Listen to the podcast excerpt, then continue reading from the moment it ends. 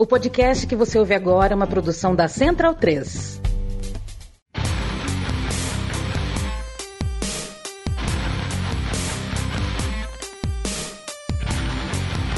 Começa agora o Xadrez Verbal. Bom crepúsculo, ouvintes da Central 3, está começando mais uma edição do Xadrez Verbal, a sua revista semanal de política internacional em formato podcastal. Meu nome é Matias Pinto e, como sempre, estou ao lado dele, meu amigo e companheiro Felipe Nobre Figueiredo, o homem por trás do tabuleiro. Olá, meu caro Matias, olá a todos os nossos ouvintes, todo mundo que nos ouve, nos prestigia, nos divulga, nos tolera, nos ama, nos deseja, diz que nos odeia, mas não nos tira do ouvido. Chegando aqui o programa número 361, né? O 361, a formação da Suíça na Copa de 2006. Felipe Sendeiros. Felipe Sendeiros na zaga, Sebastian Frey de centroavante, Otmar Hitzfeld de treineiro, que inspirou o Palmeiras de Tite naquele ano, que por sua vez é muito lembrado por conta da auto-entrevista do Palaia. Sim. E a Suíça que não tomou gol naquela Copa do Mundo. Foi eliminada sem tomar gol. Exatamente, porque eram todo mundo atrás da linha da bola. É. É... E, e, o Sendeiros fez o gol que ele quebrou o nariz e saiu comemorando todo. Foi, foi minha. Eu tinha acabado de entrar no Orkut e foi minha, meu avatar na época. E você era fã do Sendeiros porque ele tem família uruguaia, não é um negócio assim? Não. Eu você era fã do Sendeiros porque ele era um zagueiro ruim. É, eu tá, me identificava. Depois desse preâmbulo completamente uh, nonsense para a maioria dos nossos ouvintes, uh, estamos aqui chegando mais uma edição do Xadrez Herbal a última edição do noticiário no ano de 2023, tá? Estamos gravando esse programa no dia 14 de dezembro. Teremos dois convidados nesse programa, uma convidada e um convidado. Semana que vem a gente vai ter um programa especial de fim de ano, tá? Então vocês vão entrar nesse nosso breve recesso com bastante horas de conteúdo para vocês ouvirem vão poder aí no fim de ano também tirar o atraso, ouvir programas que passaram, que ficaram para trás, né? Programas antigos, enfim, tá? Então, a gente avisou isso no programa passado estamos repetindo aqui nesse programa. Hoje é o último noticiário desse ano. Ah, mas Felipe, e se tacar uma bomba atômica em Moscou? Não vai ter nada que a gente possa fazer, já vai ter sido destruído, então não. não dif... Sim, para a gente voltar das férias vai ter que ser alguma coisa muito grande, porque esse ano foi um ano bem puxado, bem cansativo por vários motivos. E aproveitando, falando disso, né, sobre o planejamento para o ano que vem, uh, duas coisas tá, para vocês. Primeira, é, finalmente, tá, dessa vez vai, prometo, todos os brindes que estão atrasados serão enviados para os apoiadores do Xadrez Herbal. E segundo, você que trabalha numa empresa ou conhece pessoas, quer está interessado em patrocinar o Xadrez Herbal, anunciar no Xadrez Herbal, uh, desde que não sejam atividades ilícitas ou então impróprias para menores, tá? Porque como nós temos muitos ouvintes estudantes, a gente não vai anunciar, por exemplo, uh, bebida alcoólica. Isso não é moralismo nosso, tá? A gente, a gente, consome bebida alcoólica, mas a gente tem muito ouvinte abaixo dos 18 anos. Um abraço para todos os nossos ouvintes, torcedores do Esporte Clube Vitória da Bahia. Por quê? Ah, tá, já entendi. Eu fiz a ligação agora. Demorei, mas é. fiz. Uh, mas enfim, você que tem uma empresa está interessado em patrocinar o xadrez herbal, então quer ser conhecido na internet como empresa responsável por bancar o retorno do Fronteiras Invisíveis do Futebol, escreva para comercial@xadrezherbal.com, tá? Esse é um e-mail específico que eu, eu criei para isso, eu vou bater nessa tecla um tempo, porque às vezes alguns e-mails desse tipo se perdiam no e-mail de contato. Né? Até porque o e-mail do contato arroba xadrez herbal entrou em um monte de, de listing, de mailing, de, de, de agência de, de, de, assessoria de imprensa e tal. E, gente, me desculpa, se você é assessor de imprensa de um vereador de São Paulo, não faz sentido você me botar no seu mailing. Tá? Você só faz com que eu crie ranço do seu trabalho. Desculpa a sinceridade. Tá? assim, é, é, porque o meu voto como cidadão não tem nada a ver com o meu trabalho. Então, assim, se você é assessora de um vereador, não me põe no seu mailing. E a gente não é mesa cast para receber convidados, enfim. Isso, é. é ainda é, mais é. subcelebridades. É. Mas, é, então é isso. Uh, eram os meus recados. É. Bem, então, sem mais delongas, passemos para o primeiro bloco do Giro de Notícias.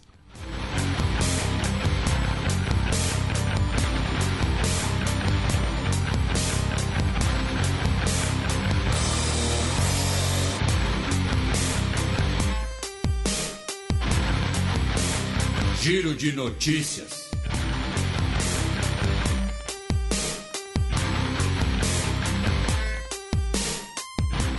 Notícia do sábado passado, dia 9 de dezembro. Irã proíbe família de Masha Amini de viajar para premiação o governo iraniano proibiu né, os familiares da jovem curda né, que morreu no ano passado sob custódia da polícia dos costumes. O governo proibiu a família dela de viajar à França para ela receber o prêmio Sakharov, né, que é um prêmio de direitos humanos uh, concedido também em parceria com a União Europeia. Tá? Uh, a informação é da advogada da família, né, uh, que, uh, apesar da família ter visto né, para a França e ter passaporte válido, eles foram proibidos de embarcar e tiveram seus passaportes confiscados. E por conta dessa proibição né, da presença na cerimônia, a ativista Narges Mohammadi, né, que tem 51 anos de idade, que uh, é uma militante feminista iraniana, que está presa desde 2021. Ela recentemente foi laureada com o Nobel da Paz, a gente repercutiu aqui. Ela também não recebeu uma autorização especial para sair da prisão e poder comparecer à cerimônia. Ela disse que vai, uh, em protesto a essas circunstâncias, uh, fazer uma nova greve de fome. Tá? Ela já havia feito uma em novembro, inclusive. Tá?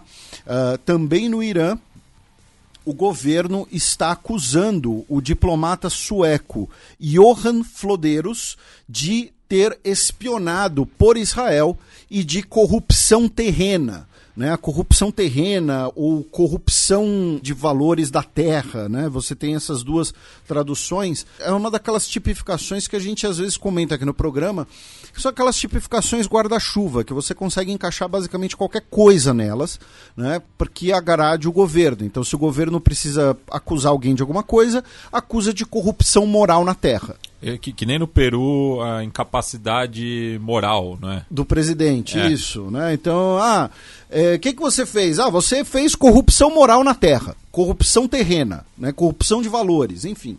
Uh, e a questão é que, uh, ao, se, ao sofrer essas acusações, esse diplomata sueco corre o risco da pena de morte. Tá? Uh, o governo sueco já disse que não aceita essa acusação, tá? Uh, e uh, exige a devolução do seu diplomata. Uh, isso muito provavelmente é feito em represália, tá? em devolução né? ao fato de que ah, um cidadão iraniano, né, o Hamid Nuri, ele foi condenado à prisão perpétua na Suécia ano passado. Ele que foi condenado pela participação né, na execução de manifestantes Teherã em 1988. Né, ali no, no período, já, já no, no fim, um pouco depois, acho, do fim da guerra Irã-Iraque. Tá? Então, muito provavelmente, esses atos do governo iraniano são uma represália a essa decisão do governo sueco, e aí você força uma eventual uh, troca de prisioneiros, por exemplo. Passando do Irã, meu caro Matias, a gente vai passar rapidamente por algumas notícias na região. Tá? No Paquistão, tivemos um ataque contra uh, uma delegacia de polícia na cidade de Deraban, tá? que deixou 23 pessoas mortas, um ataque suicida tá? com um carro-bomba, que deixou 23 vítimas, mais o terrorista morto, tá? Uh, foi realizado pelo braço local do Talibã. Já na Índia, a Suprema Corte, essa semana, manteve a decisão que retirou, que revogou, melhor dizendo, a autonomia do estado de Jammu e Caxemira, né, que a gente mencionou em agosto de 2019, quando um decreto né, ah, do executivo é, retirou a autonomia dessas duas regiões e, uh, na prática, significou uma anexação completa dessas regiões, algo que foi, inclusive, recebido com protestos pelo Paquistão. Tá? Uh, já em Bangladesh, meu caro Matias, nós teremos no dia 7 de janeiro eleições para o parlamento. Tá? Ou seja, é uma das eleições que vai ocorrer durante o recesso do xadrez herbal. Então, por isso, a gente está repercutindo aqui antes para né, ficar de olho. Eventualmente, a gente pode twittar alguma coisa, enfim, postar alguma coisa nas redes sociais. Lembrando que a situação em Bangladesh anda bastante delicada, né, por conta dos, da greve dos trabalhadores da indústria têxtil, sendo que Bangladesh é um dos principais centros têxteis do mundo. Uh, tivemos uh, um, um, gravíssimo surto, uma gravíssima epidemia local de dengue também, que deixou muitas pessoas mortas. Né? E, além disso, a própria violência das forças estatais contra a greve, contra manifestações, também abalaram o governo da Sheikh Hasina. Tá? E, finalmente, meu caro Matias, na Turquia uh, nós tivemos a prisão do presidente do clube Ankaraguçu. Ele atacou um árbitro de um jogo a socos, tá? Você tem as imagens e tal. E, além dele ser preso, o campeonato turco de futebol uh, foi suspenso, tá? Uh, provisoriamente por conta, inclusive, da possibilidade do rebaixamento imediato do clube né, pela agressão cometida pelo seu presidente. É, então, é, enfim, é uma notícia futebolística, mas que também acaba sendo ligada à política, já que o próprio Erdogan, né, o presidente, ele além de usar muito o futebol né, como parte da sua imagem, ele já disse que o caso foi inaceitável, né, que não se pode fazer isso, enfim, já aproveitou para se pronunciar também. Lembrando que de todos os países citados é, nessas notícias que abriram o programa, todos têm é, fronteiras invisíveis do futebol, algum com, alguns com mais de um episódio, né? Bangladesh está no da Índia, né? A gente fez ali um... É, a gente provavelmente em algum momento tem que desmembrar, né? Porque é. a, gente, a gente uniu o subcontinente indiano porque a gente pensou que futebolisticamente não, não fazia muito sentido, né? Pois é. Notícia da segunda-feira passada, dia 11 de dezembro. Parlamento da Polônia escolhe Donald Tusk como primeiro-ministro. Aconteceu o cenário que a gente havia comentado que aconteceria, né? Uh, nós tivemos o Lei Justiça, né, o Partido uh, Conservador ficando em primeiro. O presidente, que é do Lei Justiça, né, deu ao Partido Conservador a primeira chance de formar um governo. Não conseguiu, até porque uh, os outros partidos haviam se comprometido a boicotar né, uma coligação com Lei e Justiça, e aí, em segundo lugar, deram chance né, para o dono de Tusk uh, eventualmente formar a sua coalizão. Uh, e aí eu vou, inclusive, repetir alguns comentários que a gente fez na época das eleições polonesas. A primeira delas é: uh, muita gente tem trans tem, tem colocado o dono de Tusk e o partido dele, né, o Coalizão Cívica, como um partido de esquerda, por conta do contraste com lei e justiça. Não. O Coalizão Cívica é um partido de direita, só que é um partido da direita liberal, uma direita pró-União Europeia. Você pode colocar ali como uma centro-direita, digamos assim, mas é um partido da direita liberal, tá? Não é um partido de esquerda, não é um partido, enfim, é um partido da, da, da, uh, da direita liberal. E só pegando um, um, um, exemplo recente da, da direita conservadora, Felipe, né, nessa semana também, teve o caso é, do, do parlamentar, o Gregors Braun, é, que é do, da Confederação da Coroa Polonesa, né, que é o partido monarquista é, da Polônia, que numa celebração do Hanukkah no parlamento, ele pegou, da acendendo né, a, as velas, ele apagou com um extintor, né, porque a, a, a direita chauvinista é, polonesa ela é ultracatólica. Né? E o antissemitismo é histórico na Polônia. Né? Então, Uh, então, e, e, assim, você tem elementos do Lei e Justiça e tem o Partido da Confederação que são basicamente neofascistas. Também é importante fazer essa lembrança. Né? Então, o nacionalismo, como você mencionou, bastante chauvinista. E são herdeiros do colaboracionismo nazista durante a Segunda Guerra Mundial. Alguns deles, sim. É, o Lei e Justiça, não, né? mas o da Confederação, sim. Né? Uh, e aí agora nós vamos ter o novo governo, que é um governo que vai juntar a direita liberal da coalizão cívica, uh, os partidos de centro, né, o Partido Agrário e uh, o Partido Polônia 2050, e o partido à esquerda da Polônia, que é um partido social-democrata, também não é um partido comunista. Né? É um partido social-democrata, que é, na verdade, é uma coalizão de diversos uh, uh, partidos né, de esquerda, como a União Trabalhista, a, a Nova Esquerda, que é um partido uh, é, é, também social-democrata. Então, é, acho que é importante fazer essa contextualização do cenário político polonês. Tá? o Donald Tusk, ele comparado ao governo anterior, ele é um cara que está à esquerda. Isso não significa que o Coalizão Cívica seja um governo de esquerda, ou seja, um partido de esquerda. Tá? Uh, falando ainda em outras notícias europeias, meu caro Matias, né? nesse programa os giros de notícias estão bem recheados, porque a gente, uh, como eu mencionei no, na, no, no, início, a gente recebeu dois convidados, então uh, tem duas colunas abertas, inclusive. mas em outras notícias europeias, Armênia e Azerbaijão realizaram a primeira troca de prisioneiros né, depois uh, do acordo de semanas atrás. Foram libertados 32 armênios uh, em troca de dois soldados do Azerbaijão. a maior parte desses armênios foram capturados em 2020, tá?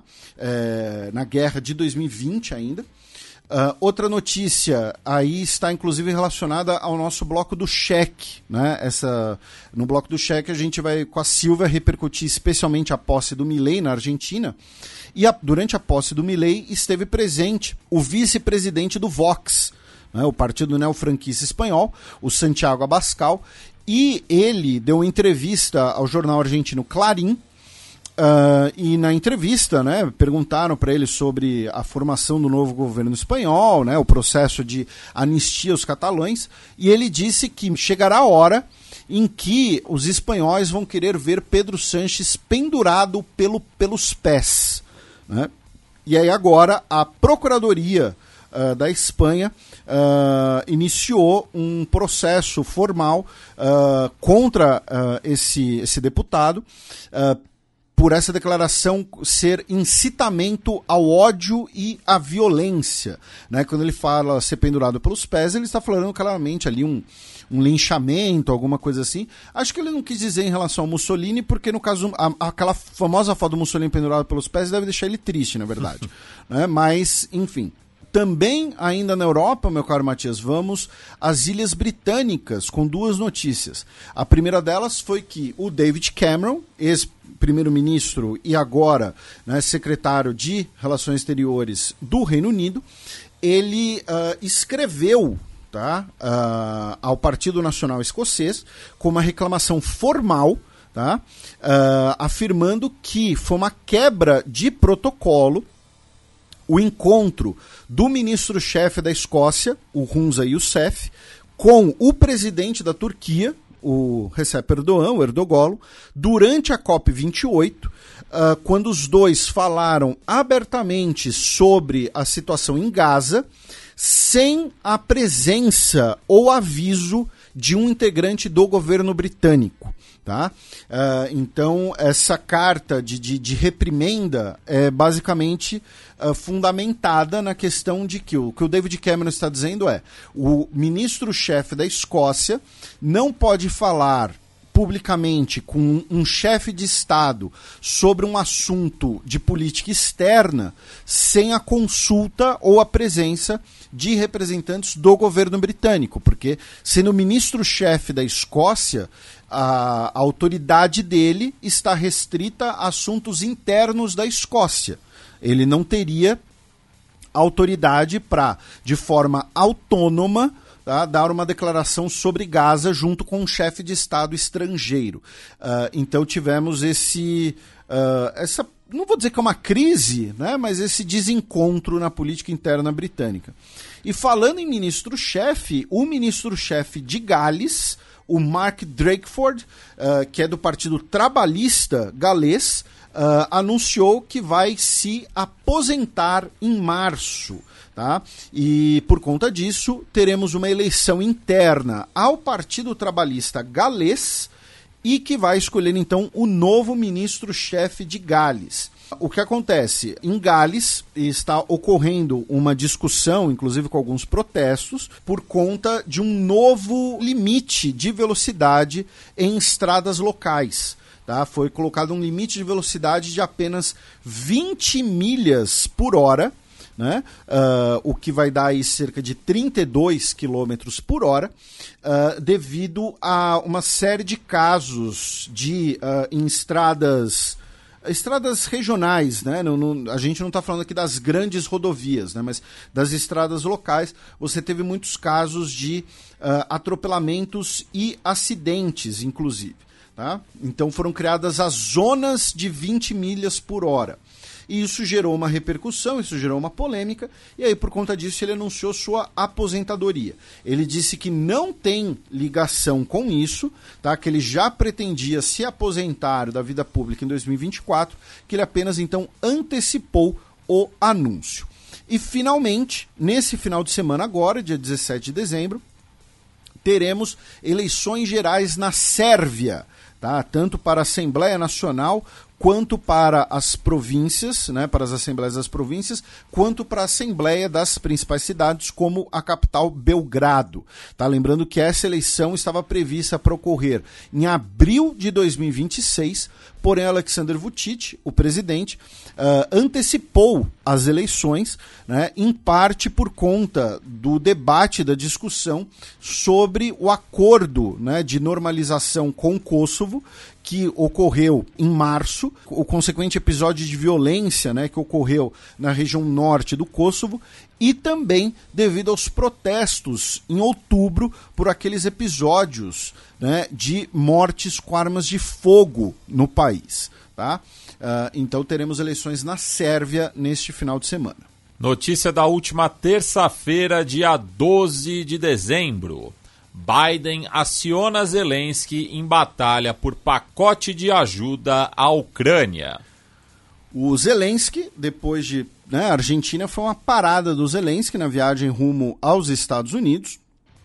O Zelensky se encontrou com o Joe Biden, tanto uma reunião fechada quanto uma entrevista coletiva conjunta. Uh, o Zelensky também teve reuniões no FMI e no Banco Mundial. O FMI, inclusive, anunciou que vai liberar mais grana para a Ucrânia devido à qualidade dos índices que a Ucrânia tem exibido. Uh, o Zelensky também se encontrou com deputados e senadores dos dois principais partidos dos Estados Unidos. E, inclusive, repercutiu né, que o, o senador republicano por Ohio, o J.D. Vance, declarou que muito provavelmente a Ucrânia terá que ceder algum território para a Rússia para o fim da guerra. Exatamente. É, é, ele que, inclusive, foi um dos deputados uh, que votou contra o novo pacote de ajuda militar à Ucrânia e que está sendo decisivo agora nesse fim de ano, né? porque uh, a gente vai comentar mais para frente, inclusive, né? mas não dá para não, não associar, né? a Câmara dos Deputados uh, aprovou a abertura de um processo de impeachment contra o Joe Biden.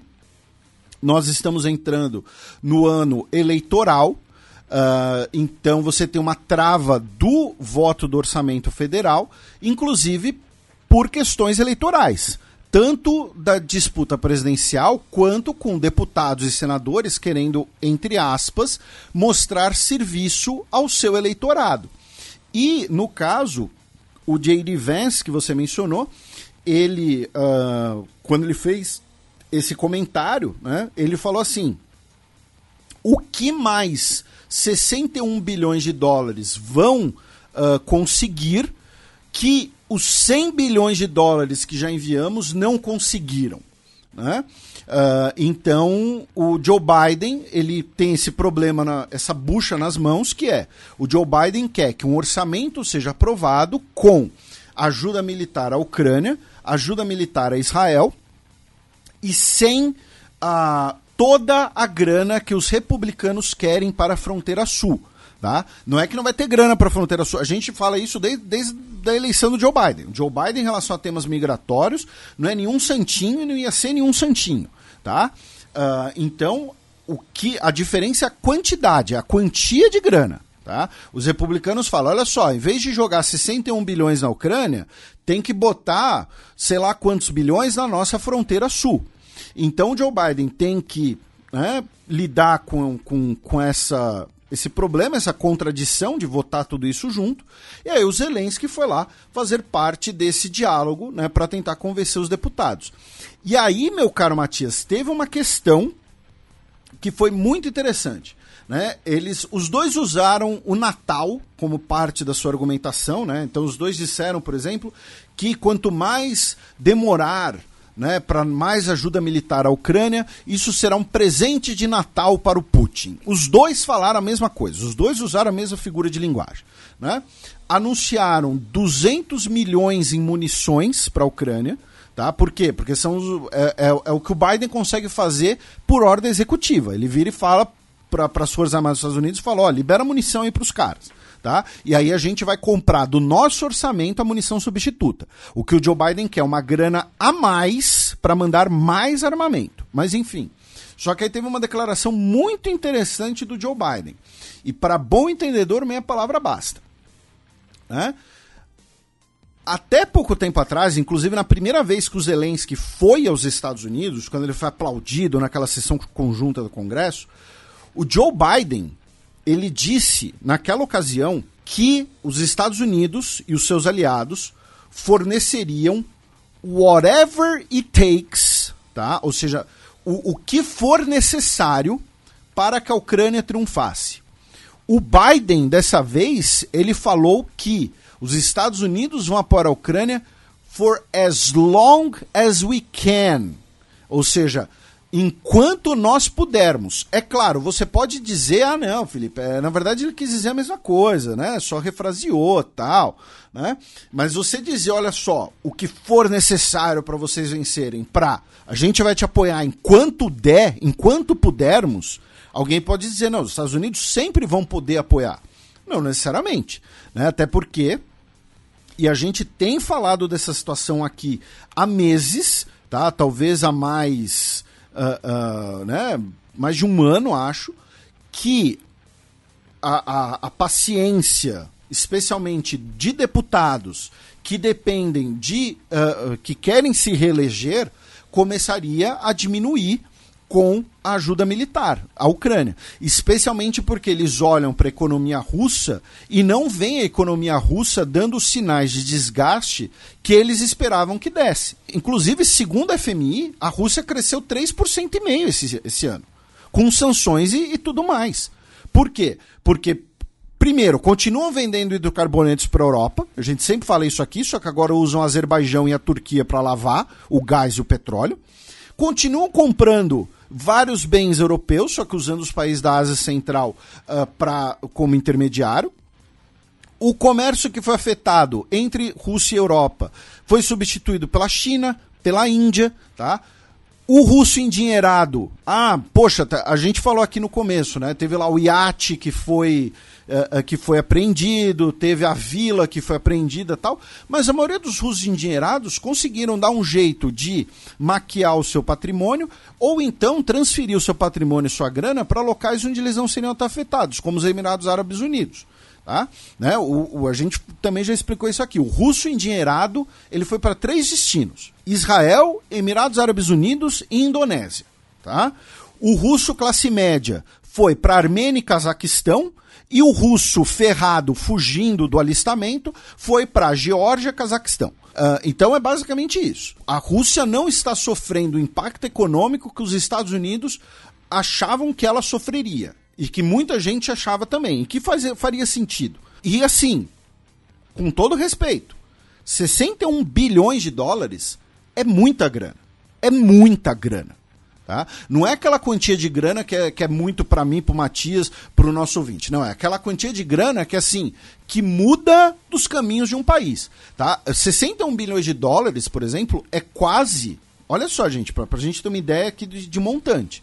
61 bilhões de dólares, que é esse pacote de ajuda militar à Ucrânia, é quase o valor total que a ONU estima que é o prejuízo desde 1960 do bloqueio de, do, do embargo contra Cuba pelos Estados Unidos, que é mais que o PIB cubano, tá? Então assim, é muita grana, 61 bilhões de dólares. Não é à toa que você tem muito deputado, muito senador que, pressionado pelo seu eleitorado, está falando: não, porque a gente tem que mandar essa grana para a Ucrânia? Tem que botar essa grana na nossa fronteira sul, tem que botar essa grana no sistema de saúde, tem que botar essa grana, enfim, não sei aonde, mas não seria na Ucrânia para eles. E também na terça-feira passada, Xi Jinping chega ao Vietnã para visita de Estado. Uh, o presidente chinês está no Vietnã, tá? Nesse momento enquanto gravamos. Então não sabemos, não temos ainda uma conclusão dessa visita, tá? É a primeira visita de Estado do Xi Jinping ao Vietnã em seis anos. Uh, lembrando que a gente sempre faz esse comentário aqui, né? Muita gente pode pensar pelo senso comum, ah, China e Vietnã são os dois comunistas e são vizinhos, eles devem ser super amigos. Não. Eles têm diversas questões históricas, Uh, e questões, divergências políticas recentes. Né? Uh, o Vietnã, inclusive, travou uma breve guerra contra os chineses e venceu, né? pouco tempo depois da guerra do Vietnã contra os Estados Unidos. E vamos lembrar, três meses atrás, foi o Joe Biden que visitou o Vietnã. E naquela época, naquele contexto, nós tivemos uma visita de um porta-aviões dos Estados Unidos ao Vietnã, realizando inclusive um breve exercício naval conjunto.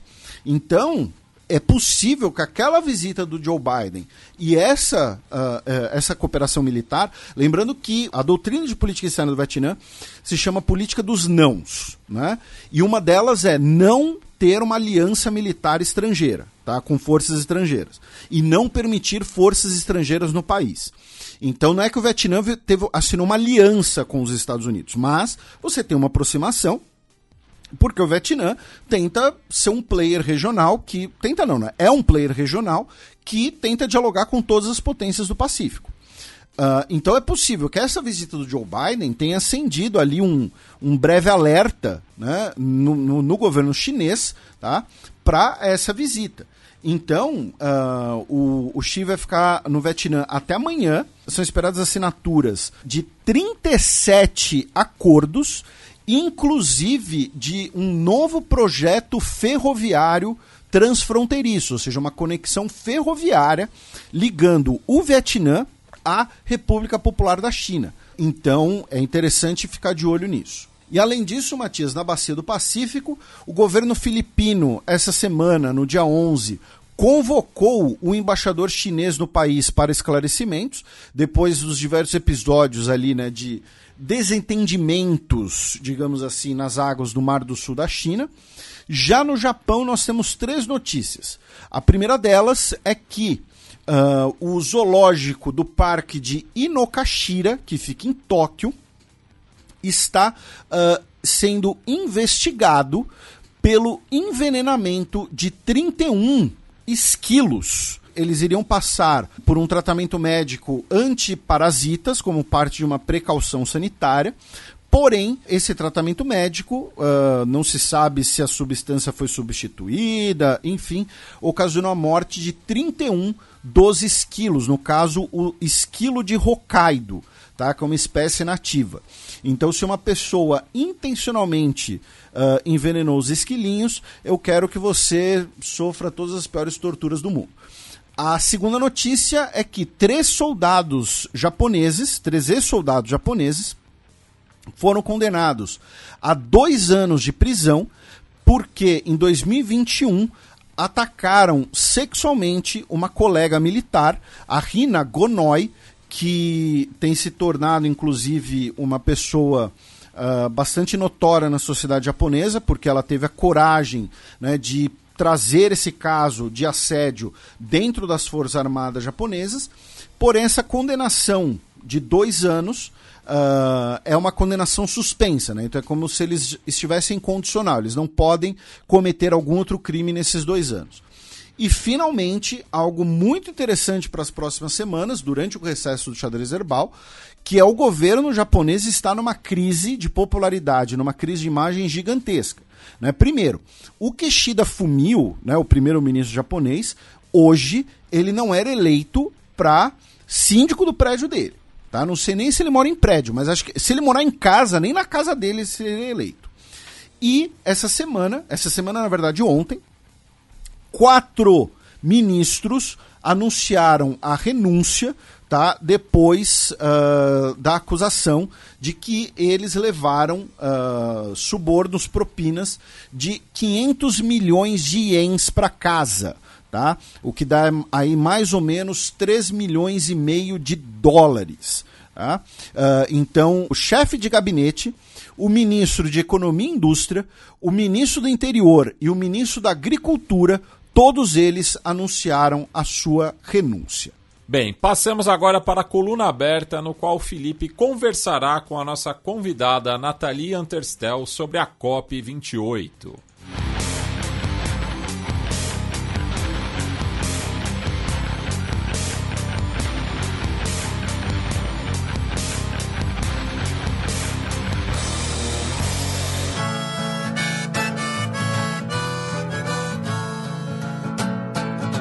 Coluna aberta. Bem, pessoal, pelo terceiro ano a gente tem o privilégio de receber a Nathalie Anterstel, presidenta do Instituto Talanoa, dedicado à política climática, que esteve presente na COP28. Né? Novamente, muito obrigado pelo seu tempo, pelo seu carinho com o xadrez herbal. E antes da gente falar do acordo final, né, como você avalia essa COP28 quais foram os principais desafios, especialmente por ter sido sediada nos Emirados Árabes Unidos, um dos maiores produtores de petróleo do mundo.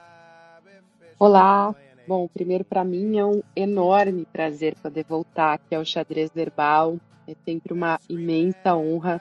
Muito obrigada pelo convite. E dessa vez para falar da COP28, que acabou de acabar lá nos Emirados Árabes. É, e que foi muito, muito difícil, mas acho que a gente teve um final feliz. e eu quero começar, eu acho que até para poder comentar os resultados, enfim, o processo, né, o conteúdo, eu acho que vai ser importante começar dizendo onde a gente está em relação a essa diplomacia climática, para depois poder falar um pouco, né, do, do que é, do que precisava fazer nessa COP, do que foi feito, e quem queria o quê, né? Porque no final das contas também é sobre isso, é sobre conteúdo, é sobre processo e é sobre política. Mas para a gente começar, é, onde é que a gente está, né? Nesse momento, nessa diplomacia climática? Primeiro, eu gosto sempre de voltar no tempo para lembrar que essa história da Convenção da Mudança do Clima, ela começou como uma reação à ciência né? À medida que a ciência climática evoluiu, começou a mostrar que a gente tinha esse problema e que ele demandava uma ação coordenada global, a gente teve que criar essa convenção. E de lá para cá ela sempre foi muito impulsionada né, pelos relatórios de avaliação feitos pelo IPCC, né, pelo painel intergovernamental. Então, é, à medida que a ciência foi ficando mais confiante né, e mais é, completa, cada vez mais completa tanto sobre o problema em si quanto seus impactos, a gente foi evoluindo na, na resposta, foi criando instrumentos né, para lidar com o assunto, que vão hoje desde o que a gente chama de mitigação, que é tentar reduzir, na verdade, agora zerar as emissões até metade desse século, que é o que a ciência demanda, né, o que a ciência aponta que a gente tem que fazer, até o que a gente chama de adaptação, que é, que é literalmente conseguir viver nesse mundo que já está mais quente, clima mais instável, assim como trabalhar para alinhar todos os fluxos de financiamento a esse, ao cenário mais seguro aí do aquecimento global, né? E, e hoje até já tem uma outra história que chama perdas e danos, porque a gente já ultrapassou aí 1.2 graus de aumento da temperatura. Esse ano no Brasil foi particularmente muito difícil, né? Com, enfim, todos os fenômenos. Acho que eu não preciso nem repetir, foram exaustivamente aí é, noticiados, muito difícil, muito triste, o que a gente perdeu, então desde os botos que o cérebro dele perdeu na Amazônia, um horror, até tantas vidas, tantos patrimônios que foram perdidos, mas hoje a gente aqui no Brasil tem muito para fazer de adaptação, né, de, de, de, tanto de infraestrutura quanto de preparação para esses eventos extremos que tem aí. Agora tem lugares do mundo em que já não dá nem para se adaptar, eles já entraram numa espiral de per perdas e danos, né, de, de não ter mais o que fazer. Então, eu estou dando essa breve introdução, mas para dizer que nesse momento no tempo, a ciência já nos mostra que a gente tem, é, ao mesmo que ter avançado nessas frentes da mitigação, da adaptação, de olhar para perdas e danos, enfim, dos meios de implementação, é, que os avanços é, políticos e de políticas públicas, né, eles estão muito Uh, eles estão acontecendo, eu acho que aí dá para falar de boas notícias nesse sentido principalmente aí na área é, das energias renováveis, teve um boom aí nos últimos tempos, mas a, a, o aquecimento global está indo muito mais rápido que isso, né? A gente não está conseguindo conter, na verdade a gente precisa fazer muito mais para tentar conter e evitar os piores cenários, os cenários mais catastróficos. Então tem um tem uma tem uma questão que está colocada para todos nós, assim que durante muito tempo a diplomacia ela ficou é, ancorada no chamado é, Protocolo de Kyoto, né, que era uma formulação realmente muito boa, muito bonita, mas que ela ficava muito centralizada numa convenção, na Convenção do Clima, né, onde se, onde se concentravam os, os poderes, digamos assim, para uma vez por ano, durante as negociações e nas COPs, as lideranças mundiais se reunirem e tentarem achar, tentarem colocar metas que eram muito centralizadas, depois distribuídas para os países. Esse modelo deu errado, gostemos disso ou não, gostemos dele ou não, mas o protocolo de Kyoto, é, ele acabou, enfim, por não não contar com a entrada dos americanos e porque os australianos, os japoneses caíram fora, é, e porque os países em desenvolvimento não, não enfim, é, eles não, não, não tinham incentivos ali muito claros, além de alguns mecanismos mais pontuais para é, se desenvolver com baixo carbono, ele não funcionou, né? Mas essa foi a nossa âncora, a nossa realidade durante décadas. A gente só mudou esse sistema em 2015. Então, onde é que a gente está agora nesse processo? A gente está implementando o chamado Acordo de Paris, que nasce em 2015, é ratificado em 2016 muito rapidamente, né? e que ele tem uma, ele tem uma configuração é, e do ponto de vista da transparência, do ponto de vista até do chamado accountability, é muito mais é, maleável do que o acordo de Kyoto, que o protocolo de Kyoto, né? Mas que uh, ele colocou todo mundo a bordo. Então, dos Estados Unidos à Gâmbia, tá todo mundo lá, né? E aí, como é que ele funciona? Ele funciona com planos nacionais, a gente chama de é, contribuições nacionalmente determinadas, que ficam aí com a sigla das NDC, que os países têm que fizeram uma primeira, digamos, rodada de missões lá né, em 2016, 2015 para 2016, para implementar nessa década de agora. E, um, e a cada cinco anos se pretende fazer o que eles, a gente chama de Global Stock Take em inglês, que é esse balanço global, que é fazer uma avaliação literalmente global, né, coletiva, é, da situação dos objetivos que foram acordados em Paris. Foi isso, a gente manter, a gente fazer uma, uma redução radical aí das emissões, da gente conseguir ficar nos cenários onde a gente ainda pode se adaptar e de transformar todos os fluxos financeiros de investimento global. E o que, que acontece então? A gente teve essa primeira rodada de metas nacionais lá atrás, e neste ano a gente faz a primeira dessas avaliações coletivas, o primeiro balanço global né, da história e do Acordo de Paris.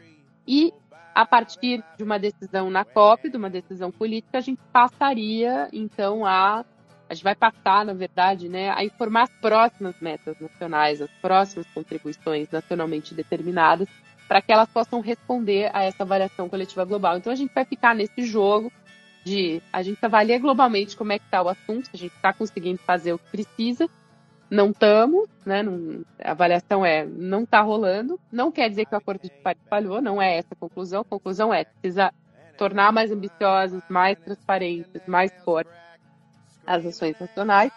E, enfim, no segundo ciclo de balanço é, global, a gente vai fazer essa nova é, avaliação coletiva e vai responder de novo com ações nacionais. Então, a gente vai ficar nesse, é, nesse ciclo, né, chamado de é, ciclo de ambição, é, em que a gente espera uma espiral de ambição.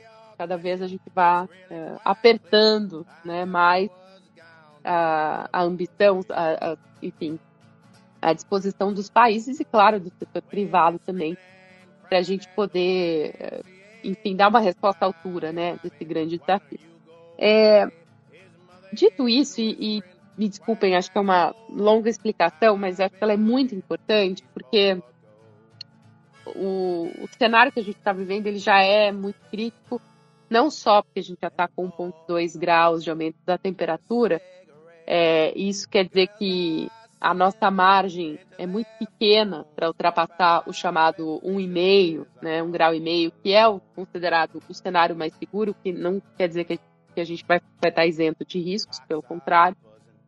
Mas a gente também está recebendo outras mensagens aí cientistas sobre os chamados tipping points. Então já tem vários sistemas naturais que já estão apresentando sinais é, de um ponto de, de, pontos de inflexão que podem ser irreversíveis. Então, de colapso mesmo, tá? Gente está tá vendo os corais, principalmente, tanto no Pacífico, é, quanto um, as correntes aí do Atlântico Norte. Então, tem sinais muito preocupantes do como esse aumento da temperatura global ele já está mexendo com esses sistemas e ecossistemas e pode dar muito ruim, tá, gente? Então já tem cinco desses sistemas mapeados, tá aí um, um relatório que, que, se chama Global Tipping Point 2023, divulgado durante a COP. E uh, isso quer dizer o seguinte, que dá, a gente não pode ficar no tempo da diplomacia. Na verdade, o tempo da mudança do clima, ele é, tá, enfim, tá acelerado, né? E, e, na verdade, me parece que a diplomacia não está dando conta de refletir é, a urgência. Mas eu ainda acredito que ela é muito importante, ela é uma das ferramentas que a gente tem. E, e sem ela, aí de fato a gente está ferrado, a gente não vai conseguir resolver esse problema nunca, né? Então acho que tem que colocar um pouco isso em perspectiva. E de 2021 para cá, 2021 teve a COP de Glasgow, foi super importante, né? Porque ela criou realmente um, uma onda de ação. A gente viu setor privado em peso, super motivado e tal. É, digamos, foi o auge, né, todo esse movimento ESG e tal. Mas de lá para cá, a geopolítica tensionou muito. A gente tem guerras hoje ativas, é, inclusive perto, ali muito perto da região onde foi realizada a COP. A gente tem conflito, enfim, comercial entre, entre China e Estados Unidos.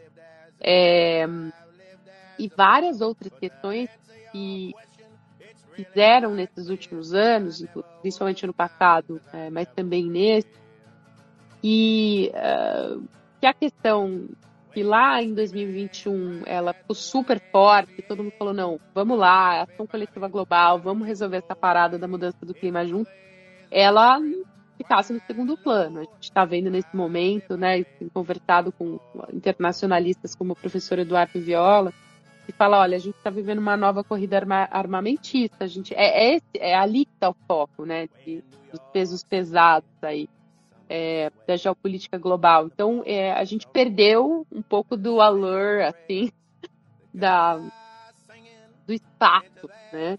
Mas não quer dizer que por isso o problema sumiu, obviamente não, ou que a gente não vai poder, não vai ter espaço para resolver. Eu acho que a gente não está nas, nas melhores, nas condições ideais, né?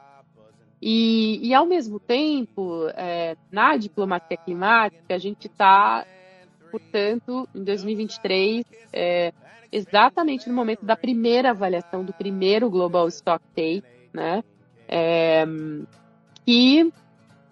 enfim, é, veio embalado também por essa, por várias outras agendas aí super importantes, como por exemplo a reforma dos bancos multilaterais, reforma sistema financeiro, que é uma agenda que vem sendo capitaneada, puxada por países que estão muito vulneráveis, por lideranças desses países, né? Destaco aqui a Mia Motley, primeira-ministra de Barbados, um, enfim, com bastante brilho aí na, na, na questão climática também, e, um, e uma pressão muito forte de diferentes é, países, diferentes é, nações muito vulneráveis, para que a gente não só tenha compromissos e metas bonitas, né, que é, geralmente os países apresentam metas lindas, mas que a gente tem os meios para implementação. Então a gente veio nessa construção em 2023 é, de, enfim, é, aprofundar a ambição e aprofundar a implementação. Né? Então chegamos lá em Dubai com uma agenda que ela tinha uma lista de tarefas enorme, tá? É, desde operacionalizar o que a gente chama de fundo de perdas e danos, passando por é, avançar aí na estruturação dos mercados de carbono dentro da, da do, do, Acordo de Paris. Mas, enfim, eu poderia listar para vocês, contar para vocês as várias pecinhas aí dessa, ou melhor, os, os, vários itens dessa lista de tarefas, mas a bem da verdade é que essa Copa ela tinha dois, duas enormes entregas para fazer. Tá? É, uma era dizer muito bem o que, que a gente faz com, esse, com essa avaliação coletiva global agora.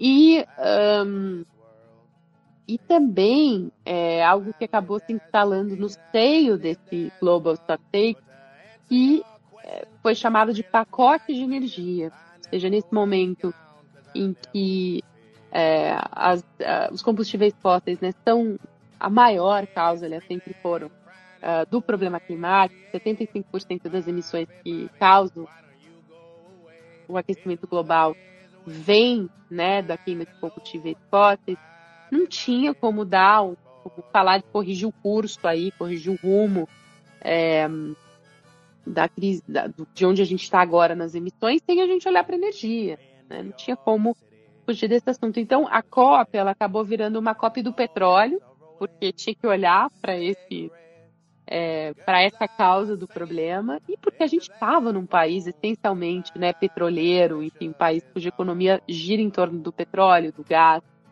e, enfim, numa região que, que realmente é, não só depende como é, se desenvolveu, se construiu né, no último século em cima disso. Então, a Dubai teve essa é, primeiro esse atravessamento da geopolítica, Dubai, a Copa de Dubai tinha que, independente né, de tudo que está acontecendo, de todas as elevadas tensões no mundo, precisava entregar alguma coisa e, e, e, ao mesmo tempo fazer essa conversa super difícil de como é que a gente corrige o rumo aí uh, dentro, é, principalmente da questão energética, mas não só dela. E, bom, aí tem várias nuances dessa história. É, adoraria poder contar para vocês aqui muitos bastidores, mas já falei um pouco de onde a gente está né, nesse momento da história. Queria falar, além, e também falei um pouco do que a gente foi fazer em Dubai, então esse tal Global Stock Take, e olhar para a questão energética, né? E, mas, ao mesmo tempo, a gente estava trabalhando, digo a gente, né, quem está nesse meio, os estrategistas, os ativistas, os observadores e os negociadores, a gente tinha alguns cenários possíveis para como é que esse show ia rolar, né? E diplomacia tem muito a ver com coreografia, você sabe, vocês sabem é, muito bem disso.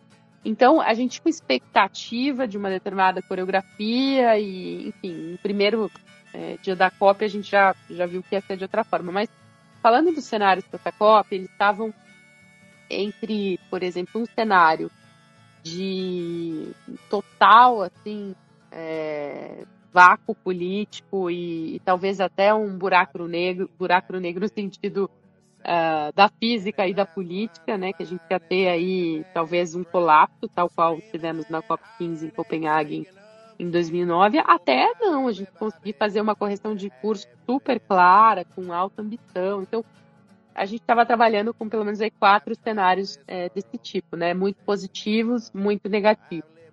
E, e aí a coreografia do show foi muito interessante, porque no, já no primeiro dia da COP, a presidência Emirati, ela entrega uma das coisas mais é, delicadas daquela lista de tarefas da COP28, que é a chamada operacionalização do Fundo de Perdas e Danos. Esse fundo ele foi criado na COP do ano passado, que, o grande, que é a grande entrega lá dos, dos egípcios, é, e é, ele é muito caro para os países mais vulneráveis. Tá?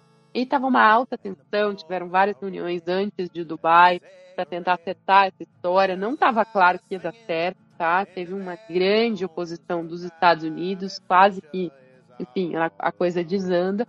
E aí, muito habilmente, a presidência Emirati consegue de cara, assim, além de adotar a agenda muito rapidamente, que às vezes é um drama, ela consegue tomar uma decisão ali já de que, bom, o fundo vai ficar operacional, vai ser, vai ser hospedado no Banco Mundial, ótimo. Isso acabou é, deixando todo mundo, acho que muito feliz, né? Provavelmente. porque deu um sinal muito forte já no primeiro dia de confiança na própria liderança da COP, mas também de que a gente estava ali para ver entregas serem feitas. Né?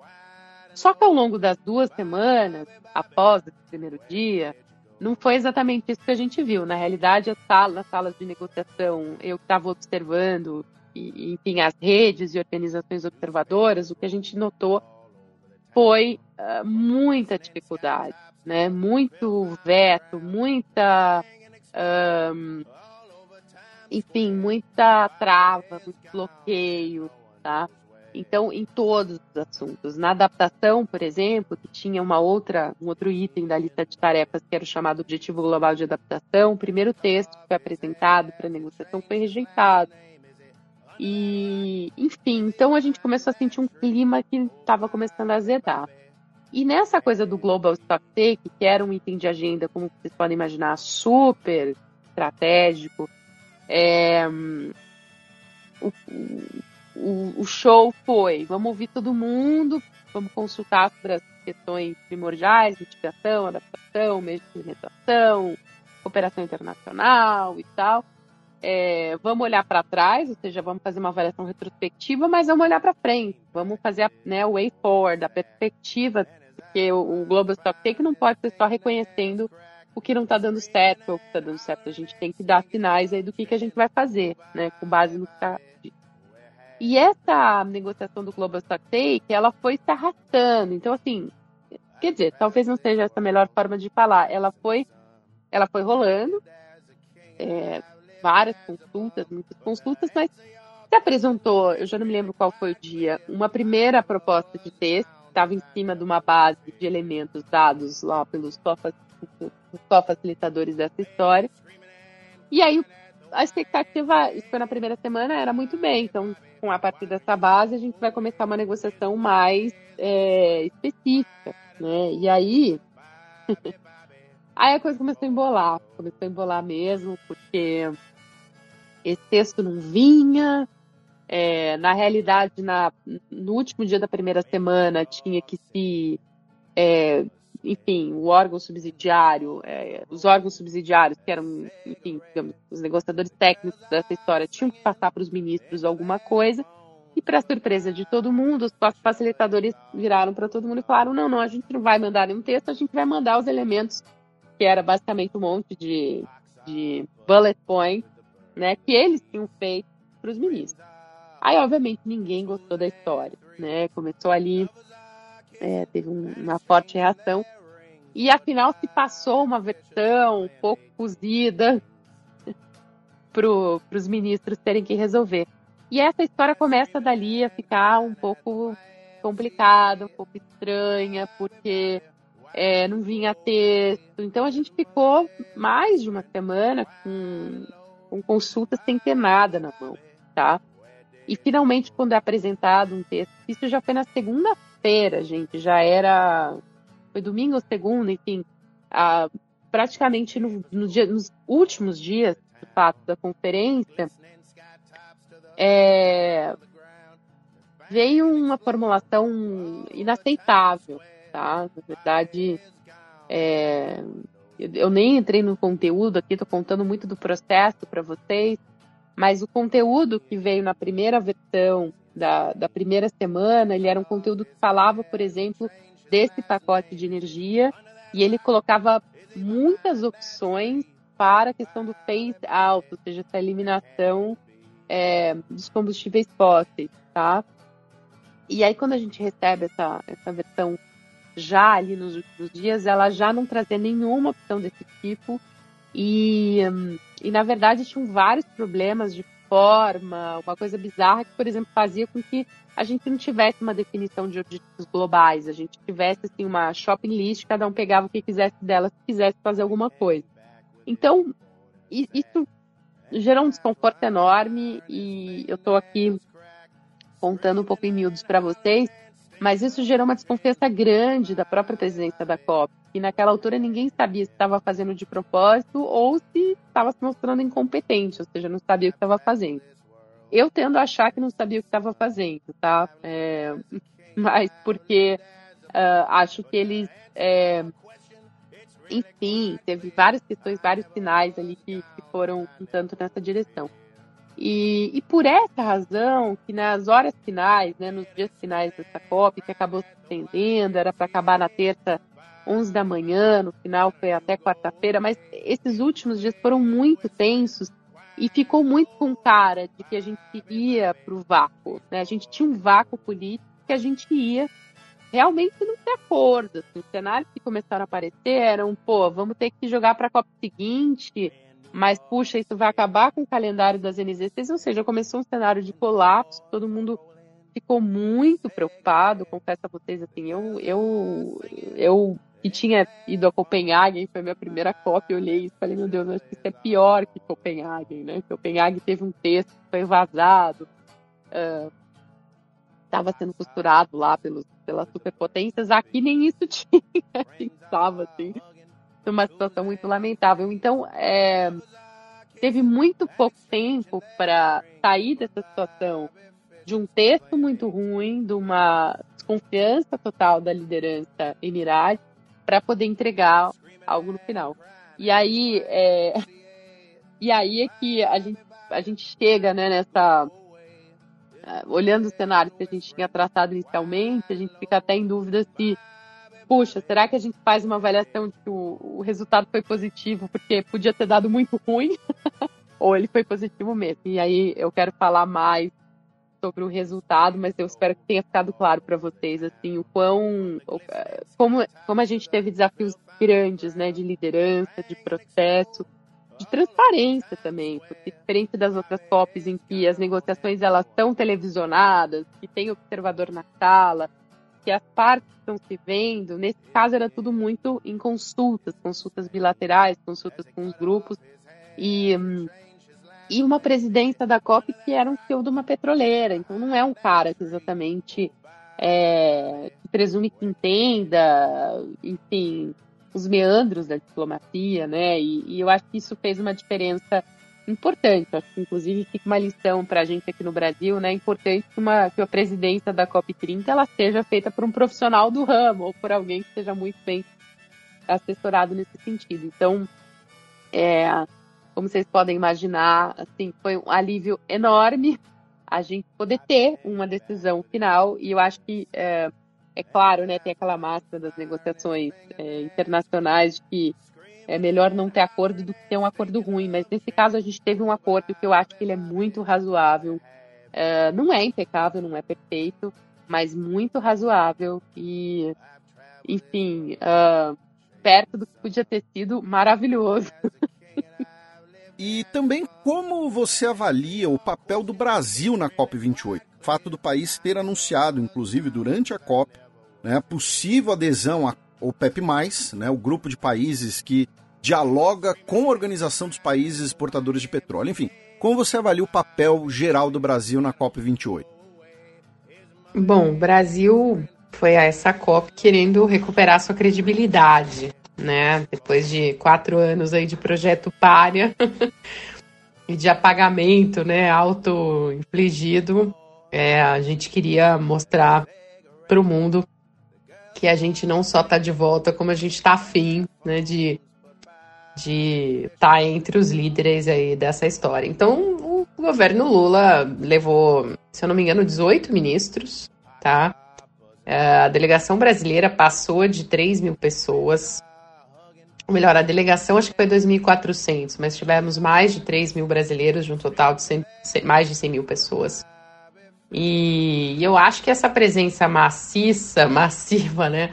Ela, ela foi muito para marcar esse ponto de nos vejam, estamos aqui, queremos ser vistos, queremos conversar, queremos né, mostrar o que a gente é, tá afim de fazer, e a COP30 e tal. Mas, honestamente, é... o Brasil. Eu acho que brilhou menos do que a gente poderia. Eu já posso explicar por quê. Mas também é importante que a gente separe aqui aquele jogo de dois níveis, né? Uma coisa é o Brasil, que vai à COP, essas milhares de pessoas lideradas aí, então, pelo presidente Lula e seus vários ministros para falar do que está fazendo em casa, para mostrar suas credenciais. E outra coisa é o Brasil que vai negociar, que vai entrar na sala, que vai, enfim, com seu time de, de diplomatas e, e outras figuras, né, de ministérios, enfim, é, atuar nas negociações. E aqui, eu acho que é, o nosso, digamos, a nossa diplomacia, ela foi muito reinvigorada para essa COP. É, eu realmente enfim, costumo ser até bastante crítica do, do Itamaraty, mas é, saí muito orgulhosa, assim, eu acho que nosso time de negociadores foi muito bem, é, e eles chegaram à COP muito embalados por essa história da gente da gente defender, né? Defender, acho que não é nem defender, da gente reconhecer que a gente está num momento muito difícil dessa crise climática. E não à toa eles começaram a se colocar, segundo eles mesmos, como paladinos do chamado um grau e meio, ou seja, o país que vai fazer todos os esforços para que essa negociação resulte né, em instrumentos, em bons termos, para a gente ainda garantir que esse seja o cenário do futuro e não mais do que isso, não um aquecimento global uh, de mais de um grau e meio, de dois graus acima, assim por diante. É, olha, foi a primeira vez na vida que eu vi a delegação brasileira defender isso com unhas e dentes. E eles de fato foram para salas de negociação é, com isso em mente e, e, e, fizeram coisas que eu também nunca vi. Então eu fiquei muito bem impressionada, por exemplo, quando o Brasil começou a vocalizar a defesa do, dos povos indígenas, da, ah, da questão da igualdade racial, é, que tem a cara do nosso país, né? E, e, que, por alguma razão lá atrás, um, não eram linhas de defesa da nossa diplomacia. Então, uh, eu acho que é uma nova geração, principalmente aí de diplomatas, que, que vem com essa visão e que, claro, tem instruções vindas de cima que permitem que isso aconteça. Não à toa, a gente teve a delegação chefiada pela ministra Sônia Guajajara, dos povos indígenas, por alguns dias, depois pela Marina Silva. E, e, acho que isso deu esse tom, né, desse outro Brasil, desse Brasil florestal, mega diverso, bonito por natureza, diverso também por natureza, e assim por diante. Então, eu, eu queria só destacar essas primeiras questões antes, porque eu acho que não dá para pensar no papel do Brasil na COP28 sem falar de que Brasil a gente está é, dizendo, né? Quem é esse Brasil? E esse foi o Brasil que foi levado para a sala de negociação, tá? O Brasil da diversidade, da biodiversidade, assim por diante. E, e, que eu acho que tentou ser bastante construtivo. Mas o que, que atrapalhou? O que, que fez com que a gente brilhasse menos? E aqui, veja, é, antes mesmo da COP, teve uma coletiva de imprensa com o embaixador André Corrêa do Lago, que, enfim, é o, o digamos, o, o diplomata né, mais graduado ali é responsável pelas negociações, enfim, uma pessoa extraordinária que está muito tempo envolvida é, na diplomacia climática também, e ele disse a gente vai ser o paladino de um grau e meio.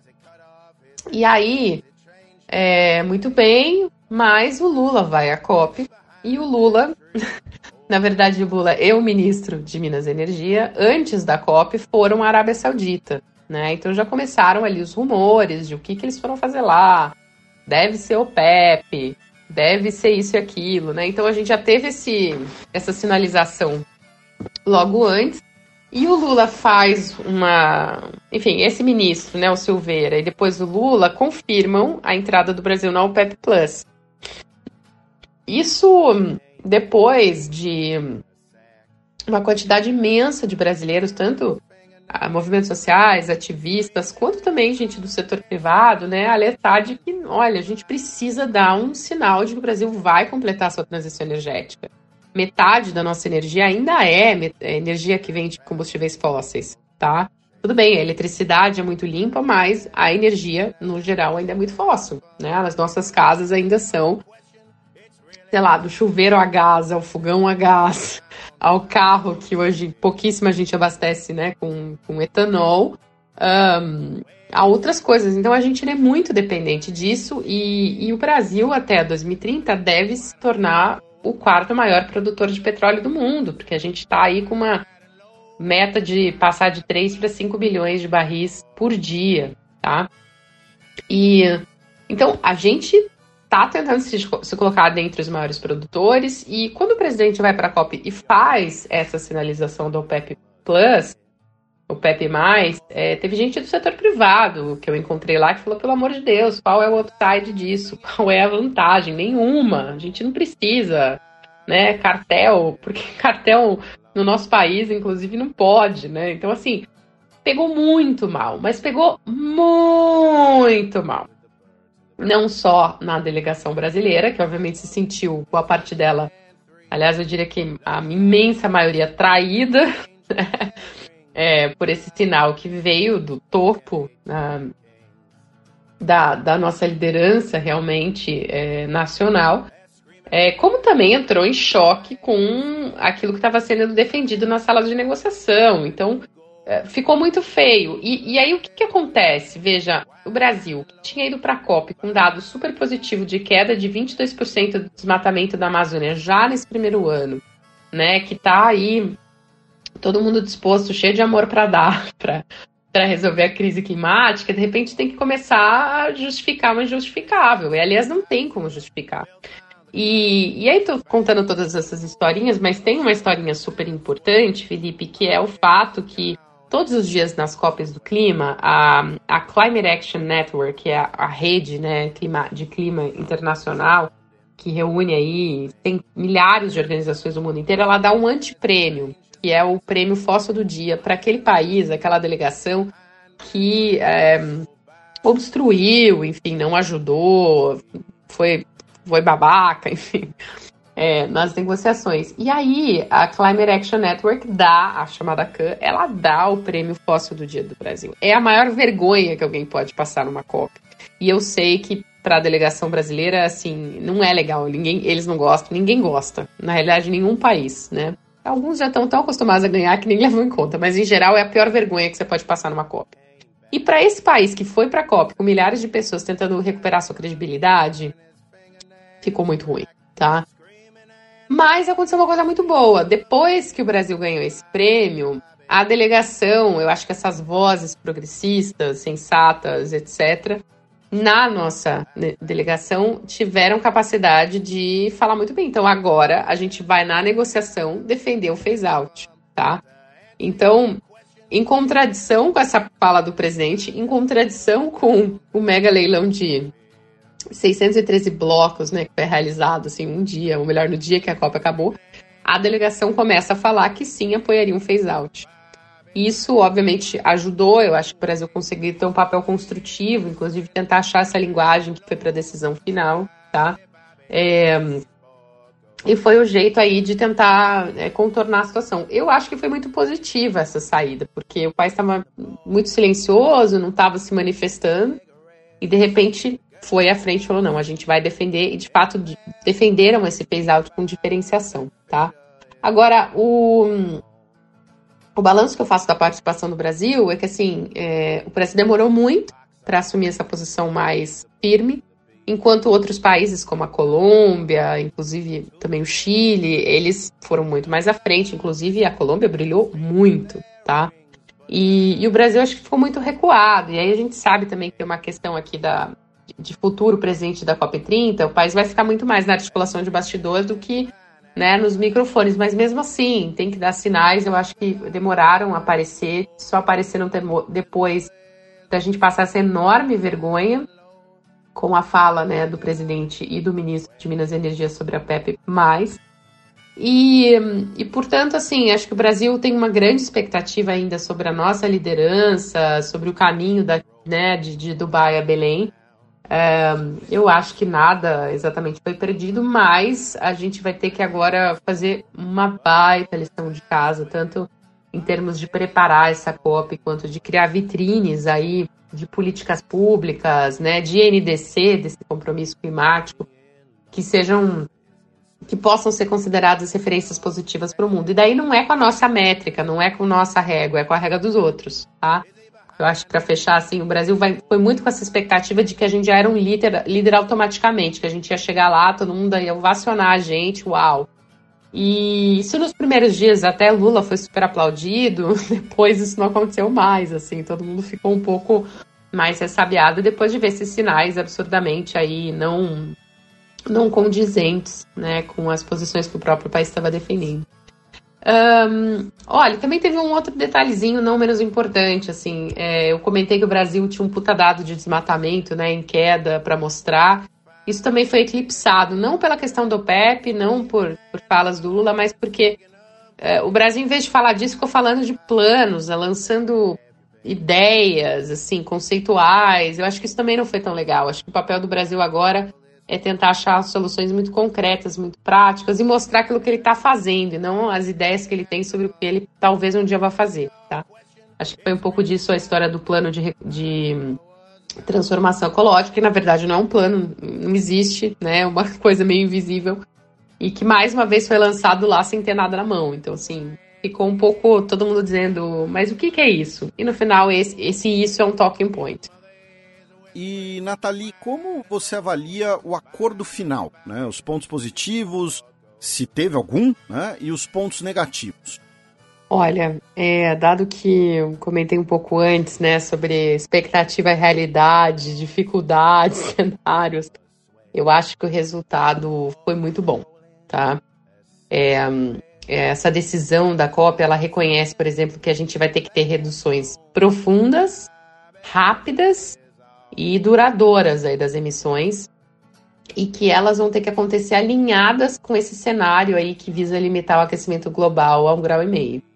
É, pode parecer uma teoria, mas é, na prática é, tem várias sinalizações ali é, importantes que estão sendo dadas a mercados, a, a, reguladores, né? Então a gente agora sabe, por exemplo, que muitas mudanças na maneira como a energia é produzida, como ela é consumida, elas vão poder, elas vão ter que se alinhar com isso daí. E, e não, não à toa, né?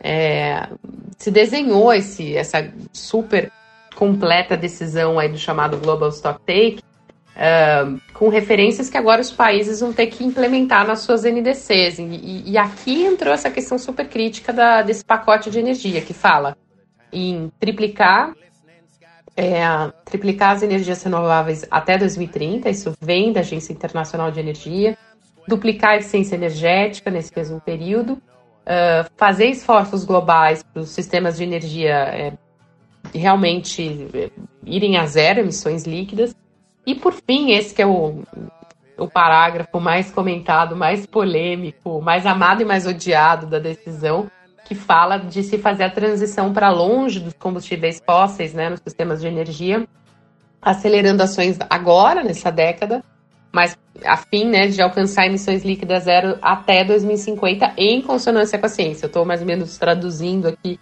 o que está colocado na decisão em inglês.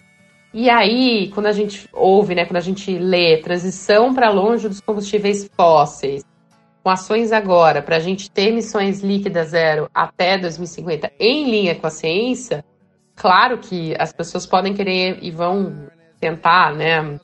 Aliás, não as pessoas, mas alguns segmentos e alguns países vão tentar achar uma brecha, falar ah, emissão líquida. Então, talvez eu possa fazer aqui continuar petróleo, gás, mas vou colocar um monte de tecnologias de abatimento das emissões deles, enfim. As brechas sempre vão existir, mas essa convocatória que está colocada ali, ela é muito. Ela é tudo que, os, que, que a Arábia Saudita não queria. Razão pela qual eu acho que esse texto ele é um texto vencedor, ele é um texto muito positivo para a gente responder à crise climática, tá?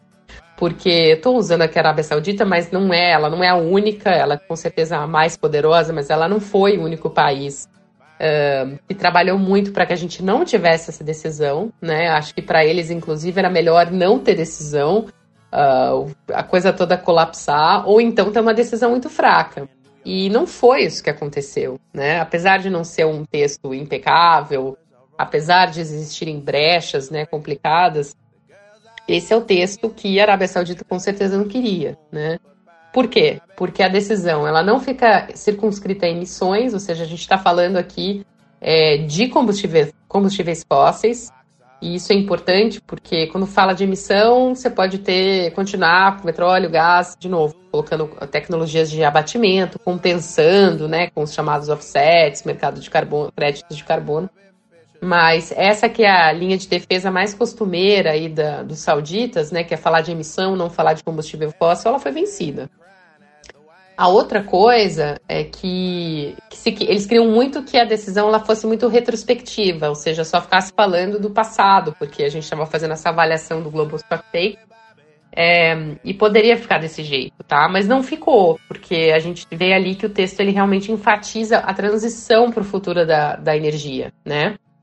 E eu acho que isso eles também não gostaram. E por fim, também não devem ter gostado nada de que quando se fala de transição, ela não é uma transição limitada a um combustível fóssil. A gente já tinha decisão de COPs anteriores, particularmente da COP passada lá de Sharm el Sheikh, que falava do carvão. Né? Essa repete, inclusive, lá a linguagem da, do chamado phase down, né? dessa transição do carvão, mas aqui ela fala de todos os combustíveis fósseis. Então, eu acho que foi ela, a gente tem um acordo final, que é um acordo que guia as próximas é, metas nacionais, e coloca o alinhamento, e que na prática agora, me desculpem aqui, pardon my French, mas vão, vão poder esfregar na cara de todo mundo que fizer, quiser fazer é, investimento em atividades, em setores carbono intensivos, tá?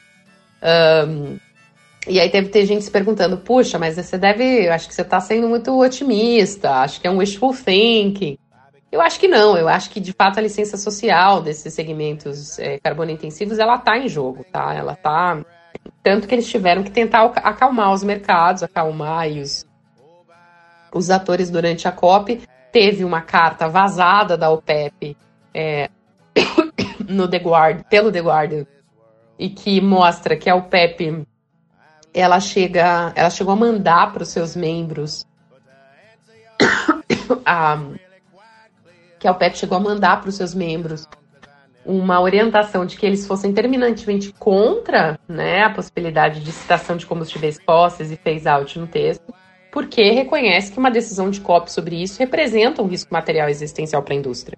Então, os países que foram para a COP determinados né, a proteger seus interesses econômicos aí ligados aos combustíveis fósseis e para defender, para tentar assegurar uma transição muito lenta, preferencialmente controla controlada por eles, é, para baixas emissões, eu acredito que essa decisão realmente não é a decisão dos sonhos deles. Tá? Talvez não seja o pior dos seus pesadelos, porque ela não aniquila a indústria. Acho que não tinha a mínima chance disso acontecer, inclusive. Mas é, eu acho que, de certa forma, é, eles perderam. Um, por outro lado, a gente vê né, diversas partes aí, principalmente os mais vulneráveis, né, como as ilhas, e também os ativistas muito decepcionados, porque eles queriam uma linguagem muito, muito, muito, muito mais forte. Mas esse universo é, da diplomacia é assim mesmo. Eu acho que a gente, uh, claro, não tem que se conformar, mas eu acho que ele vai. Ele é muito mais um placar do jogo do que o jogo em si, no seguinte sentido, que a economia real, quando a gente olha para o segmento de energia renovável, inclusive, está andando muito mais rápido. Né? Então, assim, ele ajuda a potencializar os sinais, mas os instrumentos não são exatamente criados ou definidos por ali. Então, é, eu faço esse balanço positivo. Queria só colocar uma questão que eu acho que é bem importante para quem é, não acompanha e também para quem acompanha, que todo esse pacote de energia e também as outras coisas que entraram na decisão, como, por exemplo, o objetivo de zerar o desmatamento até 2030, é, reduzir as emissões de metano, eles dependem, obviamente, de financiamento. E isso não está colocado nessa decisão de forma clara. Deveria, com certeza. Por que, que não está lá? Porque aí tinha uma limitação de mandato, tá? A próxima COP, que é a COP no Azerbaijão, ela é, ela vai ser a COP do financiamento, a COP das finanças, porque é ali que a gente vai ter que definir a nova meta é, global quantificada de financiamento climático. E aí os países não queriam muito colocar questões de financiamento na decisão desse ano para não pré-julgar o que vão ter que resolver depois, tá? Então essa é uma falha, mas é uma falha, digamos assim, já programada, né? Porque ali na frente a gente espera que seja resolvida. Finalmente, como você avalia o anúncio de que a COP29 será realizada no Azerbaijão? É um país que, assim como os Emirados Árabes Unidos, uh, também é um governo autoritário cuja economia depende de hidrocarbonetos. Essa COP no Azerbaijão estava é, muito indefinida, né? A Rússia dificultou bastante a escolha do país sede. Tiveram outras nações aí que tentaram ser anfitriãs, mas não rolou. A Rússia vetou, inclusive a Azerbaijão, ela chegou a vetar e depois voltou atrás. E como eu mencionei, vai ser uma COP muito importante. Tem muita gente que está ignorando ela, passando por cima, já querendo chegar em Belém. Mas ela vai ser a COP do baita assunto que é o financiamento, né? Então, é aqui que o bicho pega, é aqui que as chamadas responsabilidades comuns, porém diferenciadas, elas pegam, porque quem tem que pagar, quem nunca pagou, né? Quem deixou de pagar. Então, os países, as chamadas economias avançadas aí que estão no anexo 1 lá da, do protocolo de Kyoto e da convenção, elas têm essas obrigações é, muito é, mal cumpridas. Um, e agora a gente vai negociar uma nova, uma nova meta, então vai ser um ano em que o bicho vai pegar mesmo, e um ano de G20, né, em que o Brasil também espera elevar essa discussão do financiamento climático, quer propor algumas reformas, então eu acho que vai ser uma questão bem importante. É, e toda essa questão de energia, ela vai continuar, né? Agora eu acho que é um começo de, um, de uma jornada que vai começar a ficar cada vez mais mais uh, forte, então pode ser que alguma coisa ainda dessa COP respingue lá no Azerbaijão, tá? E, e sobre ser uma COP num país uh, dependente aí dos, dos hidrocarbonetos, não vai ser a primeira, acho que não vai ser a última, mas acho que vai dar continuidade a uma discussão de transição justa que também está colocada, né? E, enfim, nem todo mundo tem meio trilhão de dólares, como a Arábia Saudita, para investir na construção de cidades no meio do deserto livres de emissões. tem muitos países, acredito que é o caso do Azerbaijão, que vão ter que definir outras modalidades aí para diversificar sua economia, enfim, atrair investimentos para para outros setores. Então, eu acho que vai ser interessante e, e acho que é uma parada importante aí antes da Copa no Brasil, uh, sobre para qual, né, já, a gente já alimenta muitas e muitas expectativas. Bem, Nathalie, novamente muito obrigado, tá? E como encerramento, Fique à vontade para quaisquer considerações que você achar apropriadas, divulgação de materiais e também, como sempre, né, uma dica cultural para os nossos ouvintes, uma leitura, um documentário, um filme que você tenha gostado, enfim, qualquer coisa né, que você tenha assistido nessa viagem de não sei quantas horas. Bom, eu quero dar uma dica de livro, de leitura e de documentário.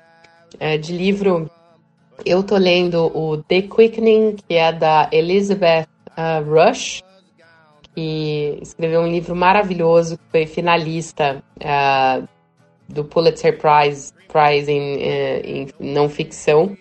E, e ela faz um, uma viagem à Antártida com cinquenta e tantos cientistas né, que vão olhar o, o Thwaites, que é um, um glaciar que é super. Uh, que está se deteriorando muito rápido, né? Está se desmanchando. E que pode, ele, só ele, ter um, é, um impacto catastrófico global aí na questão do aumento do nível do mar. É, parece uma coisa meio estranha, mas é um baita livro. Eu estou absolutamente amando ler, ela é fantástica. E quem puder, uma leitura em inglês, eu, eu comprei na Amazon, um, mas acredito que tem disponível em outras plataformas. Leitura para quem quiser se divertir um pouco mais aí sobre copy, eu vou recomendar uh, bem egoisticamente um artigo que eu escrevi para a revista Piauí que chama Encruzilhada e que relata um pouco desse desse mundo aí, né, em torno do, da diplomacia climática é, versus diplomacia do óleo e do gás. Uh, foi publicado online em novembro, logo antes da COP, então tá aí. E para fechar, uma dica de documentário que não tem nada a ver com mudança do clima e enfim, mas que eu tô absolutamente fascinada. Eu realmente quem não viu tem que ver que é o Vale, o escrito foi muito fantástica sobre o jogo do bicho no Rio de Janeiro. E é isso que tem me chamado a atenção quando eu não estou ligada aí na, na questão climática é, e nem no que está acontecendo no mundo, mas sim no que está acontecendo aqui do lado da minha casa com o jogo do bicho. E, gente, é fantástico. Que, que produção incrível. Bom, super obrigada de novo pelo convite. Foi um prazer de novo participar. E estou super à disposição em, também para perguntas, questões que a galera queira fazer via Twitter, como for como for o caso. Valeu! Passemos agora para as efemérides das próximas semanas e também um apanhado do ano que passou.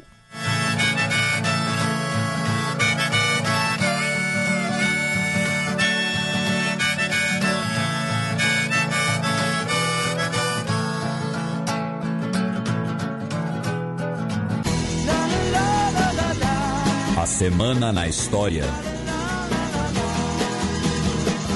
17 de dezembro de 1538, há 485 anos, o Papa Paulo III excomungava Henrique VIII da Inglaterra. E aí o Henrique VIII ele fez que nem o Bender. Ele falou: "Vou fundar minha própria igreja". com bebidas e. Não, aí ele não concluiu que nem um Bender, mas. Mas eu vou ser o chefe da porra toda. Pois é, né? Lembrando que o Reino Unido não é um Estado laico, né? O Reino Unido é um Estado em que política e igreja caminham juntos, que o chefe de Estado é o chefe da igreja, e isso começa com Henrique VIII, com ele excomungado, né? Quando ele tenta a anulação do casamento, né? Nem um divórcio, anulação do casamento. Né? E aí uh, o Henrique VIII segue em diante e, aí e era oitavo porque ele teve oito esposas. é, ele era um homem de que fazia as mulheres perderem a cabeça. É, para quem não sabe, Henrique VIII executou várias das ex-esposas dele. Né? Uh, enfim, é, tem a, história, a, famosa história da Ana Bolena né, e tudo mais. Uh, e politicamente é muito importante porque é o início da igreja anglicana, e uh, é, também vai, vai, ser, vai acabar sendo início do movimento puritano, né? Porque a igreja anglicana era basicamente uma. Ela mantém várias coisas da identidade, da liturgia, da estética católica. E os puritanos vão falar: olha só, isso aqui não é protestantismo, isso aqui é um catolicismo chefiado pelo rei. Então, definiu um movimento de purificar a igreja anglicana, né? Enfim. Uh, mas então, 485 anos, esse evento bastante importante, que acho que a gente já comentou aqui cinco anos atrás, inclusive. 27 de dezembro de 1703, há 320 anos, Portugal e Inglaterra assinavam o Tratado de Mitwin. O Tratado de Mitwin, que é o famoso Tratado dos Panos e Vinhos, né, na qual Portugal exportará vinhos para a Inglaterra. Principalmente do Porto e a Inglaterra exportará tecidos, né, especialmente lã, né, para Portugal. E uh, a Inglaterra vai se tornar então o principal destino dos vinhos portugueses. Os ingleses vão usar isso, inclusive, para diminuir o seu comércio com a França. É um aspecto que a gente não costuma ver na escola. Né? Na escola a gente acaba tendo uma perspectiva lusocêntrica né? Mas era um contexto ali da disputa sistemática entre ingleses e franceses. E os ingleses falaram: olha só, a gente vive e mexe, está em guerra com os caras, mas estamos aí comprando o produto deles. A gente tem que achar outro vinho. Né? Ah, os Portuga faz vinho, né? Nossos aliados lá desde o século XIV. Então, você tem a entrada do, dos vinhos no mercado inglês os portugueses passam a comprar mais tecidos, passa a se criar basicamente uma dependência econômica de Portugal em relação à Inglaterra, porque a Inglaterra se torna, como eu disse, o principal destino das exportações e o principal fornecedor de algo muito importante, porque é aquela coisa, né? Garrafa de vinho você, sei lá, hoje em dia que você tem uma oferta gigantesca, não sei, mas uma pessoa bebe o quê? Uma garrafa de vinho por semana, em situações. Tirando festividades, é claro, tal. Agora, roupa você precisa toda hora, né? Roupa, e roupa todo mundo precisa. Então, criou né, uma relação desigual e intensificou os elos entre Portugal e Inglaterra. 23 de dezembro de 1888, no sábado da semana que vem, completam-se 135 anos de, quando o pintor neerlandês Vincent van Gogh cortou oh. a própria orelha esquerda. Ó, oh, é. a, a, pronúncia do, do Ró, é. né? Manda um queijo rolda aí daqui a pouco. é, mas esse é, é talvez o mais famoso né? Uh, episódio ligado a Van Gogh, né? Todo mundo. É, é, de certo modo, é uma, uma, simplificação, né? Um, quase um meme, né? Ah, Van Gogh, o cara que cortou a própria orelha, né? Ficou doidão de amor, ou então que ele teria, né, de fato, problemas de saúde mental, enfim. Não à toa escolheram William Dafoe para interpretar ele. é, o William Dafoe que, que, ele tem aquele olhar assim, Doidão. né? E, e o que acontece? A gente sabe a data exata, né?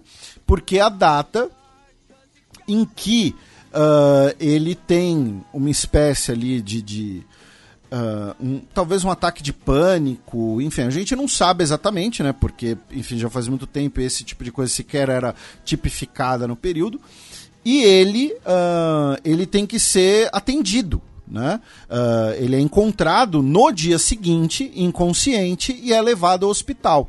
Então, é esse o registro, né? Isso, não, é, não, não isso. é que ele colocou no diário, hoje cortei minha orelha. É, exato.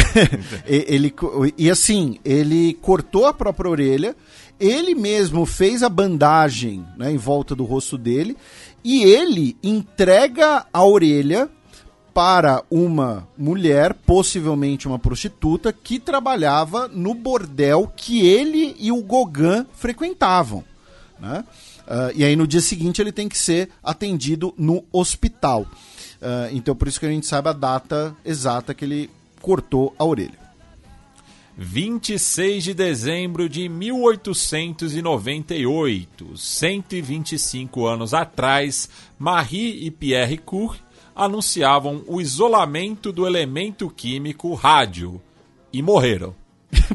morreram um pouco depois, né? Uh, e, e, assim, a Marie Curie, ela acaba sendo a, a mais lembrada, né? Especialmente pelo fato de que ela é a única pessoa que tem um prêmio Nobel em duas áreas científicas diferentes. Uh, e o primeiro Nobel dela que foi o Nobel de Física, né? Lembrando, ela tem o Nobel de Física e o Nobel de Química. O Nobel de Física dela foi partilhado com o marido dela, o Pierre Curie, que é a primeira vez que um casal né, uh, é laureado com o prêmio Nobel. E como o Matias comentou, né, Uh, não foi é, exatamente a pesquisa, o isolamento do elemento rádio, né? mas uh, nos anos seguintes, né? Já no século XX, que é a época que ela é laureada com o Prêmio Nobel de Química, quando ela descobre o polônio, né? Uh, enfim, você tem o fato de que ela e as anotações dela né, são contaminadas com, com radiação, com radioatividade. Uh, ela que cunha o termo, inclusive, radioatividade, e acaba falecendo. O marido dela morre antes, acho que ele é atropelado, né, um negócio assim, uh, em, em Paris mas uh, temos aí uma descoberta importante, né?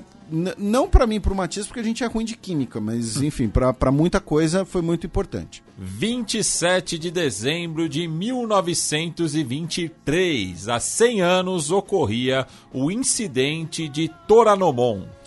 O incidente de Toranomon foi quando um militante comunista japonês chamado Daisuke Namba ele tenta assassinar o Hirohito, que então era príncipe regente do Japão.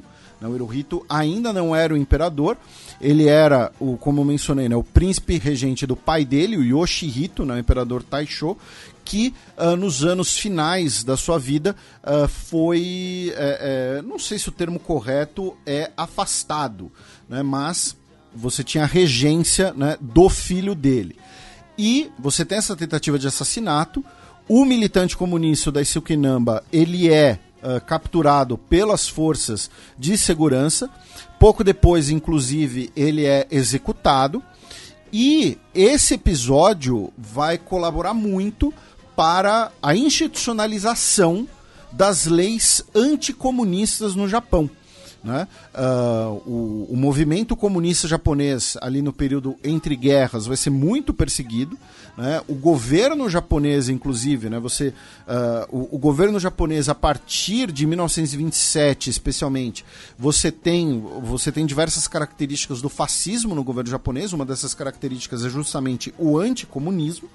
E Uh, esse episódio especificamente serve de gatilho para essas diversas leis, né? vão, vão ser várias delas em, em, em anos diferentes, né? mas começando em 1925 você vai ter ali uh, a, a, declaração de que o comunismo ele contraria o Kokutai, né? E a, o Kokutai seria a essência japonesa, né? a identidade japonesa.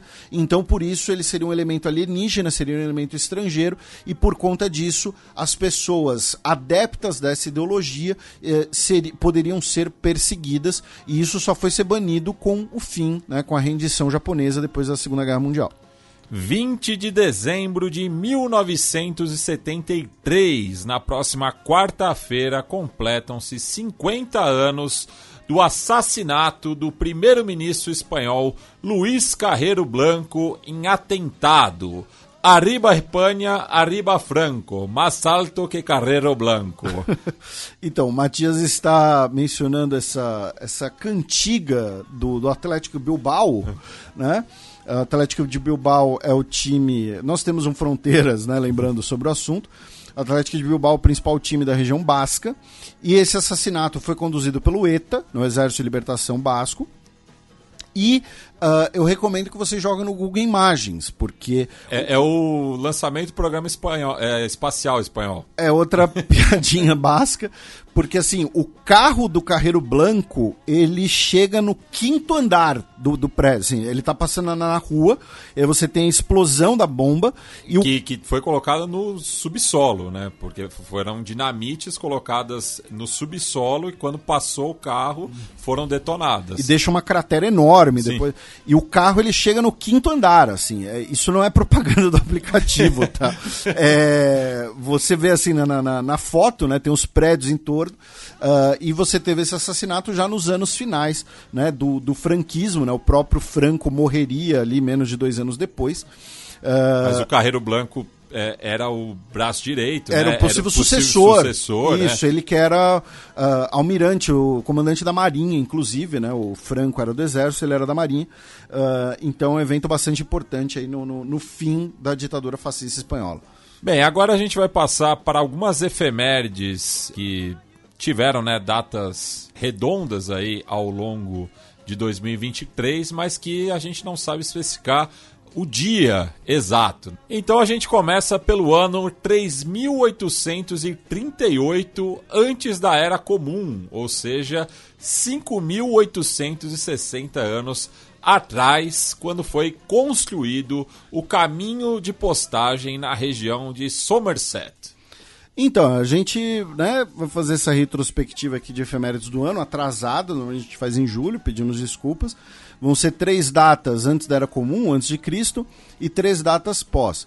E, e lembrando, assim, quando você fazer essa conta, né, tem uma pegadinha, porque não existe ano zero, tá, gente? Então tem que somar, no caso do, do ano né, antes da Era Comum, você soma 3.838 com 2023, tira 1, e aí vai dar uh, 5.860. E uh, esse caminho de postagem é a estrada mais antiga que se tem registro na parte norte da Europa. Tá? É uma precisão, né, mais ou menos, de quando ela teria sido construída. Tá? Uh, fica na região de Somerset, que é uma região na Inglaterra que você tem ali uh, terras alagáveis, tem pântanos, então você precisava ali, é, é, quando os humanos precisavam de fato estabelecer um caminho usando toras de madeira, inclusive um dos mais famosos né, fica nessa mesma região, mas é um pouco posterior. Então, você vê que quase 6 mil anos atrás, nossos antepassados já estavam fazendo estradinhas de madeira por áreas alagáveis. 328 antes da Era Comum, 2350 anos atrás, Alexandre o Grande matava Clito. Clito que não era o grande. é, e, e, assim, e obviamente, como eu sou ruim de conta, para quem quiser ajuda, tem a Omni Calculator, tá? Que permite você fazer esse cálculo com datas antes de Cristo, inclusive.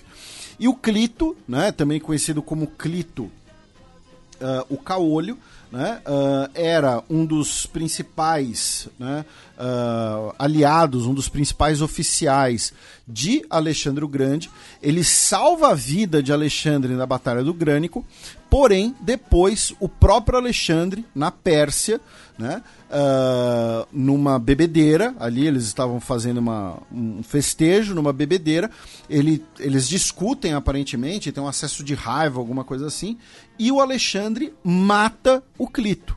Tá? E depois uh, ele fica tomado pelo remorso, e os generais de Alexandre, uh, principalmente o Ptolomeu, decidem então criaram uma conspiração de que o Clito faria parte para condenar o Clito póstumamente como traidor para aplacar a culpa do Alexandre. 228 antes da Era Comum, há 2250 anos, morria Amilcar Barca. O Amilcar era o pai do Aníbal, né? Uh, e também pai do Asdrubal, que trouxe o trombone. Uh, essa referência acho que os mais novos vão pegar. de velho. Mas o Amilcar Barca né, foi o principal comandante das forças cartaginesas na primeira guerra púnica. Né? Uh, ele negocia, inclusive, a paz com os romanos e uh, ele morre né, em batalha tá? Uh, na região de Elche, na Espanha, né? onde você tem inclusive o, o time, né? Uh, e ele é sucedido então uh, pelo Asdrubal, mas é claro, o mais conhecido da família Barca vai ser o Aníbal. 773 depois da Era Comum.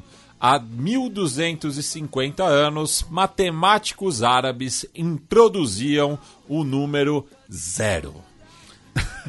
Isso, o zero, lembrando, os romanos e os gregos não tinham zero, tá? O zero é importantíssimo para diversos cálculos, para diversas operações, né? Uh, enfim, nossos ouvintes que são da matemática, da física, da engenharia podem explicar isso muito melhor. E o zero, ele é introduzido no nosso conhecimento matemático pelos matemáticos árabes embora os maias também tivessem o número zero, tá? Uh, isso foi esclarecido tem algumas décadas, só alguns anos, acho que quando a gente está na faculdade, não sei. O zero maia, inclusive, o símbolo, parece um, um feijãozinho, tá? Parece o desenho de um feijão. Mas no nosso conhecimento matemático, nessa tradição né, uh, uh, que vem da matemática árabe, né? lembrando que os algarismos são árabes, que a álgebra é árabe. Né? Inclusive, um tempo atrás, teve um pessoal que fez uma pegadinha muito boa no, nos Estados Unidos. Né? Tipo, ah, você é a favor que seus filhos aprendam algarismos árabes na escola? a gente falando, não, isso é um absurdo, babá, babá, sendo que nós já usamos algarismos árabes. Né? A própria palavra algarismo né? é uma palavra de origem árabe. E, enfim, introduzindo o número zero e foi algo decisivo aí para, especialmente, o desenvolvimento do cálculo e da álgebra.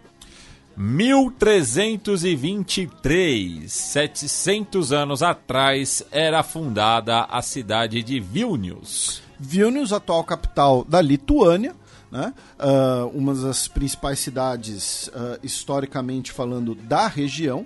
Lembrando que Vilnius, durante quase todo o período entre guerras, né, foi ocupada pelos poloneses.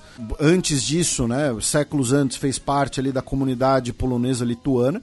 O centro histórico de Vilnius, inclusive, é patrimônio cultural da humanidade, porque junta ali a arquitetura barroca com a, a arquitetura medieval. É, um, é uma cidade que eu gostaria muito de conhecer um dia, não sei se um dia será possível, né, mas gostaria muito. E Uh, o mito né, de, de, de, fundação dela está ligado justamente ao rei Mindaugas, né, que é o rei fundador da Lituânia, né, o grande rei uh, uh, da Lituânia, e que teria história, né, tem a ver ali com os lobos que habitavam na região, né, a origem mitológica da cidade, enfim. É algo bastante interessante. Então tá aí, esse ano fez 700 anos de Vilnius.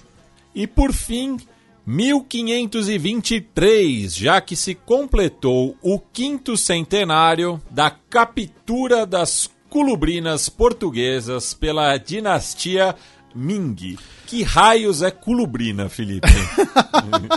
Não faço ideia. A colubrina é uma espécie de canhão de mão. É o antecessor do mosquete. Era um canhãozinho que podia ser carregado por um homem, embora fosse bastante pesado e os chineses vão capturar uh, esse armamento e vão aperfeiçoar o desenho dele, né? Lembrando que inclusive a origem da pólvora é chinesa, né? Vão aperfeiçoar esse desenho e nós vamos ter então uh, o, o, espalhar se espalhou como pólvora né? Uh, pelo Oriente justamente as, as primeiras armas de fogo né? mas que nesse caso foram de origem europeia e quando os Ming capturam navios portugueses carregando esse tipo de armamento. Uh, essa efeméride, inclusive, aqui, meu caro Matias, um dos motivos de eu ter colocado ela uh, foi porque, assim, é, querendo ou não, é muito mais fácil nós acharmos datas efemérides do que se convencionou chamar né, de Ocidente. Né? Então você vê, ah, excomungação do Henrique VIII, história de Portugal, Vicente Van Gogh, blá blá blá. Então eu estava tentando achar alguma coisa sobre a China, algum aniversário sobre a China, achei esse que achei interessante, né? Porque tem esse impacto uh, não só na China, mas também regional. E, uh, enfim, então. Mas aí antes que alguém fale, ah, mas pô, vocês só falam de datas na Europa e tal, uh, tenho em mente isso, que é muito mais fácil achar esse tipo de data, especialmente para nós. Uh, mas então tá aí quando a dinastia Ming deu um pau nos portugueses. Bem, passemos agora para a segunda coluna aberta, no qual eu e o Felipe daremos um giro pelo continente mãe na companhia de um convidado.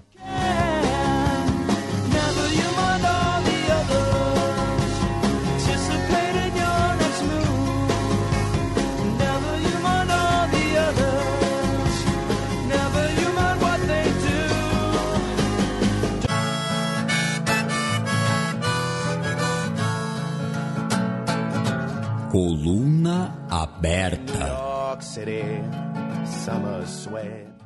Bem, nessa coluna aberta estamos recebendo o Sérgio Catemberrá, ele que é doutor em Sociologia pela Universidade Federal da Paraíba, nasceu na França, cresceu na República Democrática do Congo e mora no Brasil, e também um dos maiores defensores do Wemby, né, pelo Twitter. Tudo bom, Sérgio?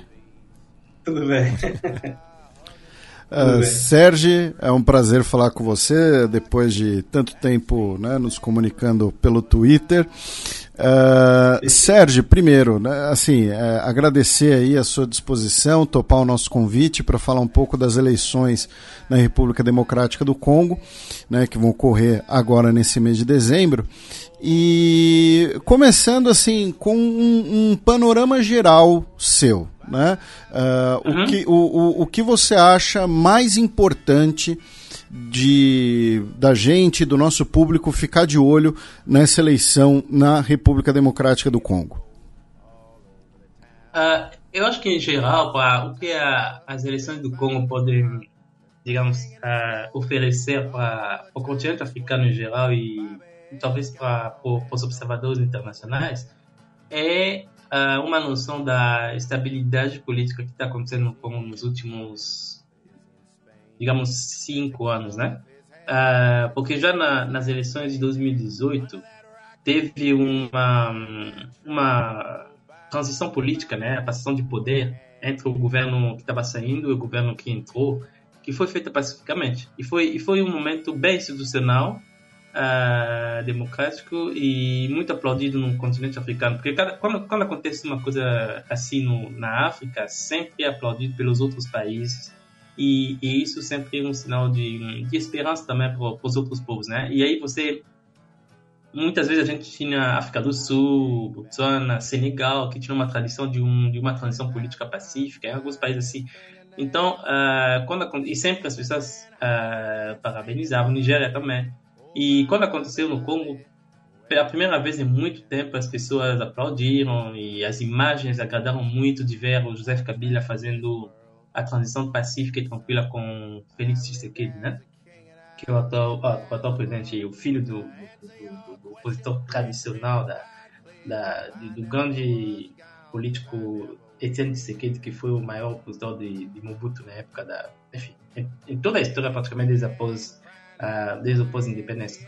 Então, eu acho que uh, o que os observadores internacionais precisam, talvez vão precisar uh, observar e, e, olhar com atenção, é justamente se essa, esse, essa eleição vai produzir uma sequência, digamos, uma, uma espécie de estabilidade na continuidade do que uh, aconteceu em 2018. Uh, talvez isso seja a coisa mais importante, pouco polêmico que talvez eu vou falar algumas coisas no, programa, isso seja até mais importante do que o resultado, digamos, a fidelidade do resultado em si. Porque já em 2018 teve uma controvérsia, uma controvérsia sobre o resultado da eleição. Né? Um, depois a gente pode falar disso se vocês quiserem, mas assim, eu acho que é importante. Uh, havia dois candidatos que se destacaram, que chegaram praticamente na, com a mesma pontuação no final da, das, da, das eleições, que era o Martin Fayulu e o Félix Tshisekedi. Uh, só que um, Martin Fayulu, tinha um discurso muito radical de oposição e ele prometia fazer, uh, uh, perseguir o presidente Kabila que estava saindo penalmente pelos crimes cometidos contra o Estado, corrupção, traição, etc. E o Félix Tshisekedi um, tinha um discurso mais pacífico na época, entendeu? Então, uh, o que aconteceu foi que as instituições mais importantes fizeram uma espécie de acordo, né, que envolveu também a União Europeia, uh, uh, a União Africana, o presidente Kabila que estava saindo, o, o, o, vencedor, o vencedor declarado, né, Félix Tshisekedi, a comissão eleitoral, e Tshisekedi foi declarado presidente. Mas uh, até hoje, Fayulu e muita gente analisa, acredita que o Fayulu ganhou por pouco nas urnas, entende? Mas como a solução que ele estava propondo na época era de perseguir Kabila, não tinha garantia de estabilidade política uh, depois das eleições. Havia uma uma inquietação e uma, um, um medo de, de que as eleições poderiam depois de que uh, haveria uh, desordem ou, ou, conflitos, né, que sempre tem crises pós-eleitorais no, no Congo, né? Aconteceu em 2007, aconteceu em 2011 e tal. Então, o que eles, todos os atores políticos na época, nacionais e internacionais, o que eles priorizaram foi a estabilidade, a transição pacífica. Então, uh, Félix Tshisekedi aceitou uh, dar unidade para o presidente Kabila e ele foi declarado presidente. Então, a presença dele começou, ele criou esse governo de, que no início, né, foram três anos, acho, do governo de, né, de governo de união nacional, com um grupo de, de Kabila um, em, alguns, em alguns ministérios. Uh, bom, isso depois foi desfeito. Mas, assim, isso foi o que aconteceu em 2017, 18. Então, um, digamos que o mais importante de 2018 não foi exatamente a, o resultado do, da eleição em si, mas o acordo institucional que foi feito e a estabilidade que isso produziu. Para as pessoas que não são congolesas e tudo, ou africanos, é difícil entender isso, mas para um africano, isso é muito compreensível, digamos, faz muito sentido Uh, porque não, são, não temos democracias consolidadas como no, no Ocidente. Então, e, e, também a democracia não é um, uma, uma tradição política, cultural dos países africanos. Uh, tem que ter adaptações. Então, isso que aconteceu. Então, eu acho que nessa, nessa, nessa, nessa eleição agora, o que as pessoas esperam também é mais ou menos uma, uma continuidade nesse sentido.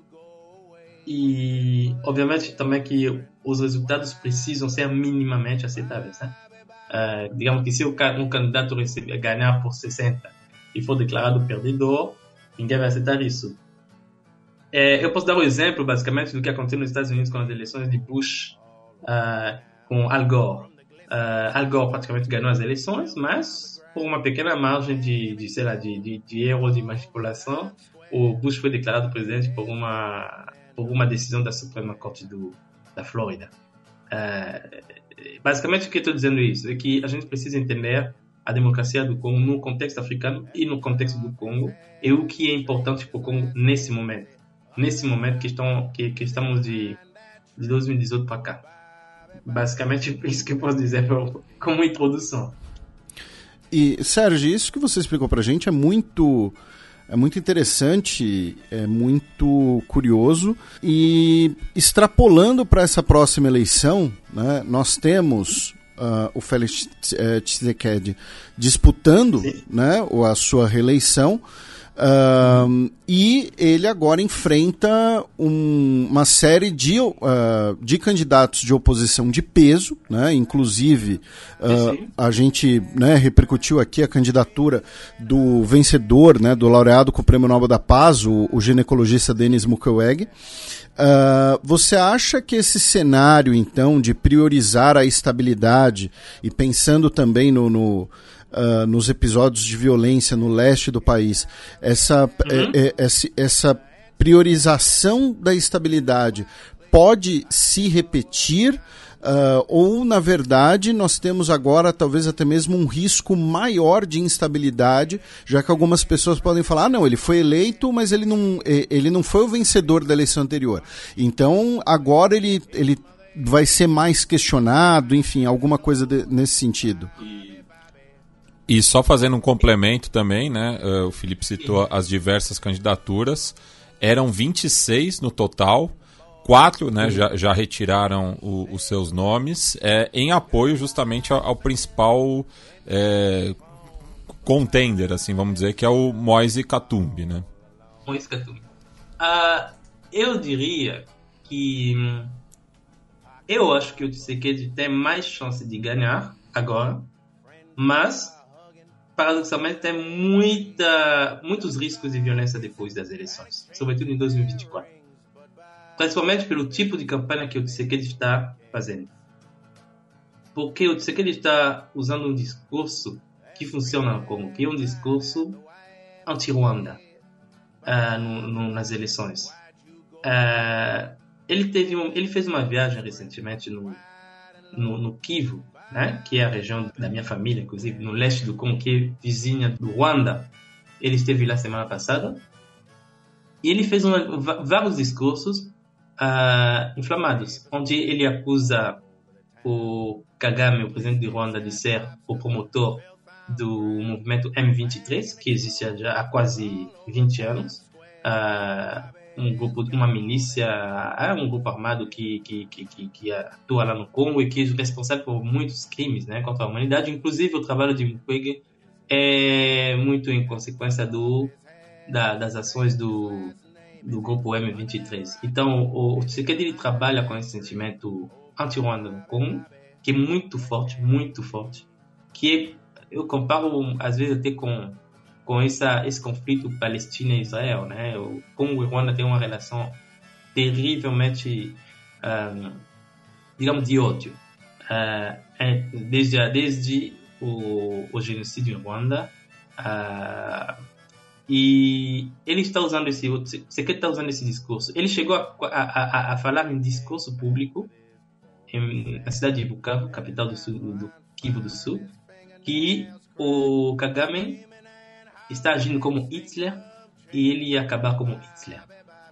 Numa entrevista que ele deu há duas semanas na, no canal de televisão francesa France 24, ele declarou tranquilamente, publicamente, e que me surpreendeu muito, que não descarta uma guerra aberta com Ruanda. No, nos próximos meses. Isso porque uh, o grupo de M, o grupo M23 uh, conseguiu avançar em duas, dois territórios no, no, no Congo, né? no, no, norte, no Kivu do Norte. Uh, eles conseguiram pegar dois, dois, dois, territórios onde a Comissão Eleitoral já declarou que não vai ter, uh, não vai ter eleições nesses dois territórios. Né? Então, eles conseguiram chegar lá e tinham uma ameaça de que eles pudessem, inclusive, capturar a, a capital do Kivu do Norte, que é, o, que é a cidade de Goma. Os dois territórios que eles pegaram são um, Rutshuru e Massissi. Então, eles pegaram esses dois territórios e estão ocupando esses territórios. Então, não vai ter eleições nesses dois territórios. Uh, e o risco é que eles entrem em Goma. Só que o, o, o, o, Sekedi falou que não vão pegar, prometeu que não vão pegar Goma. Ele tá, a campanha dele está muito baseada no na proteção do, do território contra a invasão de, de Ruanda e a atuação do grupo M23, porque ele também acusa o Ruanda de ter mais de mil, mais de dois mil, de milhares de, de militares atuando no Congo, que eles podem monitorar isso com imagens de satélite, tudo invisível, que eles sabem, a Europa sabe, os Estados Unidos sabem, a ONU sabe, todo mundo sabe. E, e também nessa mesma entrevista que ele, que ele deu para France 24, ele também reconheceu que está com está uh, empregando mercenários franceses no Congo como instrutores das forças armadas do Congo. Uh, que não estão atuando no, no, militarmente contra invasão, a invasão de, de, de, Ruanda entre aspas ou ou a atuação de M23 mas que estão um, treinando monitorando um, elaborando táticas e tudo, como se fossem, ele usou mesmo a, a, a figura, como se fossem coaches, como um treinador de futebol. Ah, está à beira do campo, dá instruções, orienta, mas não joga. Quem joga são uh, as Forças Armadas do Congo e algumas milícias uh, congolesas uh, patrióticas que estão atuando com a autorização do governo contra o M23 e as forças de Rwanda. Então, esse é o contexto. Uh, se ele ganhar também as eleições, que eu acho que é possível, muito possível, muito provável, até porque a oposição é muito dividida e também porque um, ele tem um, digamos que posso como dizer isso, um, ele tem um, o governo dele teve alguns resultados interessantes. O problema é que se ele ganhar, ele vai não se sabe o que, que ele vai fazer em relação a, a, a, a a e a Goma, e não se sabe o que ele vai fazer em relação a, ao Ruanda. Uh, se isso vai resultar numa guerra, ninguém sabe, mas o discurso é muito inflamado, surpreendentemente. Nunca vi, praticamente, desde Joseph, desde o pai de, de Kabila, de Joseph Kabila, desde Laurent Désiré Kabila, nunca vi um presidente congolês uh, ter um discurso tão direto sobre uma guerra aberta com o Ruanda. Então, é um pouco esse o paradoxo. Então, eu, eu também não, não, não tenho tanta certeza que o, o, o Moïse Katumbi seja o grande favorito da, da, da, oposição. Eu acho que ainda é, pode ser Martin Fayulu. Mas o Moïse Katumbi realmente é um candidato uh, muito importante. Agora, também é interessante que o, nos, nos últimos, nas últimas semanas surgiram muita, muito, muitas dúvidas sobre o ataque né, do governo sobre do governo não oficialmente mas a campanha do governo sobre a nacionalidade de Katumbi né tem até documentos que, que, que, que, vazaram na internet de que ele efetuou várias viagens nos Estados Unidos usando o passaporte de Zâmbia né e como não tem é, ele vem de uma de uma linhagem nobre da Zâmbia né isso. Então, como ele está usando o passaporte de Zâmbia, é, muita gente estava divulgando que ele está usando essas, esses, esses documentos para viajar e tal. Então, a nacionalidade dele contestada e contestada. Na verdade, o, o, desde o José Kabila, José Kabila foi contestado, a nacionalidade de Kabila foi contestado é, foi contestada durante 16 anos que ele ocupou o poder. Ele é filho legítimo de, de, de, de, de Laurent Désiré Kabila. Ele se parece até fisicamente, mas tinha gente contestando até uh, que, que, o, que Laurent Désiré era o pai dele. Mas era, era bem engraçado porque fisicamente é a cópia do pai. Né? O fato é que ele cresceu no, no, no, no, acho que no Quênia, ele cresceu em Quênia. É, Sérgio, queria que você explicasse né, para a gente também, para a nossa audiência, é, até por uma questão assim é, de proporcionalidade, né, é, fica um pouco difícil de entender né, como um país tão extenso, com uma população tão grande né, como a República Democrática do Congo, tem uma ingerência tão forte de Ruanda, que é um país é, territorialmente pequeno, uma população também é, pequena né, para pro, os padrões africanos. Por isso eu faço sempre paralelo um pouco com, com Israel, porque eu acho bem interessante para facilitar a compreensão. Depois que teve o, o, o, genocídio, o, genocídio, o genocídio, em Ruanda, em 96, um, o Ruanda está com benefício de, com, de uma grande proteção da comunidade internacional. Uh, Ruanda, nessa região, pode fazer muita coisa e é difícil uh, que tenha consequências contra, contra eles. Né? Muitas vezes também o governo atual de Ruanda utiliza o genocídio como uma proteção. Uh, uh, isso isso é, é, é, inegável. Por exemplo, a desculpa deles de invadirem periodicamente o Congo, de que eles estão perseguindo os responsáveis pelos, pelo genocídio e aí o, o exército dele entra e tal. Isso faz 20 anos que acontece. Um, e e como, como não tem muito o que fazer sobre o isso. Então, uh, esse sempre foi um problema. E além disso, quando é um país muito mais organizado do que o Congo, muito mais organizado economicamente, militarmente, se organizou muito melhor do que nos últimos, nas últimas décadas duas décadas ou três décadas. Um, você vê, inclusive, que eles têm um soft power muito importante, né? Quando você vê a camisa do Arsenal, Visit Ruanda, ou Paris Saint-Germain também, acho que, acho que utiliza, né? É, o patrocínio de Ruanda, né? Como eles têm essa uma estratégia de visibilidade que lembra Qatar ou esse tipo de, de país. Hein? Então, tudo isso contribui, o soft power do Rwanda é muito, muito importante e contribui para uma para essa, para essa dificuldade de você uh, conseguir reagir às ações de Rwanda no Congo. Uh, e o Congo é uma, é uma bagunça, todo o governo do Congo, de, de Kabila, foi uma bagunça. Então não tinha, não tinha estratégia, não tinha visão, não tinha nada. Então, uh, o contexto é esse.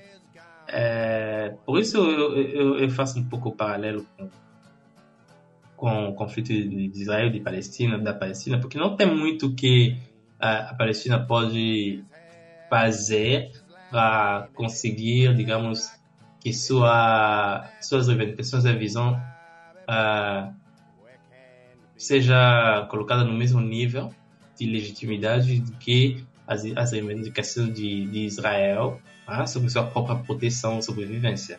Que a questão de Ruanda também é essa. A Ruanda sempre coloca que ah, nós sofremos o genocídio e se não, não beneficiamos de uma proteção hum, internacional, isso pode acontecer de novo o Kagame também tem um governo que, que, que é autoritário, mas ele está lá e não tem problema. Pra, não, tem, não, tem, não, não, não, não existe, digamos, contestação das eleições de Ruanda, os resultados são extraordinários, 90% de vitória e tal.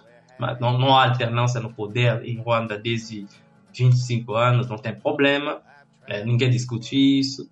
Então, esse é o contexto também. Uh, sempre com, depois de, enfim, eu, eu acho que o contexto dessa região só se entende depois da, de, de, de, do, do, do, do genocídio em Ruanda. Então isso explica tudo, praticamente. Uh, explica muita coisa, explica a entrada de Kabila no Congo, uh, do, do, do Laurent Desiré Kabila, depois explica, explica praticamente tudo. E, inclusive, o, o, o sentimento anti-Ruanda que está no Congo, que é importante, muito importante no Congo, e que teve já consequências de, eh, extraordinárias e, e, e, e graves de, de, assassinatos, de, perseguição de ruandeses ou pessoas que foram assimiladas a ruandeses porque seu nome parecia nome de ruandeses, foram massacrados e mortos em Congo inocentes. Minha própria família também foi, foi, foi perseguida por isso em algum momento. no, no país, no, no Congo. Então, uh, são, são, são, são, são, essa é a realidade. E o problema é que o Tshisekedi está usando esse discurso de uma forma bem perigosa. Né? Eu acho que sem, sem, sem medir muito as consequências disso, ele está utilizando esse discurso, inflamando a população. E talvez isso ganhe, ganhe as eleições para ele. É, Sérgio, aproveitando que você usou o paralelo né, de, de Israel e Palestina, eu queria trazer uma outra pergunta né, em relação às eleições, em relação ao próprio Moise Katumbi, né, que, é, como você citou, né, ele é de origem zambiana, por parte da mãe, né? Vem de uma linhagem nobre do, do povo Lunda, mas por parte pai ele é judeu sefaradi. É, então, queria saber se isso tem sido utilizado é, durante a campanha, principalmente pelo Félix é. Não, não, não. Não temos esse, não temos esse problema de, colocar essas questões, até porque uh, não, não teria, digamos, como explicar isso, traduzir isso para a população em termos culturais e intelectualmente será difícil traduzir isso, né? Como, é, como digamos, será difícil ter um ganho político e eleitoral, um discurso sobre a, o fato dele ser israelense. Muito mais produtivo você atacar o fato de que ele é da Zâmbia ou uh, é, que é estrangeiro, sim, simplesmente que ele é estrangeiro. Se ele é estrangeiro, é bem possível que Rwanda esteja atrás, que ele seja manipulado.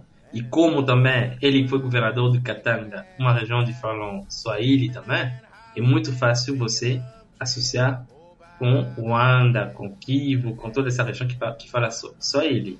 Então, é, estrategicamente, é muito mais interessante dizer que ele é estrangeiro, simplesmente que ele é estrangeiro, do que dizer que ele é especificamente de uma. que ele tem origem judia, entende? É basicamente isso. Porque também essa, essa, essa questão de, de defender a integridade nacional contra os estrangeiros tem muita, muito apelo no, na diáspora do Congo que, que está na Europa, principalmente na, na França e na, e na Inglaterra.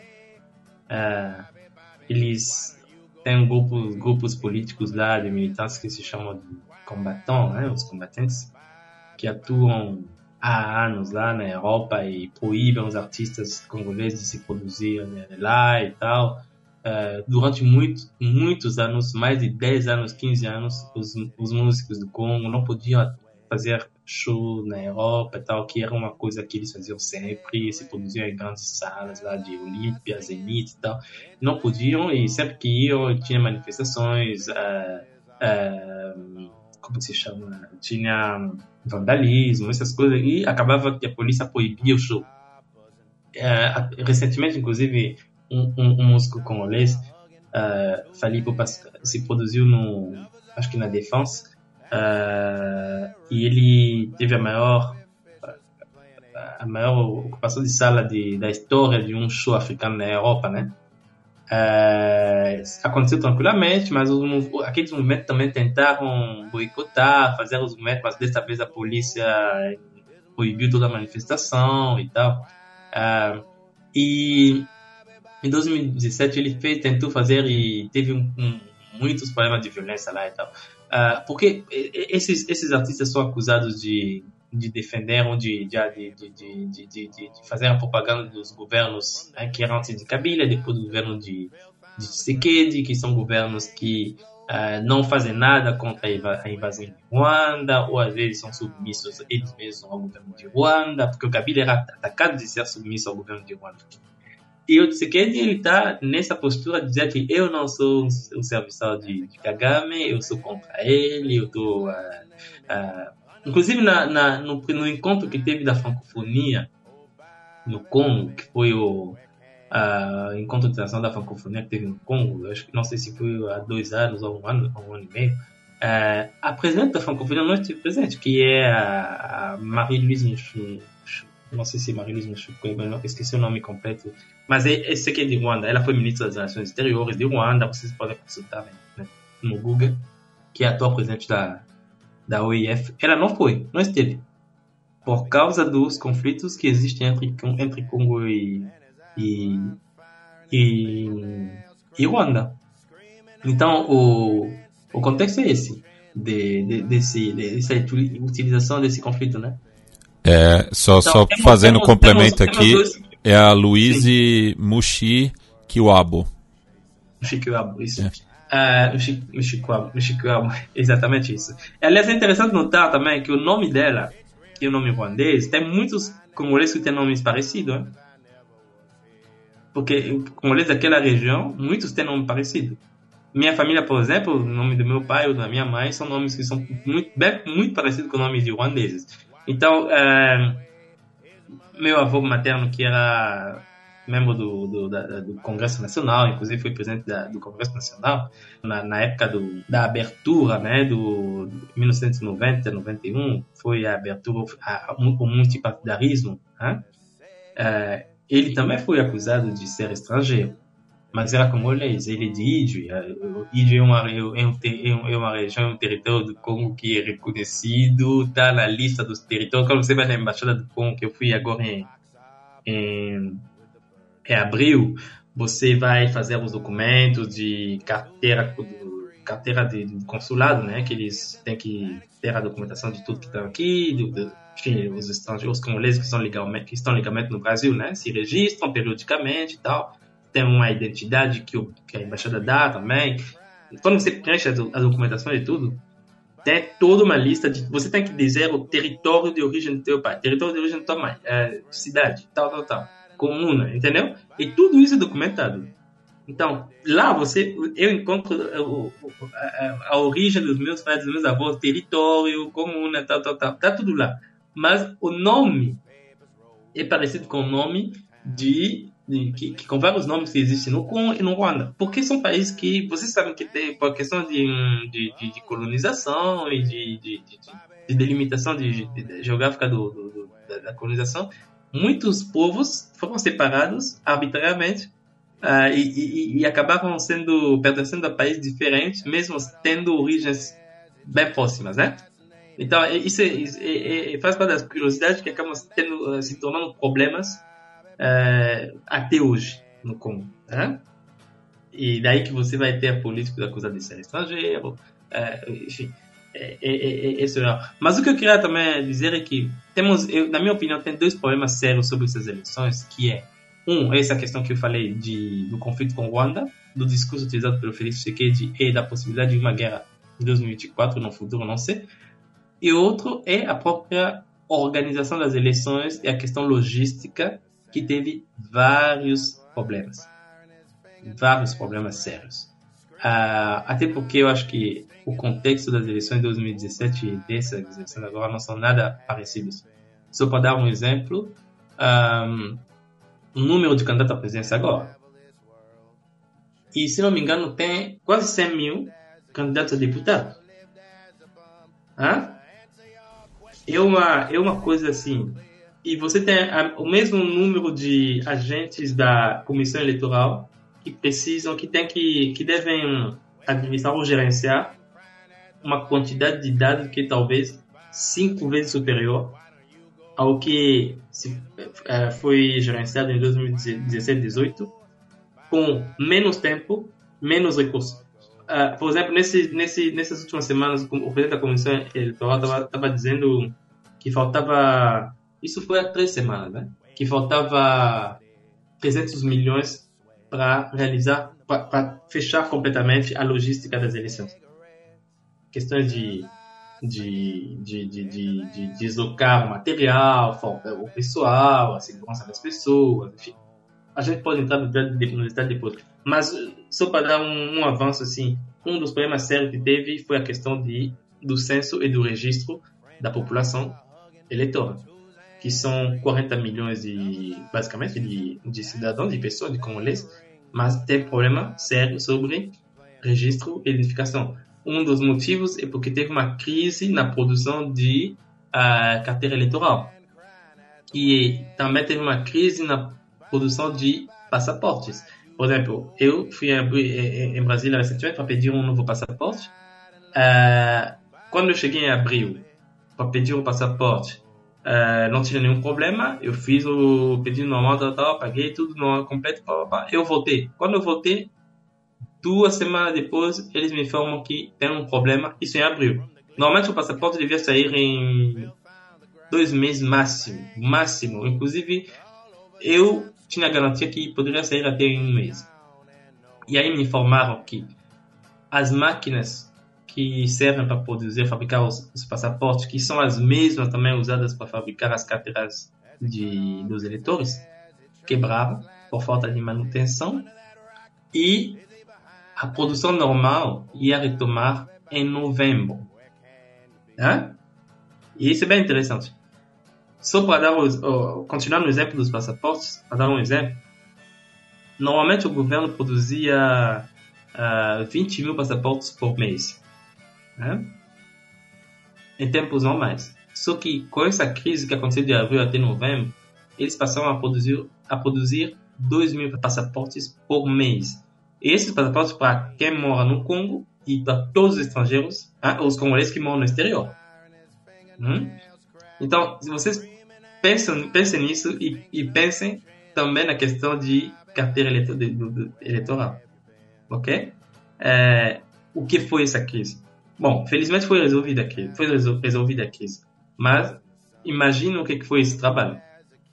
É, e teve esse problema de, de, de identificação das pessoas, uh, de, de, de, registrar esses eleitores, de fazer as carteiras, uh, da segurança das carteiras. Teve um problema também que muitos eleitores estavam dizendo que uh, eles tinham a carteira, mas depois de algumas semanas a foto era simplesmente apagada. tinha um problema de, de impressão e muitos eleitores não tinham não tinham mais seu rosto na, carteira de identidade. Então, tudo isso são problemas que vão ser verificados nas eleições que vão acontecer. O governo está dando algumas garantias de que se você não encontrar no se a tua foto não, não, não aparecer na tua se for apagada na, na, carteira física, né, que você vai ter de, de eleitor, uh, tem, vai ter uma outra solução que quando você chegar lá no, no local de voto, tem, tem soluções que eles estão garantindo que vai ter e tudo. Enfim, é, teve vários problemas de logística. Mas, em geral, eu acho que o, o, o, a atual comissão eleitoral trabalhou bem. Eu acho que, realmente, sinceramente, trabalhou bem. Uh, o, o, atual presidente da comissão eleitoral me parece uma pessoa séria. Faz um trabalho sério. Mas eu, eu sinto que tem um jogo interessante entre ele e o, governo. Uh, por exemplo, ele, isso há três semanas ele disse temos um problema, está faltando 300 milhões para terminar. Você quer nessa mesma entrevista que ele deu para France 24, ele disse: Eu garanto que vai ter eleições. Pelo menos até agora, eu garanto que vai ter eleições. Nada me diz que não vai ter. Ainda não encontramos esses 300 milhões, mas vamos encontrar. Estamos trabalhando para encontrar a forma de financiar, de, de encontrar o financiamento final desses, ah, desses 300 milhões para fechar as eleições. E organizar as eleições é responsabilidade do governo. O governo, quando ele é eleito, ele tem a responsabilidade de, durante os cinco anos que ele vai ficar no poder, de, de, de, de, de disponibilizar esse dinheiro para a comissão eleitoral uh, uh, poder organizar as eleições. Então, o, o, o, o, presidente da comissão eleitoral está dizendo que, por exemplo, ele está dizendo que temos que deslocar o material, já temos todo o material necessário, tudo está aqui. A gente estava esperando para ter tudo aqui disponível, as urnas, tudo está aqui. O problema que a gente estava esperando era ter tudo para poder deslocar tudo de uma vez, não fazer tudo aos poucos, aos poucos mandar pouco, não. Temos tudo agora e, que, e temos que mandar tudo nas, no, nos territórios, na cidade, tudo. O problema é que uh, tem, estamos em período, de, em período de chuva e também como um país onde não tem muitas infraestruturas, uh, digamos, de, de transporte, né? digamos, é, estradas e tal. Tem muitos deslocamentos de material eleitoral que tem que ir de helicóptero, de avião, de barco e tudo. Só que em alguns locais você pode deve atravessar uma ponte e às vezes a, a, a ponte não existe mais. Uh, então que o, o, o, presidente da, da comissão eleitoral, o, o, o Kadima, estava dizendo que ele solicitou uh, o uso dos aviões e dos helicópteros do exército para nos, nos locais onde atravessavam por barco, por exemplo, atravessar por helicóptero uh, para uma questão de segurança, que as pessoas podem afundar também. Tem muitos, muitos problemas de, de pessoas que morrem em afundamentos de barco no, na, nos rios do Congo. Né? Uh, então tem toda essa, essa questão. Então ele está dizendo que eu tenho tudo, está tudo pronto, mas temos problema de logística para resolver. O governo tem que me fornecer helicópteros, aviões, Antonov, né, sobretudo os Antonovs, para deslocar o material nas regiões e depois das regiões para os territórios. E nos territórios, os helicópteros, seja do, do governo e talvez até da, da, da, da, do, da missão da ONU. Então, ele está dizendo, temos tudo pronto, menos a logística para despachar o pessoal e ah, que são os agentes da, né, o, o, o, os agentes da Comissão Eleitoral Independente e o, material nos, nos, locais. Então, esse é o ele está dizendo, bom, eu tenho tudo, mas a bola está com o governo. Então, o risco é o que também? O risco é que, se não acontecer nada, a Comissão Eleitoral diga, eu fiz tudo. Quem não quis foi Tshisekedi. Entende um pouco tá, o que está o que tá me parecendo?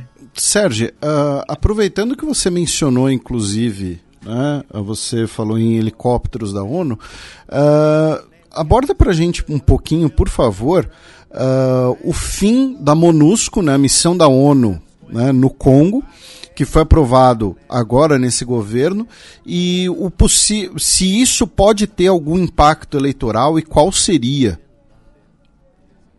Bom, para essa eleição eles estão presentes. Para essa eleição eles estão presentes. Uh, o problema é que também observei, eu observei uma espécie de desengajamento do, do da comunidade internacional sobre o Congo.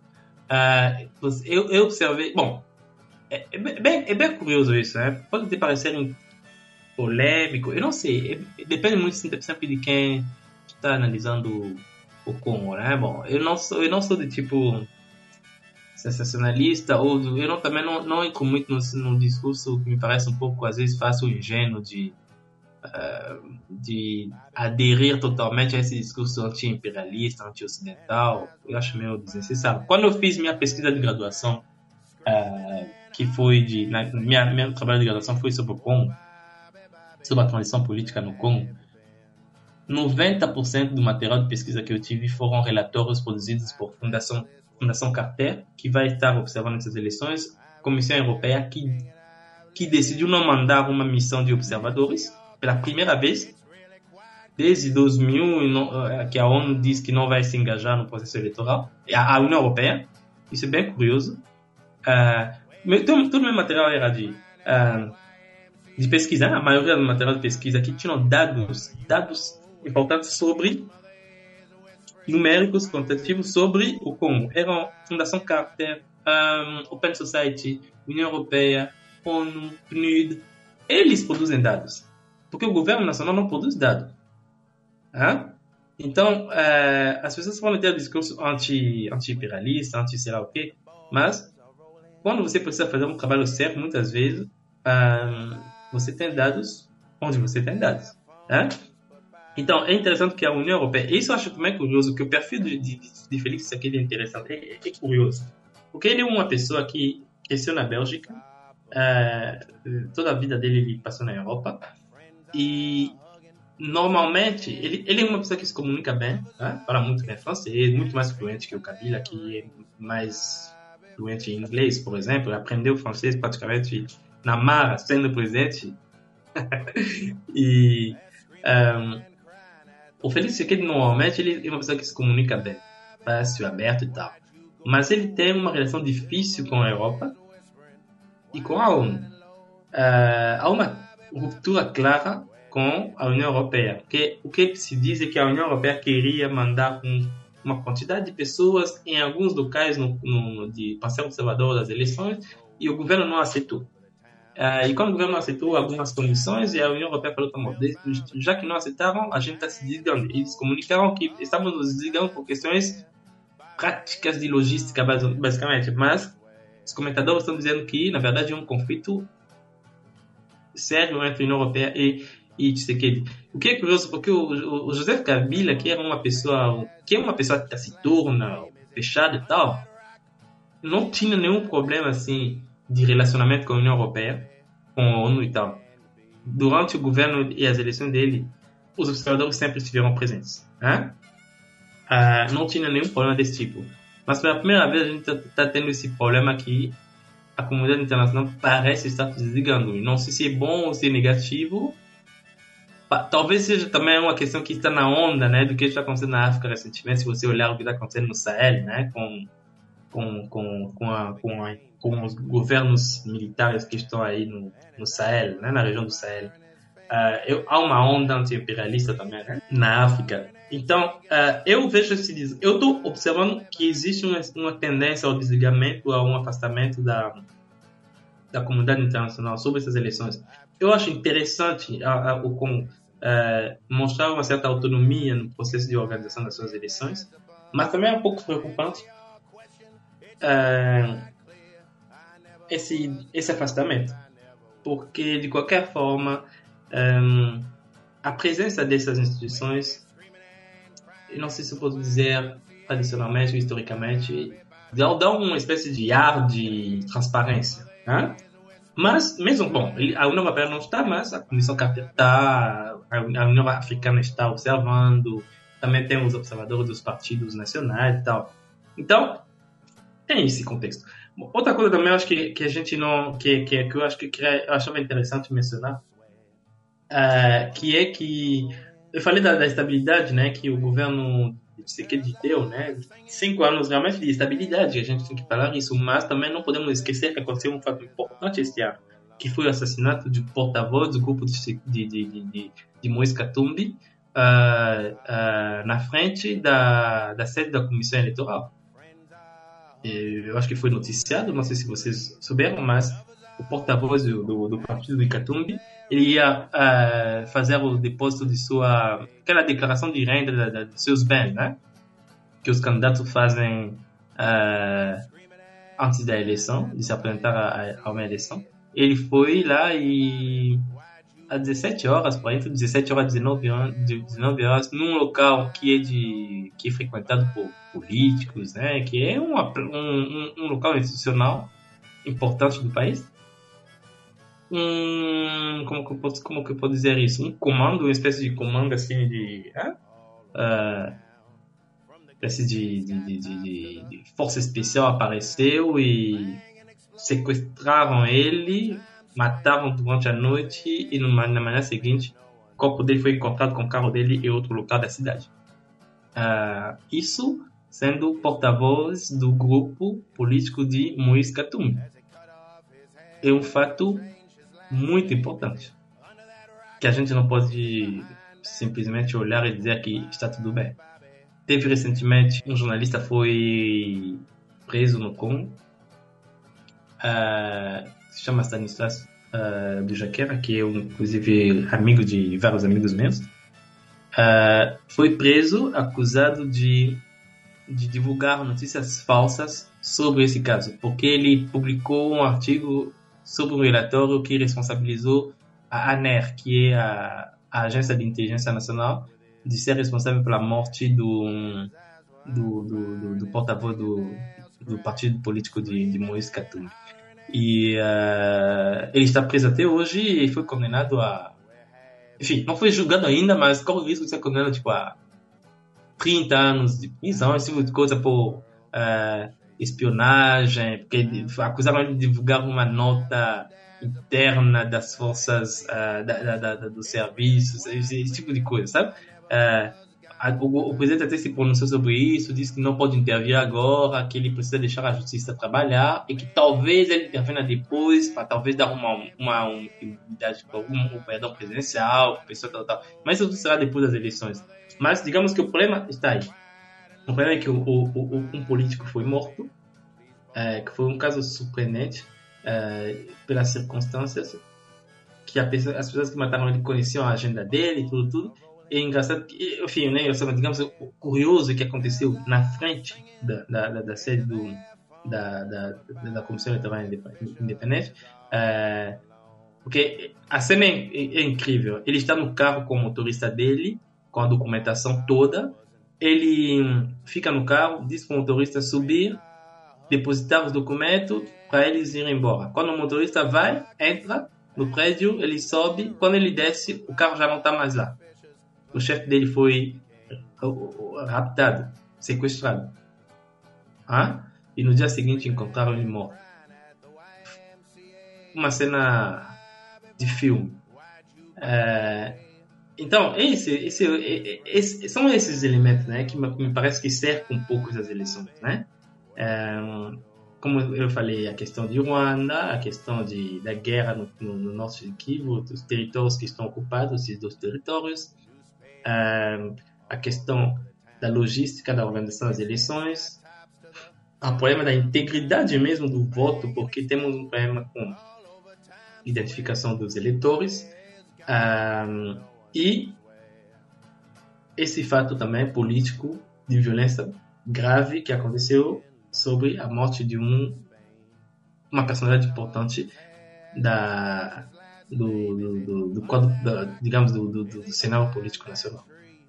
Sérgio, agradecemos muito a sua presença aqui no Xadrez Herbal, trazendo é, muita informação né, na prévia aí das eleições da República Democrática do Congo, que serão uhum. realizadas na próxima quarta-feira, dia 20 de dezembro. Uhum. Lembrando, né, que é turno único na, no Congo, né? Então, quem vencer leva, né? O próprio Tshisekedi na última eleição venceu com uma margem muito pequena, né? Em relação ao Martin Fayulu, que foi, também está concorrendo é, nesse pleito e teve um Isso. turnout muito baixo, né? Com menos da metade do, das pessoas habilitadas ao voto indo às urnas, né? No caso, foi um uhum. pouco mais de 18 milhões é, no, nas últimas eleições de um universo de pouco mais de 38 milhões. É, e como é de praxe aqui no programa, o convidado sempre também traz uma dica cultural, é, independente do tema que ele está abordando, alguma coisa que você queira passar adiante para a nossa audiência. Ah, não sei, como não, como não, não, não tinha, não tinha previsto, previsto nada, eu não sei, talvez eu recomende uma, ou duas coisas e assim para para quem quiser se interessar, talvez um pouco no no Congo, né? Eu recomendaria dois filmes, dois filmes. Um se chama La Vie est Belle. É um filme que, que tem um título bem interessante que parece o parece uhum. o título de um filme do filme do filme lá do Benini. Né? Isso. É, mas é um filme africano. Você escreve La Vie est Belle, filme La Vie est Belle, Papa Wemba. E é um filme sobre uh, um músico que sai do interior do Congo e vai na capital, uh, Kinshasa, e, e, e começa a, a fazer a sua ascensão como, como artista, né? É bem interessante, é um filme fantástico que é um clássico do cinema congolês. La Vie est Belle, ok? Uh, Uh, e eu recomendaria também um documentário, talvez, de, de um cineasta que eu gosto muito, que é o Raul Peck, que é um documentário que se chama A Morte de, de Lumumba, né? Eu acho que se encontra no Mobi, se chama, aquela plataforma se chama Mobi, né? É, sim, sim. Isso. A Morte de, de Lumumba é um documentário que é o primeiro filme dele esse, uh, o, Raul Peck, ele tem, para quem não sabe, Raul Peck é um diretor, cineasta que produziu recentemente o filme Marx, Karl Marx, e recentemente o documentário de quatro episódios da HBO que se chama uh, Extermin, Exterminar Todos Eles, ou basicamente isso. Assim, e ele é de origem haitiana e morreu no, morreu no Congo quando era criança, porque os pais dele, depois da independência de 1960 do Congo, eles foram eles faziam parte dos funcionários haitianos que foram uh, convidados a atuar no Congo quando os europeus saíram. Como os haitianos tinham uma expertise, eram médicos, professores, funcionários públicos e tudo, eles foram trabalhar no Congo durante um período e os pais de Raul Peck trabalharam no Congo e Raul Peck morou no Congo e tem uma relação muito forte com o Congo. Ele tem o primeiro filme que ele fez, esse documentário sobre Lumumba é fantástico, a morte do Lumumba. E ele tem depois um filme de ficção que ele fez, que é esse mais conhecido e muito mais fácil de encontrar, que se chama também Patrícia Emery Lumumba, que foi produzido em 2000. O que eu estou recomendando é o documentário de, de 94, 93, se não me engano. esse é a morte do mundo. Mas se não encontrar esse, aí vocês podem ver, por exemplo, o, o filme de 2000, que, que, que é fantástico também. Que é, esse sim é um filme de ficção, né? Porque o outro é documentário e o outro é filme de ficção. Uh, seriam essas duas dicas, então. Uh, La Vie est Belle, o filme. La Vie est Belle, Papa Wemba. Vocês podem colocar lá no, no YouTube, encontra. La Vie est Belle, Papa Wemba. Uh, e depois, vocês, nesse filme é, bom porque vocês vão conhecer também a questão da rumba do Congo, da cultura local, é bem interessante. Uh, e, e, esse filme de Raul Peck, é isso. Bem, é isso. E quem quiser acompanhar o Sérgio nas redes é, é sk underline Sergi. É, tem bastante coisa ali de, de África, francofonia, mas principalmente NBA. O, o Sérgio é dos nossos. sim, sim. Obrigadão, viu, Sérgio? Ok, de nada. Abração. Forte abraço. Bem, a gente se despede do Sérgio agora e segue o nosso giro pelo continente africano, começando pelo Egito, né? Já que também é, tivemos eleições presidenciais no país. E adivinha quem ganhou, Felipe? É, então, na verdade, a gente ainda não tem os resultados finais, meu caro Matias. Você está sendo leviano. Leviano em achar que o Abdel Fattah el-Sisi vai levar, só porque ele era o único candidato que pôde fazer pôsteres e que pôde fazer jingle no rádio, tá? Só por isso. Mas, enfim, tivemos as eleições né, nos, nos dias 10 a 12 de dezembro. Uh, os votos ainda estão sendo contados. Uh, eu ia dizer impressos, mas contados, tá? Contados. Um para você, dois para mim. Um para você, três para mim. É. Tipo isso. Então, ainda teremos aí a, a, contagem final, mas tivemos as eleições egípcias na semana. E falando em eleições, Neste final de semana, agora, dia 17 de dezembro, teremos o referendo constitucional no Chad, né, para avaliar a proposta de mudança constitucional. Tá? Ela foi feita pelo uh, atual presidente general Mahamat Deby, que é o filho e sucessor do Idris Deby, que morreu naquela circunstância bem suspeita quando ele foi visitar a linha de frente. Né? E a principal questão né, a ser discutida é uma eventual mudança da estrutura do Estado. Né? Hoje, o Chad é uma república unitária. Tá? E a proposta de mudança constitucional inclui a mudança para um Estado federativo, na qual o Mahamat Deby uh, argumenta que vai possibilitar, vai facilitar para que os diferentes grupos étnicos do país tenham algum grau de autonomia e de autogestão. Porque o Chad, né, a gente sempre fala aqui, né, vários países africanos uh, tem uma situação, uma diversidade étnica interna bastante grande, muitas vezes por uma herança né, de fronteiras desenhadas de forma arbitrária pelas potências europeias, pelas antigas potências imperiais europeias. E o Chad é um dos países menos homogêneos da África e possivelmente do mundo. Tá? Para o nosso ouvinte ter ideia, o principal grupo étnico, né, que são os Sara, que vivem no Chad, na República Centro-Africana, e também com uma minoria no Sudão do Sul, uh, eles correspondem a mais ou menos 30% da população apenas. Tá? O maior grupo corresponde a apenas 30%. Depois vem os árabes, que são mais ou menos 14%, e aí nós temos uma série de uh, uh, grupos diferentes. Então, é uma proposta cuja argumentação faz sentido, porém, sinceramente Uh, não, não estudamos esse assunto especificamente o suficiente para ter uma análise ou para ter sequer uma opinião, e o voto está previsto para esse final de semana. Aí, meu caro Matias, a gente fez Egito, Chad, agora a gente vai para o Sudão com duas notícias. A primeira delas é que o Ministério de Relações Estrangeiras do Sudão anunciou a expulsão de 15 diplomatas dos Emirados Árabes Unidos tá? Uh, afirmando que o país árabe está interferindo em assuntos internos do país pois estaria apoiando as forças de apoio rápido. Né? A, aquela coletânea de milícias, né? as antigas milícias Janjaweed, uh, que hoje uh, são um dos lados da guerra civil sudanesa. Uh, e a gente havia comentado isso aqui, né? Que as forças de apoio rápido elas têm apoio tanto dos Emirados Árabes quanto da Rússia e também suspeita de apoio turco. Tá?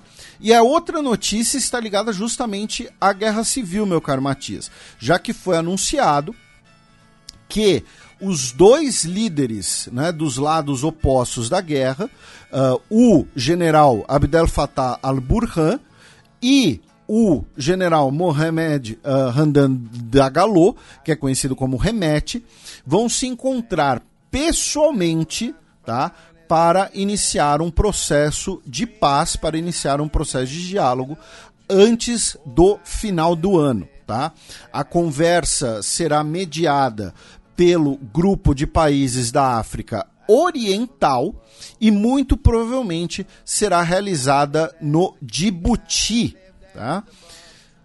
Ainda na costa da África Oriental, meu caro Matias, vamos até a Somália, né? já que o filho do presidente, né, o presidente da Somália, é o Hassan Sheikh Mohamud.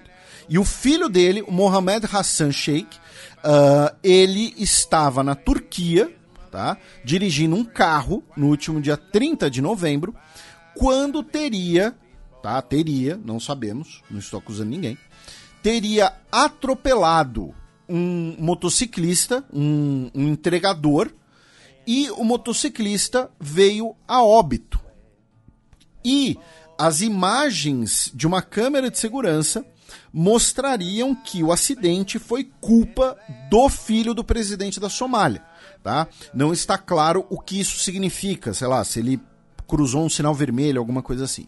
O fato é, o governo turco emitiu um mandado de prisão contra o filho do presidente da Somália, que fugiu às pressas do país para o seu país de origem. Fugiu às pressas da Turquia para a Somália. O governo turco, repito, fez essa solicitação. O prefeito de Istambul, inclusive o Ekrem Mamoglu, né, que é um opositor do Erdogan, mas um possível candidato à presidência da Turquia no futuro próximo, né, criticou as autoridades, inclusive nacionais, por permitirem que uh, o suspeito fugisse do país.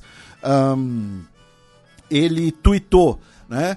Uh, que o, o senhor Gosser, né, no caso é o nome do, do, do entregador, né, uh, foi tirado dessa vida devido a um acidente causado pelo filho do presidente da Somália. Nós estamos seguindo o processo legal, mas o suspeito saiu da Turquia de, com suas mãos livres. Isso aumenta ainda mais a dor da família da vítima. Tá? Uh, então foi emitido esse mandado de prisão. Não está claro se vai ter um pedido de cooperação internacional, um pedido de extradição, um pedido na Interpol, alguma coisa assim. Lembrando que nós recentemente fizemos um especial sobre a Interpol, o centenário da Interpol, com a nossa querida Honolulu, uh, dentre os convidados, claro. Enfim, então, um, mas aí tá um caso para os nossos ouvintes que são professores ou estudantes de direito internacional, né? Prova de direito internacional na faculdade sempre tem esses, esses exemplos bem, bem sempre complicados, né? Especialmente se é direito internacional privado. Mas então assim, o filho do presidente de um país atropela um motoqueiro num terceiro país e depois foge para o seu país de origem, enfim, tem que extraditar ou não, não sei. Uh, ainda na costa oriental da África, meu caro Matias, o governo queniano anunciou que a partir de janeiro, tá, nenhum turista de qualquer país vai precisar de visto tá, para entrar no Quênia uh, e permanecer até 15 dias tá? Então, se você é um turista, pretende visitar o Quênia por até 15 dias, não precisará mais de visto de nenhum país. Você tem que fazer uh, uma Electronic Travel Authorization, que é basicamente botar os seus documentos uh, previamente e pagar uma taxa, tá? É como se for é um visto automático na prática. Né? Você vai fazer online da sua casa. É uma taxa de entrada. Isso, uma taxa de entrada e manda lá os papéis digitalmente e tal, né? Os papéis, os documentos digitalmente. E aí o presidente anunciar disse que agora as pessoas vão poder aproveitar os beach holidays na bela costa do Oceano Índico e também os wildlife safaris. Uh, Quênia tem uma simples mensagem à humanidade bem-vindos a casa. Welcome home. Né, ele quer dizer que o Quênia é a home da humanidade? É. Não, não sei. Mas enfim, você gostaria de visitar o Quênia, meu caro Gostaria. Matinho? Gostaria? Então, então bora. Eu, te, eu tenho um jaco da seleção do Quênia, você, já, você sabe, bonito, já viu. Né? Bonito. É, na verdade, eu comprei ele porque ele estava em promoção ali no outlet da, da... da das três listas. Das, das três listas, exatamente. Mas é. ele é bonito, bonito de fato. Bonito, bonito. Uh, e finalmente, meu caro Matias, a gente vai para outra costa africana, vamos para Nigéria. Já que nessa semana, em mais um episódio, né, do infelizmente dos vários casos de banditismo que assolam o país, uh, seis pessoas morreram no sequestro de dois uh, trabalhadores sul-coreanos de uma empresa petrolífera. Tá? Um grupo uh, de criminosos sequestrou esses dois sul-coreanos e, nesse processo, quatro soldados e outras duas pessoas morreram numa troca de tiros. Tá? Os dois trabalhadores sul-coreanos, repito, foram sequestrados e estão agora em posse de um grupo de criminosos. Bem, passemos agora para o match no qual eu e o Felipe seguimos repercutindo os últimos acontecimentos na faixa de Gaza.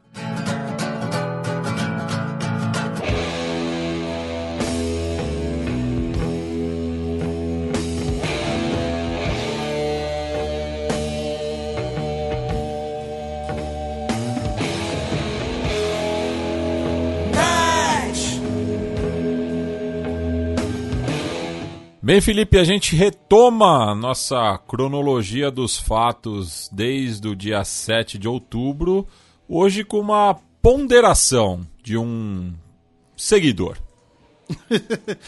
é, o nosso ouvinte Felipe Schwartz, ele mandou pra gente, ele marcou a gente num fio do João Coates Miragaia, do lado esquerdo do muro, uh, comentando que a investigação sobre as operações de short né, que movimentaram de forma suspeita mais de uma centena de milhões de dólares uh, na véspera dos ataques terroristas do dia 7, parte da investigação também está investigando a possibilidade de que uh, o próprio Hamas tenha usado laranjas né, para uh, enriquecer, para ganhar dinheiro uh, com isso. Né? Uh, uma das argumentações dessa investigação, dessa hipótese, melhor dizendo, é uh, o fato de que, mesmo as análises de inteligência que falavam da proximidade de um, de um ataque terrorista, que buscavam dar um alarme para o governo israelense, uh, você não tinha uma precisão de datas, né? então que dificilmente permitiria uma operação tão precisa, uma operação financeira tão precisa. Né?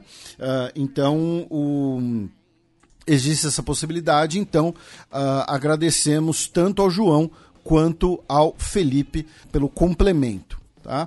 E aí, meu caro Matias, né, você usa um termo, você começou a usar um termo que eu acho muito legal nesse nosso bloco, né, que é o uso do termo cronologia. Né? Então, retomando a nossa cronologia a partir do dia 9, né, uh, nós temos três notícias desse dia. Tá? A primeira delas é que o Felipe Lazzarini, que é o comissário-geral da Agência da ONU para uh, Refugiados Palestinos, ele escreveu uma carta né, uh, ao uh, secretário-geral da ONU, inclusive, e ao presidente do Conselho de Segurança da ONU, implorando, tá, esse é o termo que a carta usa, tá, implorando por uma ação imediata que leve a um cessar-fogo e que leve ao fim do dizimar de Gaza e dos seus habitantes. Ele fala, inclusive, que nos 35 anos dele de trabalho com emergências internacionais, ele nunca esperou que um dia escreveria uma carta como essa, prevendo a possibilidade da morte do próprio staff dele. Tá?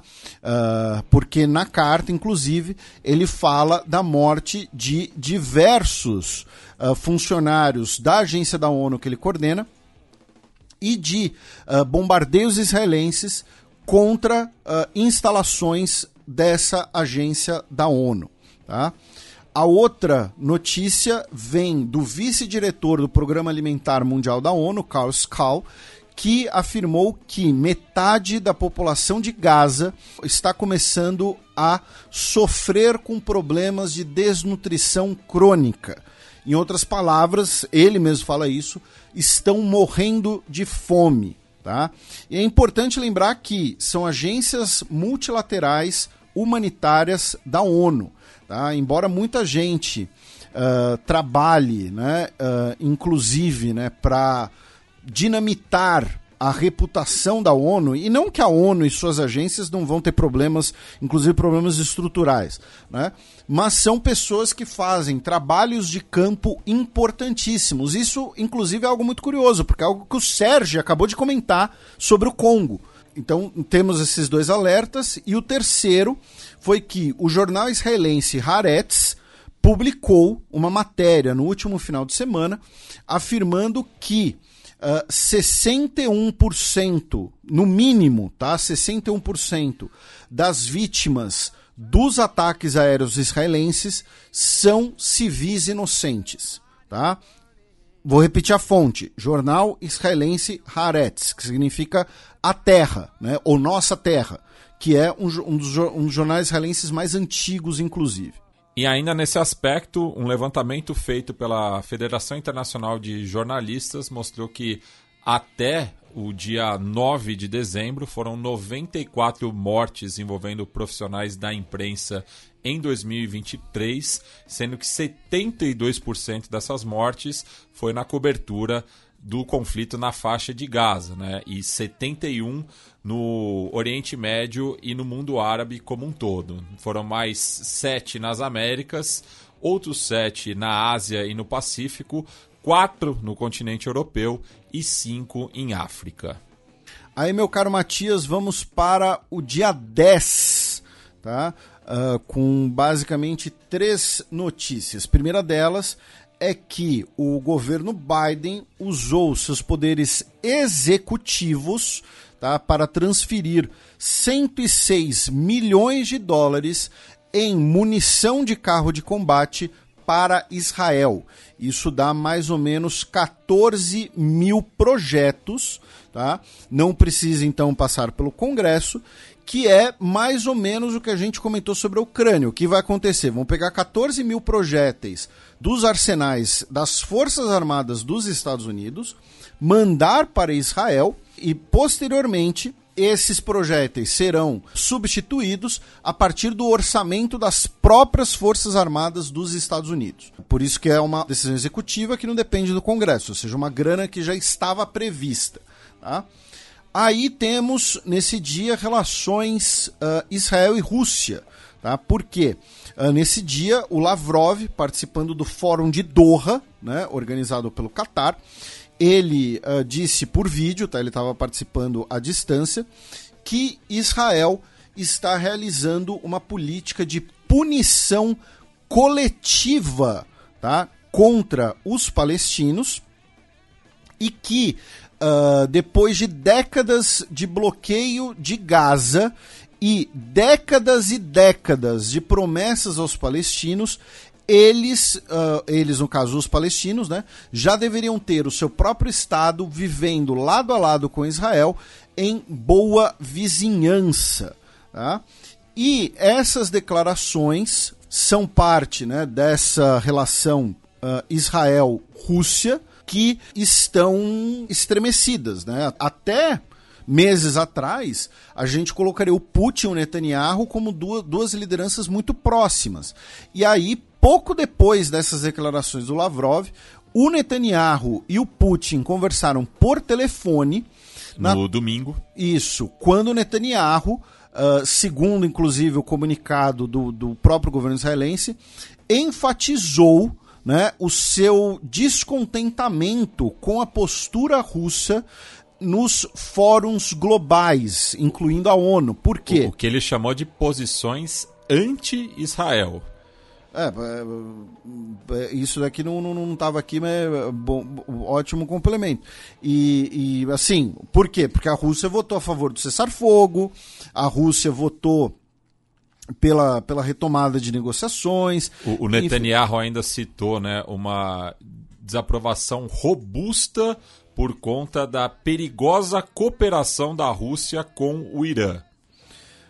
É, e nesse caso ele não está exatamente errado, né? E assim, é importante mencionar que não é uma discordância da posição russa, mas a posição russa pode uma hora se voltar contra ela. Por quê? Porque vamos lembrar, uh, a Rússia é, quase terraplanou a Chechênia por conta, em, parte, como represália por um atentado terrorista realizou uma intervenção no Daguestão também com uma justificativa semelhante. E foi na Rússia um dos atentados terroristas mais violentos do século XXI, que foi o atentado contra a escola de Beslan, né, que deixou centenas de mortos. Então, assim, caso aconteça um, um atentado terrorista na Rússia, não sei. E aí, ah, os responsáveis são rebeldes militantes islâmicos do Daguestão. E o Putin decide terraplanar o Daguestão. Aí Israel vai falar: ah, viu, olha só, agora a gente vai votar contra a Rússia. Enfim, alguma coisa do tipo. E, e, assim, claro, o errado no caso é terraplanar o Daguestão. Só estou dizendo que isso poderia se tornar uma. Né, um, um, um, um precedente que se volte contra a própria Rússia. E a terceira notícia desse dia foi que o porta-voz do Hamas uh, no Catar deu uma declaração em vídeo, tá? Que foi televisionada, inclusive no próprio Catar, dizendo que nenhum refém sairá vivo sem negociação, tá? Nem o inimigo fascista, sua liderança arrogante e seus apoiadores poderão recuperar seus prisioneiros vivos sem troca e negociação e sem cumprir as exigências da resistência. Não temos outra opção senão lutar contra esse ocupante bárbaro em cada bairro, rua e beco. O holocausto causado pelo inimigo pretende quebrar a força de nossa resistência, mas estamos travando uma batalha sagrada em nossa terra. O, o, o principal, né, tirando obviamente a parte da, da, da propaganda, da autoexaltação, o principal é: eles não terão a libertação dos reféns sem uma negociação. E o governo Netanyahu alega que estamos travando combate em terra em Gaza para libertar os reféns. Só que todos os reféns que foram libertados até o momento foram libertados via negociação. Né? Tem isso. Isso é importante mencionar. E o Hamas já disse que agora os reféns que estão em posse do grupo, né, sob o cativeiro do grupo, são homens em idade militar. Então seriam reféns que não seriam uh, cedidos sem uma negociação, sem um, sem um preço, digamos assim, adequado.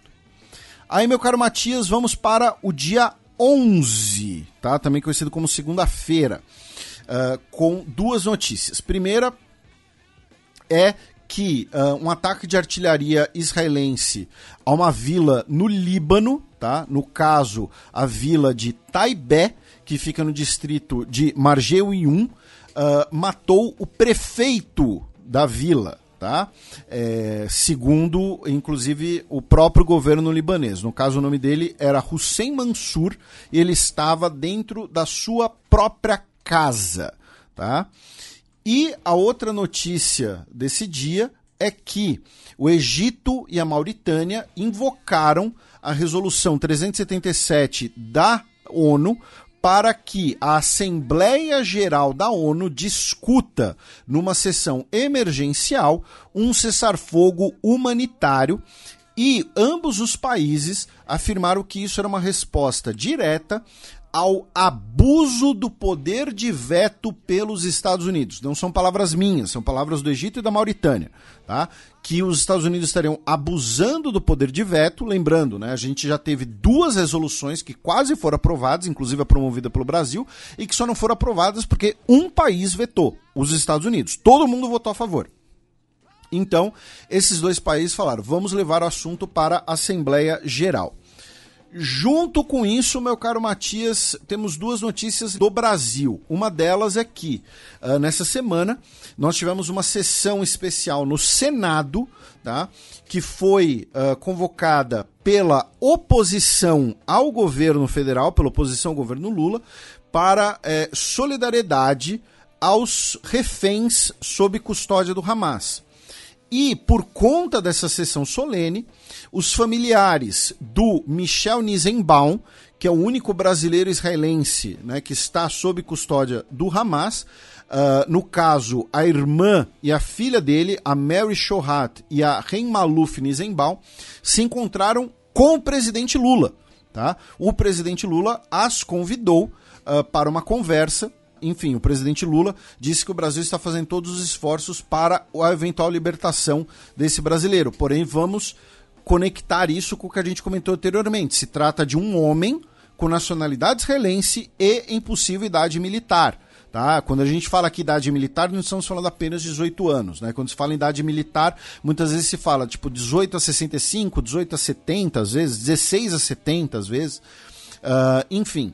Também nessa ocasião, o líder do governo no Senado, o Jacques Wagner, né, do PT da Bahia, disse que não podemos confundir os palestinos com o Hamas. Ele, inclusive, é judeu. Uh, ele estava do lado do presidente da Confederação Israelita do Brasil quando fez essa declaração, Cláudio Lotenberg. E é uma tecla que a gente bate aqui desde o início, né? Que inclusive é uma argumentação falaciosa de diversos integrantes do governo israelense, quando fala, não, em Gaza todo mundo apoia o Hamas, em Gaza não existem inocentes e por aí vai. E a terceira notícia é que 48 brasileiros e familiares chegaram ao Brasil na segunda-feira, dia 11, em mais um voo de repatriação de pessoas que estavam em Gaza, tá? Uh, sendo que dessas, 11 uh, ah, são nacionais brasileiros palestinos e os restantes são uh, cidadãos palestinos familiares de brasileiros. Depois, meu caro Matias, vamos para o dia 12, tá? Ah, com quatro notícias. Na verdade, o dia 12 é o dia mais cheio aqui, né? Mas vamos lá. Primeiro, foi o dia uh, mais letal para as tropas israelenses no chão uh, desde o início da invasão terrestre. Tá? Dez soldados israelenses foram mortos no dia 12, uh, incluindo um coronel tá? que foi morto no bairro de Shujaivia, em Gaza.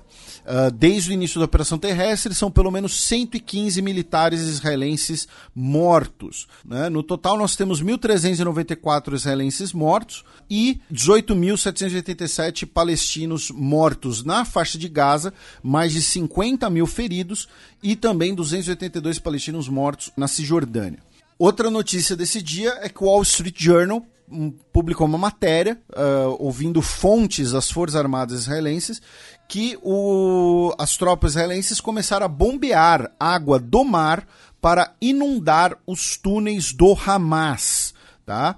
É, isso é uma, é uma estratégia considerada uh, problemática por vários motivos. Assim, primeiro, o, prim, uh, o Egito já usou essa estratégia contra o Hamas e grupos ligados ao Daesh na península do Sinai, né? e isso uh, tem duas repercussões imediatas. A primeira delas é: se for um túnel onde estiverem reféns, eles vão morrer também, tá? porque você inunda os túneis até a boca. Segundo, você tem um risco tá? de contaminação do solo, já que se trata de água do mar. Uh, então você tem um risco de contaminação das próprias fontes subterrâneas de água potável com água salgada. Por outro lado, a própria faixa de Gaza, a, o lençol freático embaixo dela, já estaria contaminado há anos. Tá? Existe essa, uh, esse, esse relatório da ONU, inclusive tá? Mas de qualquer maneira é uma questão problemática, tá? Você usar água salgada para fazer isso. Mas o principal é, e aí é, um, é uma questão muito complicada dentro de Israel que a gente vai começar ah, que a gente vai comentar mais para frente, para o governo israelense. Né? Uh, muitas pessoas estão começando a falar em Israel que o governo Netanyahu teria abandonado os reféns. né, teria desistido da ideia de libertação dos reféns, que não quer mais negociar, não vai mais negociar. E ao inundar os túneis, você corre o risco de matar os reféns também. No dia 12, como parte uh, das cerimônias de uh, Hanukkah na Casa Branca, o Joe Biden disse que os ataques indiscriminados de Israel a Gaza dificultam apoio a Israel. Isso é o mais próximo que a gente vê uh, até agora né, de uma censura do governo Joe Biden aos ataques aéreos israelenses, que a gente vai complementar mais para frente. E falando também é, de opinião pública num tema correlato, saiu uma pesquisa recente da The Economist, no qual um em cada cinco jovens estadunidenses acredita que o Holocausto é um mito. Pois é, né, você, abre a, é, você abre uma porta muito perigosa, e lembrando que né, negacionismo do Holocausto é uma coisa absurda e simplesmente uma falsidade histórica. E aí, como resposta a essas declarações de Joe Biden, no dia 12, o ministro das Comunicações de Israel, o Shlomo Karhi, ele tweetou que respeitamos e valorizamos o presidente dos Estados Unidos, Joe Biden, que se esforçou durante o período mais difícil do Estado de Israel. Primeiro, o período mais difícil do Estado de Israel foi a Guerra do Yom Kippur, tá? Desculpa ter que ensinar a história de Israel para um ministro israelense. Esta é a verdadeira amizade. Mas vivemos aqui e este é o nosso país, o patrimônio histórico de nossos ancestrais. Não haverá nenhum Estado palestino aqui. Nunca permitiremos que outro Estado seja estabelecido entre o Jordão e o mar. Ou seja, aquele slogan né, de uh, a Palestina será livre do, do Jordão ao mar, do rio ao mar né? É, esse slogan foi condenado como antissemita em várias ocasiões na Europa e nos Estados Unidos. Porém, o mesmo slogan, só que numa perspectiva contrária, está presente no Estatuto do Likud, né? que do o Israel será um estado do rio ao mar nunca voltaremos para Oslo, né? ou seja, as negociações no início da década de 1990 que estabeleciam dois estados. Completaram 30 anos recentemente. Exatamente. Então tivemos esse tweet do ministro de Comunicações, que é integrante do Likud. Uh, aí, meu caro Matias, nesse dia, mas mais ao sul, nós tivemos os UTIs uh, novamente lançando mísseis contra navios de, de carga né, na região do uh, Golfo de Aden, né, entrando ali no Mar Vermelho, e uma fragata francesa Tá? A fragata Languedoc, inclusive, abateu drones e mísseis no Mar Vermelho. Também no dia 12, a fornecedora de material esportivo Puma anunciou que não vai renovar o contrato com a seleção israelense de futebol, tá? Que o contrato vence no ano que vem. E, uh, segundo a Puma, essa decisão foi tomada no final de 2022 e não teria relação com uh, os eventos atuais, tá? Porém, assim, uh, é um pouco estranho, né? Você tomar uma decisão no final de 2022 que vai vigorar em 2024 e anunciar bem agora. Né? Ou você anuncia na época do quando o contrato vai vencer ou quando você tomou essa decisão. Ficou meio estranho. E essa que é a terceira passagem da fornecedora alemã pela camisa da seleção israelense, né? E isso faz parte, inclusive, de uma nova presidência na Puma, né? O senhor Arne Freund, que é o atual presidente, que ele uh, tomou a estratégia de menos, maior e melhor. Tá? que significaria a não renovação de alguns contratos com uh, marcas e, enfim, que não fossem grandes. Então, por exemplo, também não vão renovar o contrato com a Sérvia, tá? No caso do futebol, né? Lembrando que uh, Israel está ainda na disputa por uma das vagas da próxima Eurocopa, né? Tá, vai jogar um playoff contra a Islândia para decidir uma das vagas contra o vencedor de Bósnia e Herzegovina e Ucrânia. Podemos então ter um jogo entre Israel e Ucrânia, muito provavelmente no estádio neutro, né? em nenhum dos dois países.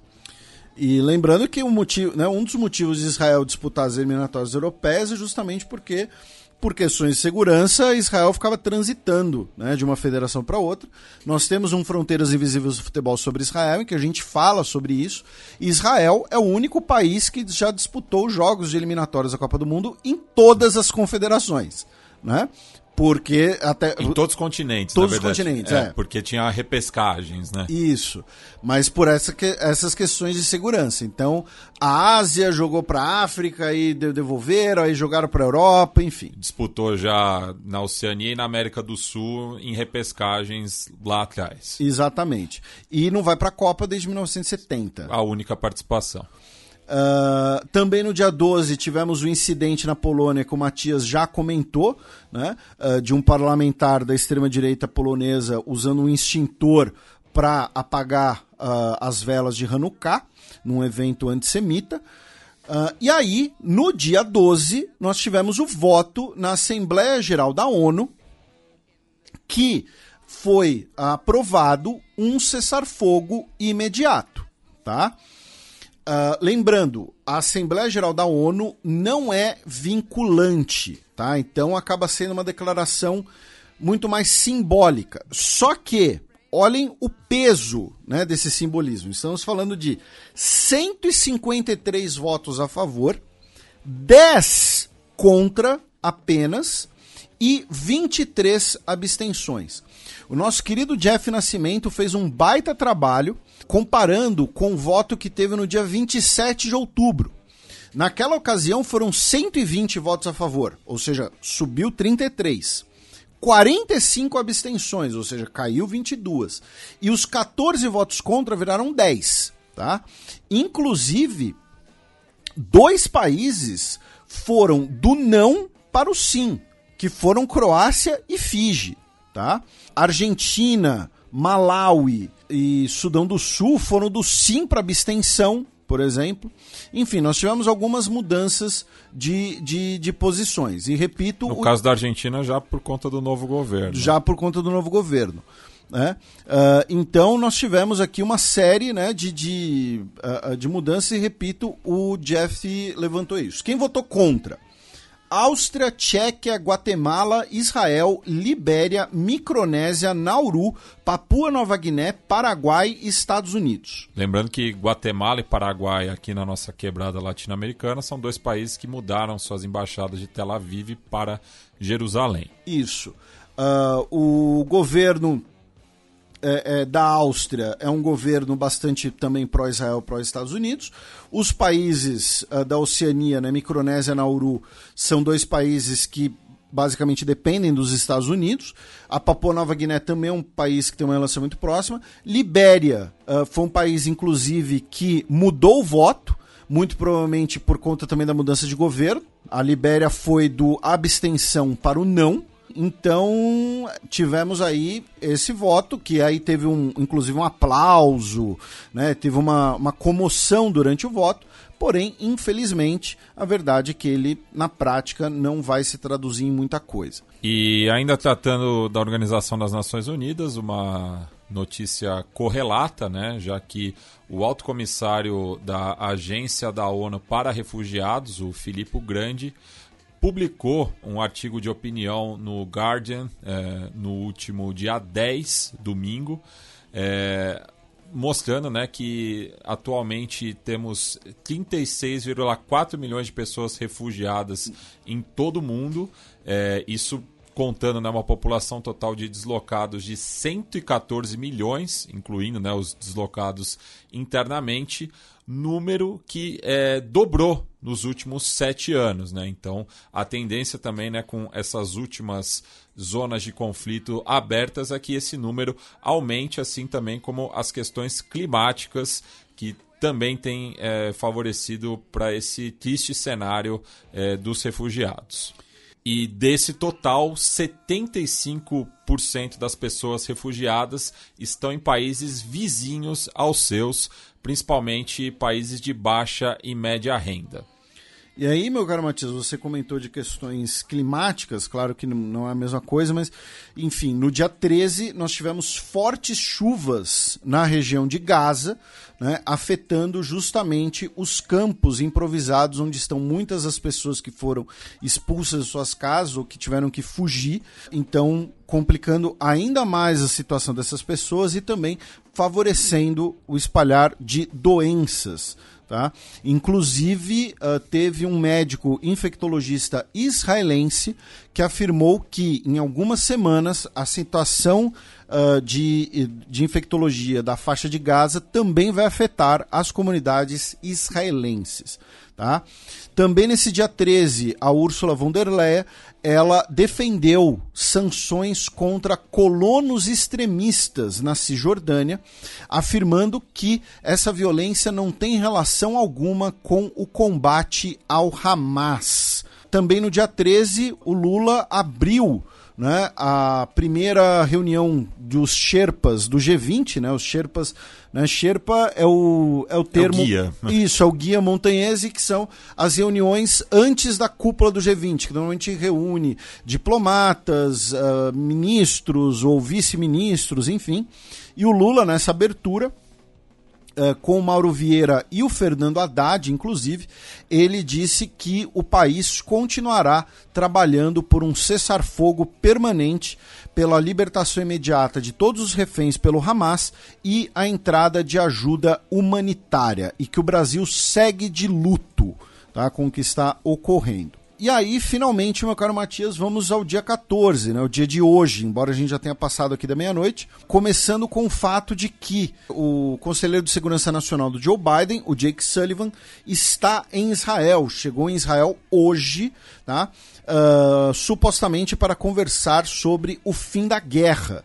Ele se encontrou com o ministro da Defesa israelense Yoav Galant hoje e uh, Yoav Galante disse para ele que serão necessários ainda meses para uma vitória absoluta contra o Hamas. Tá? Também hoje foi publicado que o Jake Sullivan, antes de chegar em Israel, ele passou por Riad, tá, na Arábia Saudita, onde se encontrou com o MBS e, segundo a declaração da Casa Branca, discutiram uh, uma série de assuntos bilaterais e regionais, incluindo os esforços para criar novas condições por uma paz durável e sustentável entre israelenses e palestinos. Também hoje tivemos a publicação na imprensa israelense tá, de uma matéria que ouviu o David Barnea, que é o chefe do Mossad, né, que é o, uh, o serviço de inteligência externo israelense. Né? Você tem o Mossad externo e o Shin Bet interno. E, uh, segundo a imprensa israelense, o Netanyahu vetou que ele viajasse novamente ao Catar para uma nova rodada de negociações mediada pelos catares para a libertação de reféns, tá? E que isso seria mais um sinal de que os reféns teriam sido abandonados pelo governo israelense. Um grupo de familiares dos reféns, inclusive, disseram que estavam chocados e que é necessário um fim imediato a essa trava nas negociações e que eles estão se deparando com a indiferença e estagnação dentro do governo. Tá? Uh, repito, são informações da imprensa israelense afirmando que o David Barnea foi vetado de viajar para negociar pelo próprio Netanyahu. E vamos lembrar, para o Netanyahu, enquanto os combates durarem, enquanto essa pauta permanecer em evidência, ele vai ter a sua salvação política. E outra matéria jornalística publicada hoje, importante, a CNN publicou informações de um relatório que seria da inteligência dos Estados Unidos, mostrando que uh, ah, 45% das munições utilizadas por Israel no bombardeio a Gaza eram as chamadas bombas burras, ou seja, que não tem precisão, não tem nenhum sistema de orientação, consequentemente podem ser utilizadas de maneira são utilizadas, melhor dizendo, de maneira mais indiscriminada, até porque são mais baratas e causam mais entre aspas danos colaterais, tá? Das 29 mil bombas lançadas por ataques aéreos israelenses, 45% seriam do tipo bombas burras. Lembrando que a gente mencionou semana passada um balanço feito pela Financial Times mostrando que a faixa de Gaza hoje ela já é mais bombardeada do que a maior parte das cidades alemãs foram durante a Segunda Guerra Mundial. E concluindo, hoje a talvez a, a principal empresa de logística marinha do mundo, né, a Maersk, né, que é uma empresa dinamarquesa, solicitou ação política imediata depois que um míssil lançado pelos Houthis hoje quase atingiu um navio de contêineres da empresa que estava entrando no Mar Vermelho. Bem, passemos agora para o cheque, no qual eu, o Felipe e a Silvia daremos aquele tradicional peão pela nossa quebrada latino-americana.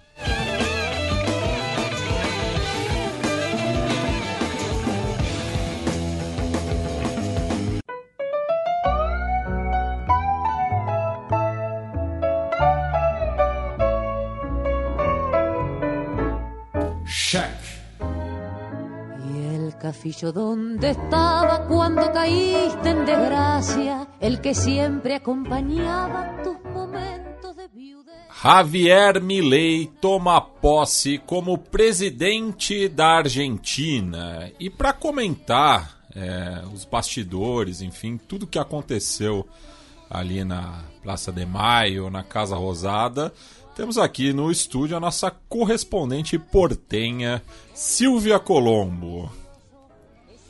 Pois é, Matias, foi um, um dia interminável. Imagina. É, enfim, com muitas surpresas, algumas coisas é, esperadas é, porém, o mais, o mais retumbante, digamos assim, foi o discurso, né? Não sei se vocês querem entrar nele diretamente ou vamos pelas laterais. Pode ir, se fica à vontade. A gente, a gente aborda tudo, a ordem pode ir pro discurso. No, no ai plata. No ai plata. Esse, esse, é o lead do discurso, na verdade. É, bom, chegamos ali todos na Praça do Congresso porque Milley é, receberia ali os atributos, né, como presidente, como é de praxe, receber no, no Congresso. Porém, ele fez uma inversão. Em vez de, de, de fazer o seu discurso de posse na parte de dentro do Congresso, ou seja, direcionado aos, aos congressistas e também aos juízes da Corte Suprema, que sempre presenciam essa cerimônia, ele resolveu fa é, fazer do lado de fora. Ou seja, ele entrou recebeu da Cristina Kirchner, é, porque a Cristina Kirchner é a chefe do Senado por ser vice-presidente, né? Recebeu é, é, o livro para ser assinado, recebeu o bastão e a faixa do Alberto Fernandes, que saiu em menos de cinco segundos de cena. É, e depois ele se dirigiu ao lado de fora, meio que tentando imitar as posses ali dos presidentes americanos, né, que falam no Capitólio direto para para a multidão. Eu não diria que havia uma multidão, não. Inclusive, é, os números não são nada oficiais, mas é, se calcula que haveria ali é, no máximo umas 300 mil pessoas. Só para fazer uma comparação, é, isso foi no domingo e a posse de Alberto Fernandes em, há quatro anos atrás, numa terça-feira, teria atraído 2 milhões de pessoas às ruas. Então foi realmente um evento mais, digamos assim, caído, ou por, pelo menos mais voltado, mais voltados aos é, é, mileístas raiz, né? E, e só, só um detalhe, Silvia, por porque pela imagem que você está descrevendo, me lembra também a posse do próprio Raul Afonso também, né? Que teve esse efeito... É, até pela, pelo simbolismo né, da redemocratização, e a gente até repercutiu no, na, no último Semana na História, que completou 40 anos justamente no domingo. Tá? Foi talvez de caso pensado, assim, né, tentar emular né, o, o, o, presidente radical que assumiu o posto há 40 anos? Olha, isso, isso não foi levantado Porém, é, uma, é possível que tenha sido é, uma, uma, uma alusão a isso, né? É, embora o Milley não goste do, do, do Alfonsin, já fez muitas críticas e ele é, não está tendo apoio da União Cívica Radical, pelo menos da principal parte da União Cívica Radical. Porém, sim, ele pode ter, dado, ter querido dar um tom histórico, né? Como foi aquele discurso do Alfonsin, que era o fim da ditadura e o início da redemocratização do país, né? E o que me causou mais surpresa, estava até comentando aqui com o Felipe é, fora do ar, é, for, é, fora do ar justamente, que é, por estarem ali apenas os mileistas raiz, os fãs é, é, mais, mais que estão com o Milley desde o início, as falas do Milley que foram repetitivamente é, refer é, fazendo referência a ajustes, ajustes são necessários, ajustes são a única saída, é, no há plata, né? não tem dinheiro, não tem dinheiro, é, enfim, os cortes os, dos subsídios não, não, podem mais ser mantidos, enfim, um, um, discurso duríssimo no sentido de que vai haver realmente motosserra aí nessa questão toda. Eles foram aplaudidíssimos e isso nos deixou assim um pouco de queixo caído, né? Porque havia até camisetas de apoiadores que que diziam não há plata, não há, não há dinheiro. E que um político baseie seu discurso é, na ideia de que ele não tem dinheiro e não vai ser possível fazer nada e muita gente será demitida e ainda assim ser aplaudido e, e abalado e, e, alabado, desculpa, com tanta com tanta efusividade nos causou bastante é, susto ali, né? Esse é o que eu destacaria do discurso.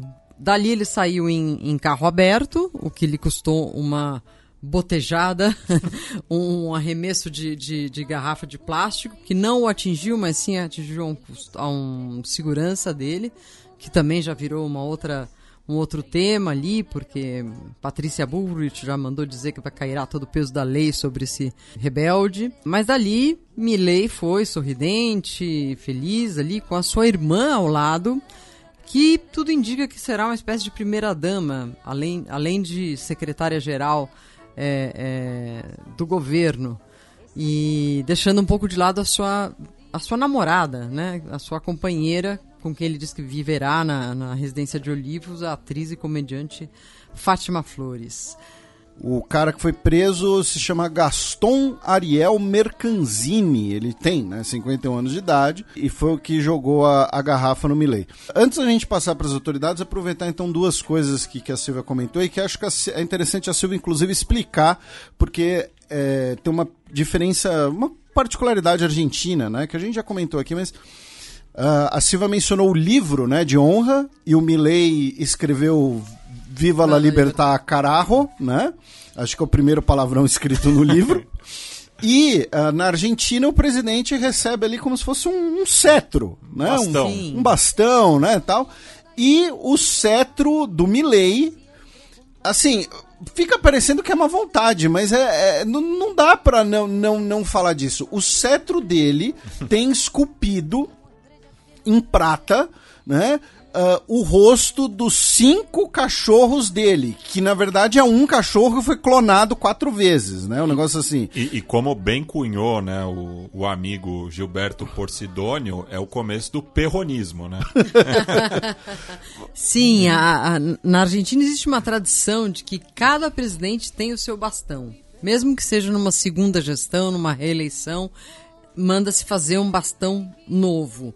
É, durante muito tempo foi uma família muito tradicional, passou de pai para filho, mas esse foi feito por um outro, é, não sei como é, um, um orfebre, não sei como é que se chama esse, como é que se diz isso em... Seria um ourives, mas em prata. Um artista de é. prata, exatamente. Faz, na Argentina faz sentido, mas é, é de prata. É, e, e aí foi, inclusive, um momento assim... É, engraçadinho da, da, da, da passagem do bastão, da passagem da, de mando, porque o Milley, com a Cristina Kirchner chefiando o, o, o, cerimonial, já que ela é a era a chefe do Senado, Aliás, meteu um vestido vermelho assim. ela que- foi no estilo dela. Ela É. meteu o vestido vermelho, passou por uma por uma, uma parte ali antes de entrar no Senado em que havia muitos eh, militantes eh, do Milley gritando coisas horríveis para ela e ela levantou o braço e o dedo do meio para eles ali sem Se intimidar. é, sem se intimidar, já estava deixando o cargo mesmo, ninguém poderia dizer que foi uma, enfim, uma, um, um- ato oficial nessa altura.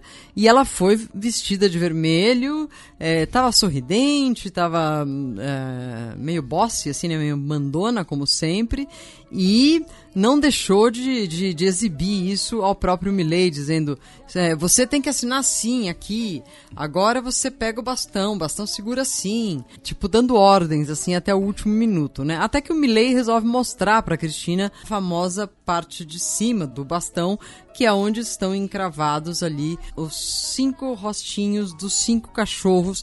É, aí há uma polêmica, porque assim, o cachorro original, o Conan, ele morreu em 2017. Mas ele continua falando com o Milley. Mas ele continua falando com o Milley. Agora, existe. eh, eh, são cinco clones. E um deles chama-se Conan. Só que esse Conan. n- Conan não, 2, o retorno. O Conan 2 É. não é visto. O Conan 2 é mantido separado dos demais. É, talvez porque ele também tenha, tenha atributos mediúnicos ou, ou- ou mágicos que nós não sabemos, mas a- o fato é que ele está separado dos demais. Anyway, É, é o Clonan. é o Clonan, é o, o chefe do clã do Desculpa, Clonan. Silvia. Desculpa. Tudo bem, isso faz parte. Isso faz parte. é, enfim. E, e, Silvia, você escreveu a sua coluna na Folha falando do Juan Bautista Alberdi, né, que é uma figura importante, um intelectual importante da Argentina do século XIX e que o Milley referenciou no, no discurso dele, ah, inclusive, né?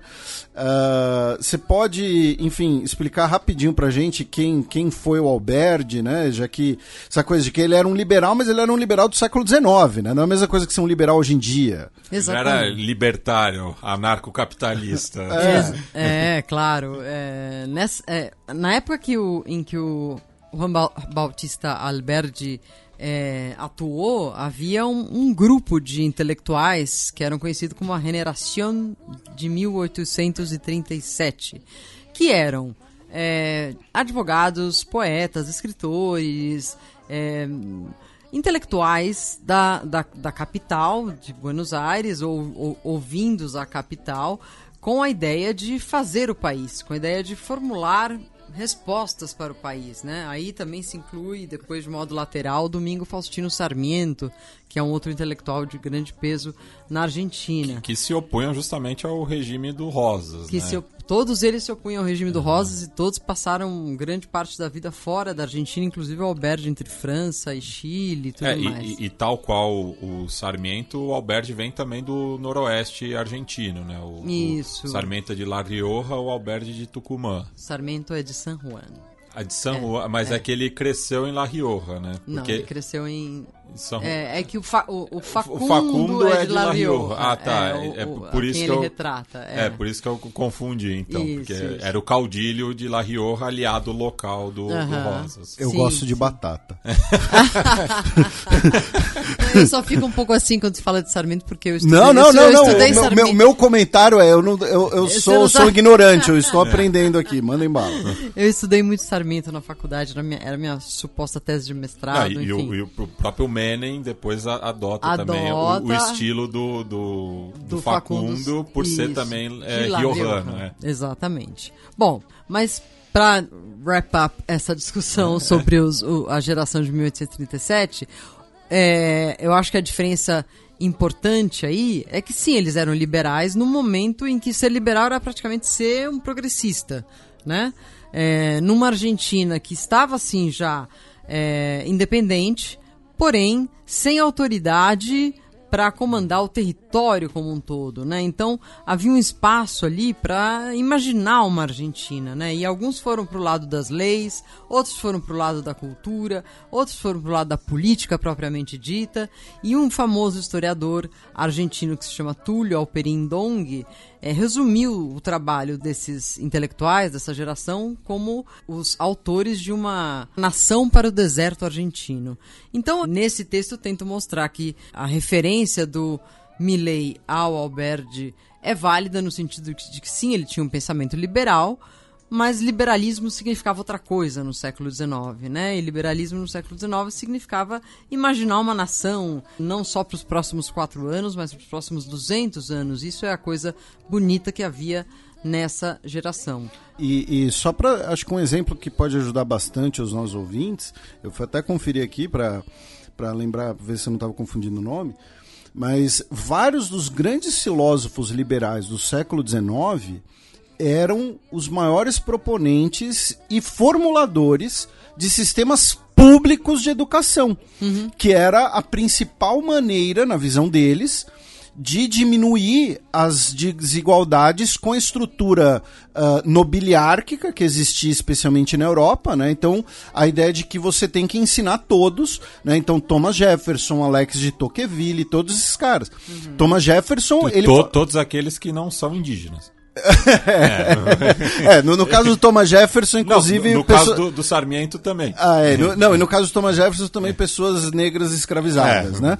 Mas eles eram defensores de sistemas públicos de educação universais universais Sim. para né, sim. asterisco. É. Né? Sim, Mas então acho sim. que é um exemplo que ajuda a ilustrar é. essa diferença histórica. De novo defendendo o Sarmiento aqui, é certo que ele dizia, é certo que ele, que, ele, que ele tinha um certo menosprezo assim por outras é, raças entre entre aspas mas ele também defendia a educação universal para essas pessoas é, e a educação hoje na Argentina, o considerado pai da educação é o Sarmento. Aquele que de fato foi contra os indígenas foi e, o Roca. e mandou é. fazer a famosa campanha do deserto foi Julio Argentino Roca, que por muito tempo foi herói, né? Curiosamente é o Roca que institui o, o ensino público laico é, na Argentina. É, é.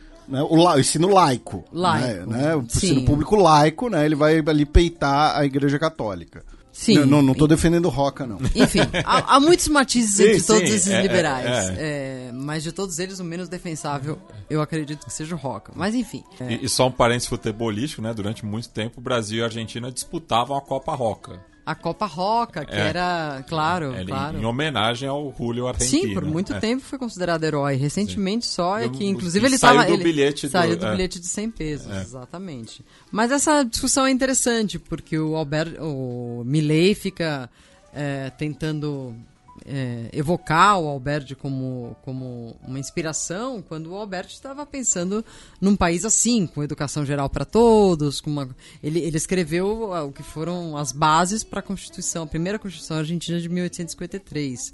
E era uma Constituição liberal, avançada, enfim, para a época.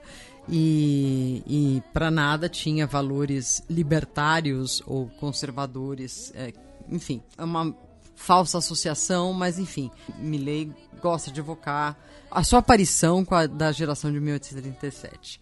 Bom, da, da, da, da, cerimônia propriamente, o importante foi isso. Logo daí, eles foram à Praça de Maio, onde houve a recepção aos líderes estrangeiros.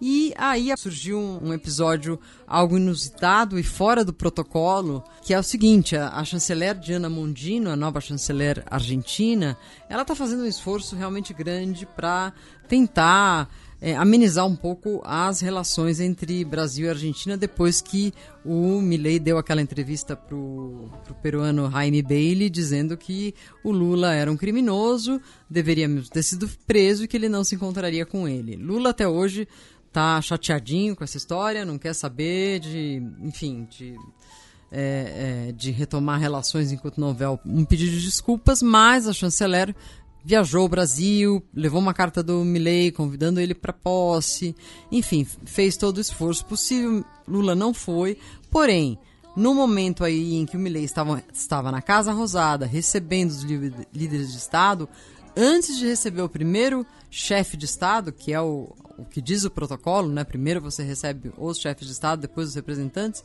Ele recebeu o Mauro Vieira. A Diana Mondino levou Mauro Vieira para para cumprimentá-lo antes dos chefes de Estado. É uma quebra de protocolo.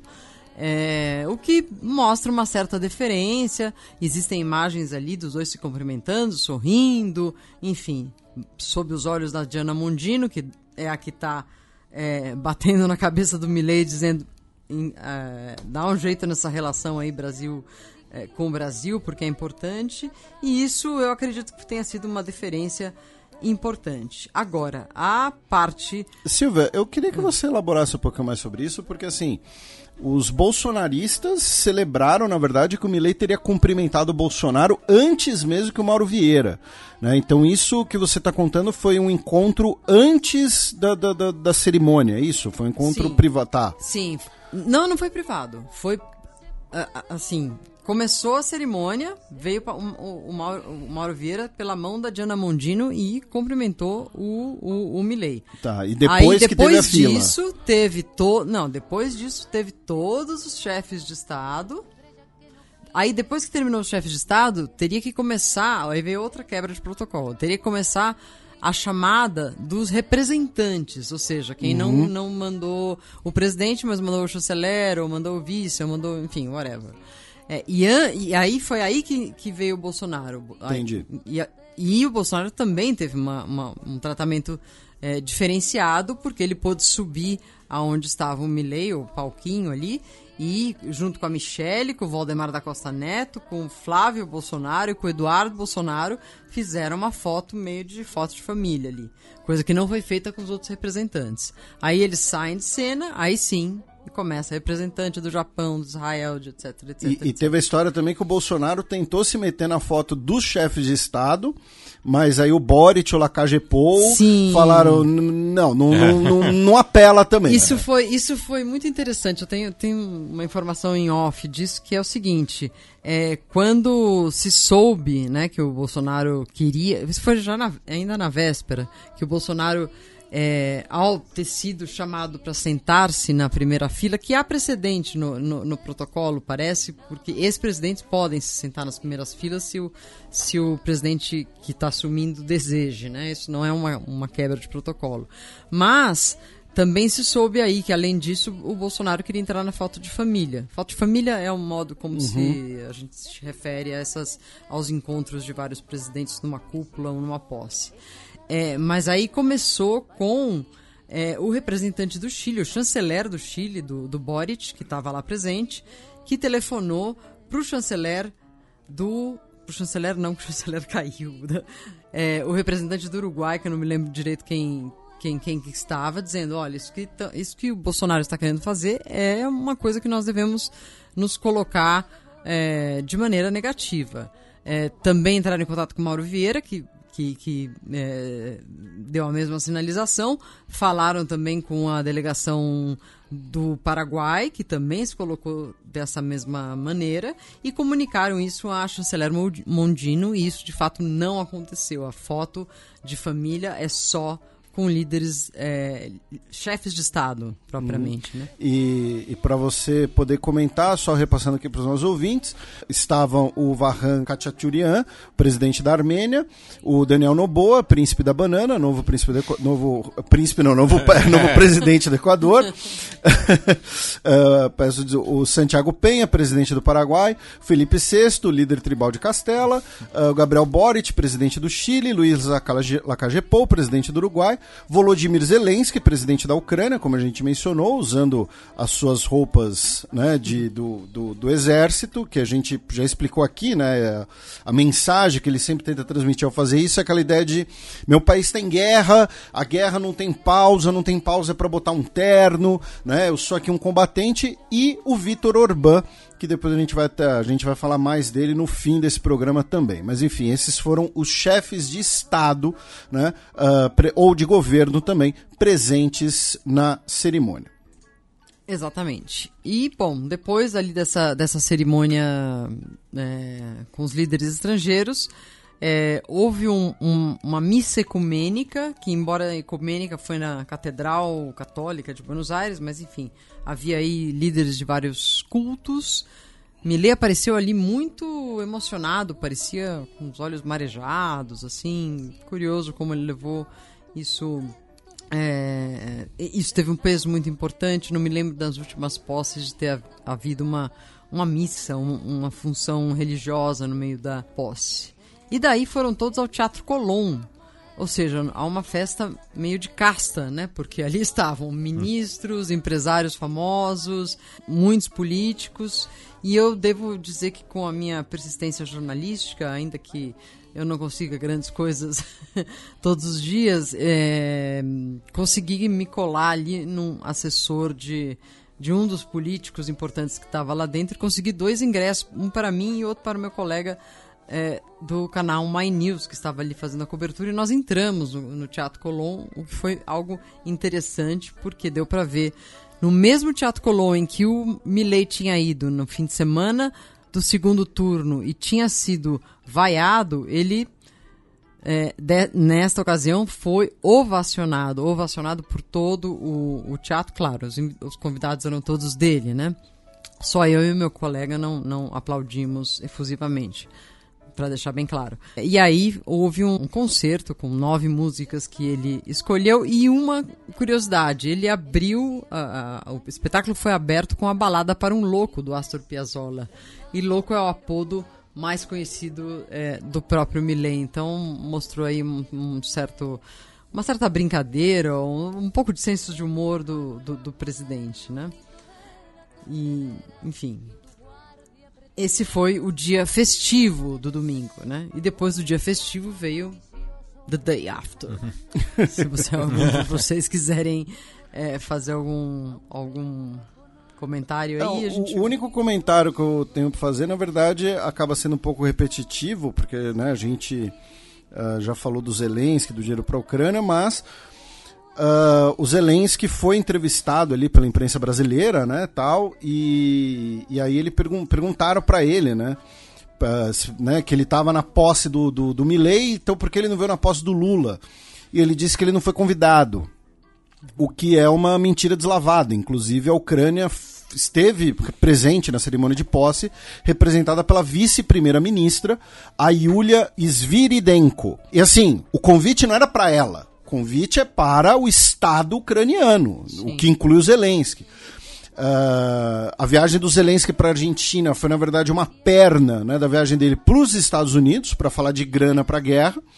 Então, eu, assim, eu acho que eu, eu mantenho o comentário que eu fiz no programa passado, que um pouco da presença dele ali era para antagonizar, para alfinetar o Lula, né? A ideia uhum. do Olha só, o Milley me recebeu. O Lula não me recebe, mas o Milley me recebeu. Né? O Brasil também poderia me receber. E o, e o Milley se beneficia, né, marcando essa postura que ele quer transmitir, né, de pró-ocidente e pró-liberdade, se solidarizando com o país que foi invadido. Né? Então acho que, que, que, tem isso também. E Zelensky fez uma parada no Brasil, né? É, uma, uma parada, parada, de abastecimento. De abastecimento. E, bom, era uma oportunidade, não? De, de haver algum tipo de, de encontro.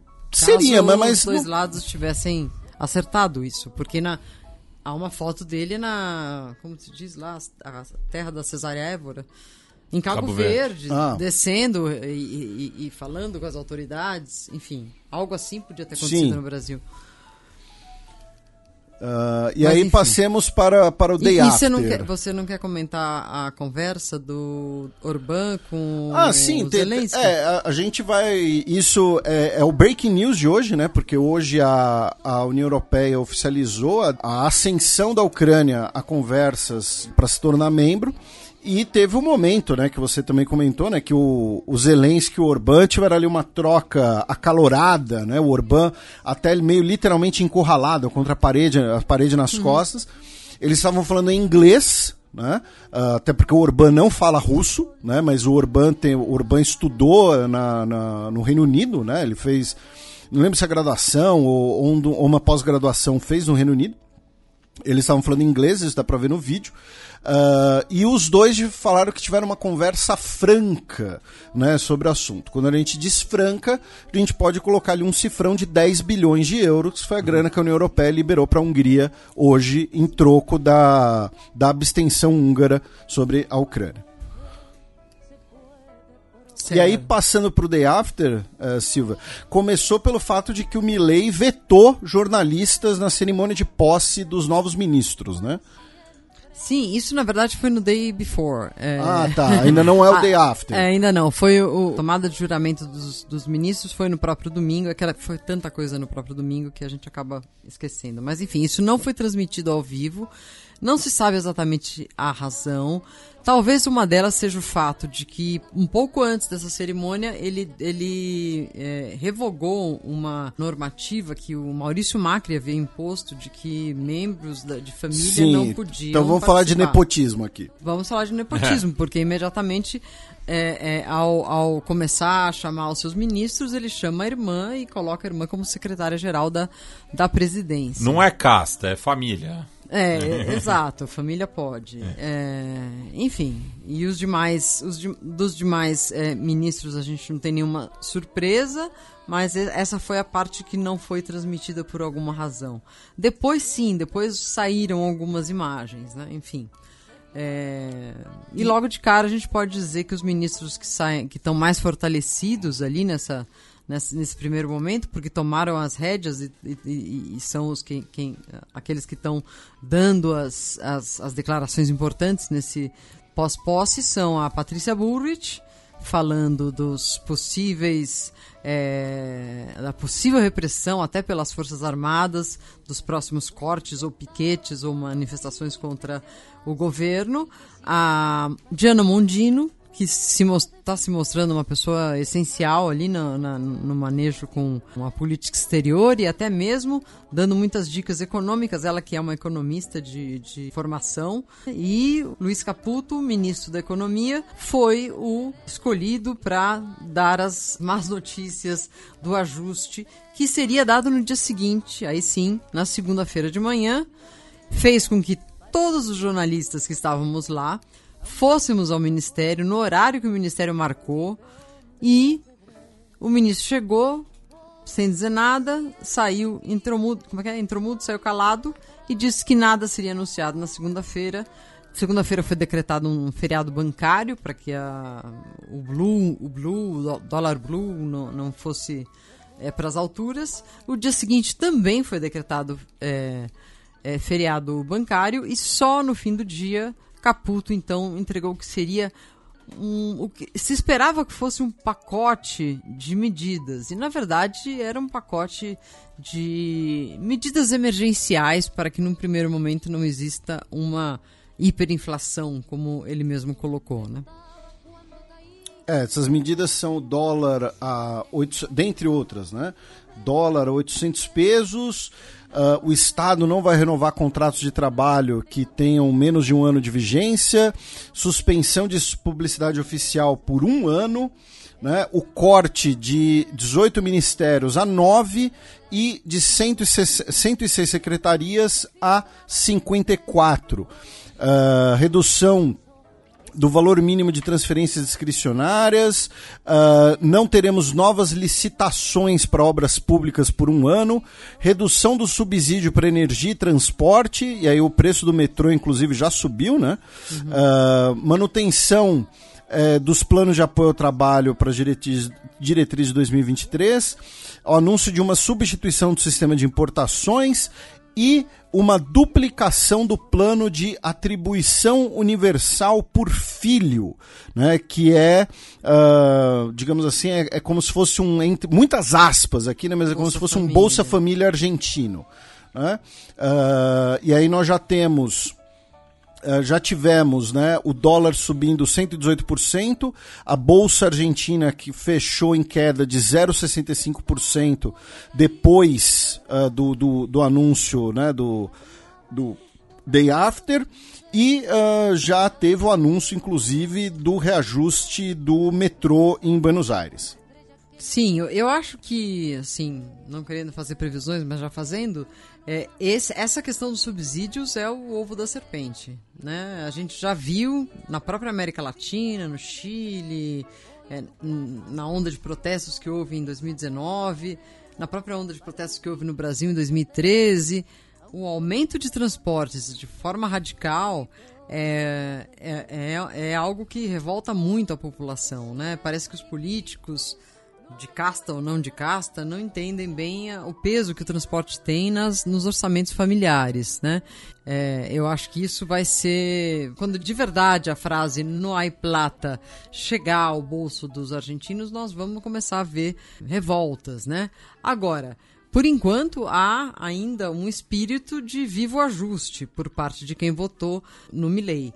O que não está acontecendo nesses primeiros três dias é redução da inflação. Ao contrário, os preços estão aumentando. Desde o fim de semana anterior à, à posse do Milley, você ia ao supermercado e você via as pessoas comprando, como se diz na Venezuela, na Venezuela né, acaparando, que é apareceu, compra, apareceu, compra e guarda em casa, né? Enfim, é, isso está acontecendo muito. E os combustíveis, os combustíveis estão aumentando a cada, praticamente a cada hora, a cada duas horas, deixando bastante gente revoltada. Então aí eu acho que a gente tem um caldo ali problemático. E uma coisa que eu não vi nesse plano, e que eu também diria de forma crítica, é que é muito fácil dizer e, e muito fácil obter o aplauso do público quando você diz vou dispensar todos os, os, funcionários fantasmas, os que não aparecem, é, vou reduzir o número de, de secretarias, reduzir o número de, de cargos.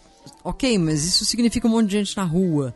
É, talvez esse, um plano como um plano de verdade é, deve, devesse incluir a, a, a iniciativa privada, os empresários, para a criação de empregos, porque vai ter muita gente na rua desse jeito. E, e se viralizou recentemente no Twitter BR o pessoal rindo, né, que o 13 terceiro na Argentina é o Aguinaldo, uhum. o funcionário fantasma é o Nhoque, né, porque só aparece no dia 29. É, é, é. é. Eu, eu, eu, soube recentemente, quer dizer, sempre ouvia a palavra Nhoque, mas não sabia por quê, porque ele só aparece no último dia do mês. E, e tem uma outra coisa que a gente também estava conversando aqui, que assim, é, o discurso de cortar ministérios ou cortar secretarias, ele é sempre muito sedutor. E de fato, às vezes você tem coisas que não precisa ter o status de ministério. Mas na prática, não existe cortar o ministério. Ah, o que na prática é feito é você aglutina o que a máquina estatal que já existe e consequentemente você cria um super ministérios que muitas vezes são hipercéfalos, né? E você cria uma talvez mais leseira, é, leseira burocrática. É, né? Você aumenta a burocracia. É, justamente. Por, isso, porque você empilha tudo. Né?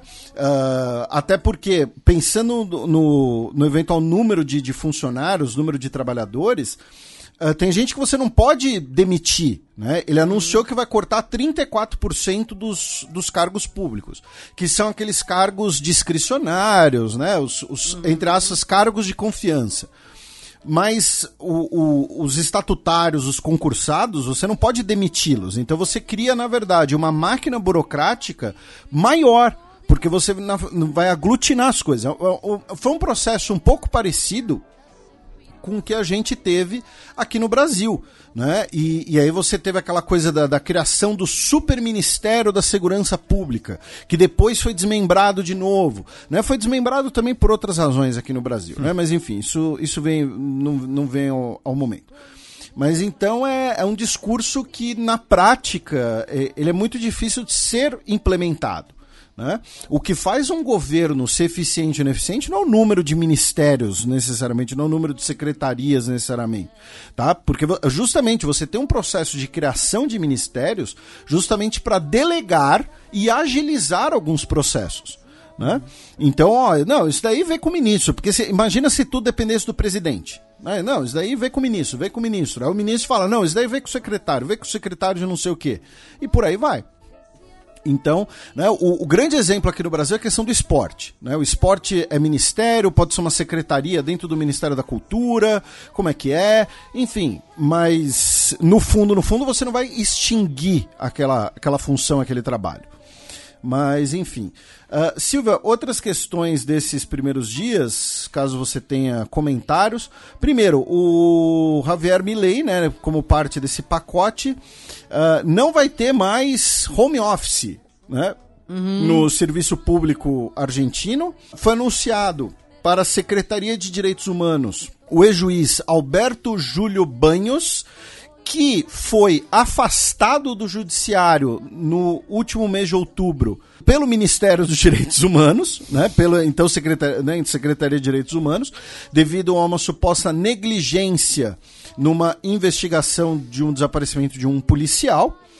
E, uh, além do nepotismo com a irmã, também temos o caso que ele nomeou o seu rabino pessoal, uhum. né, uh, como embaixador da Argentina em Israel.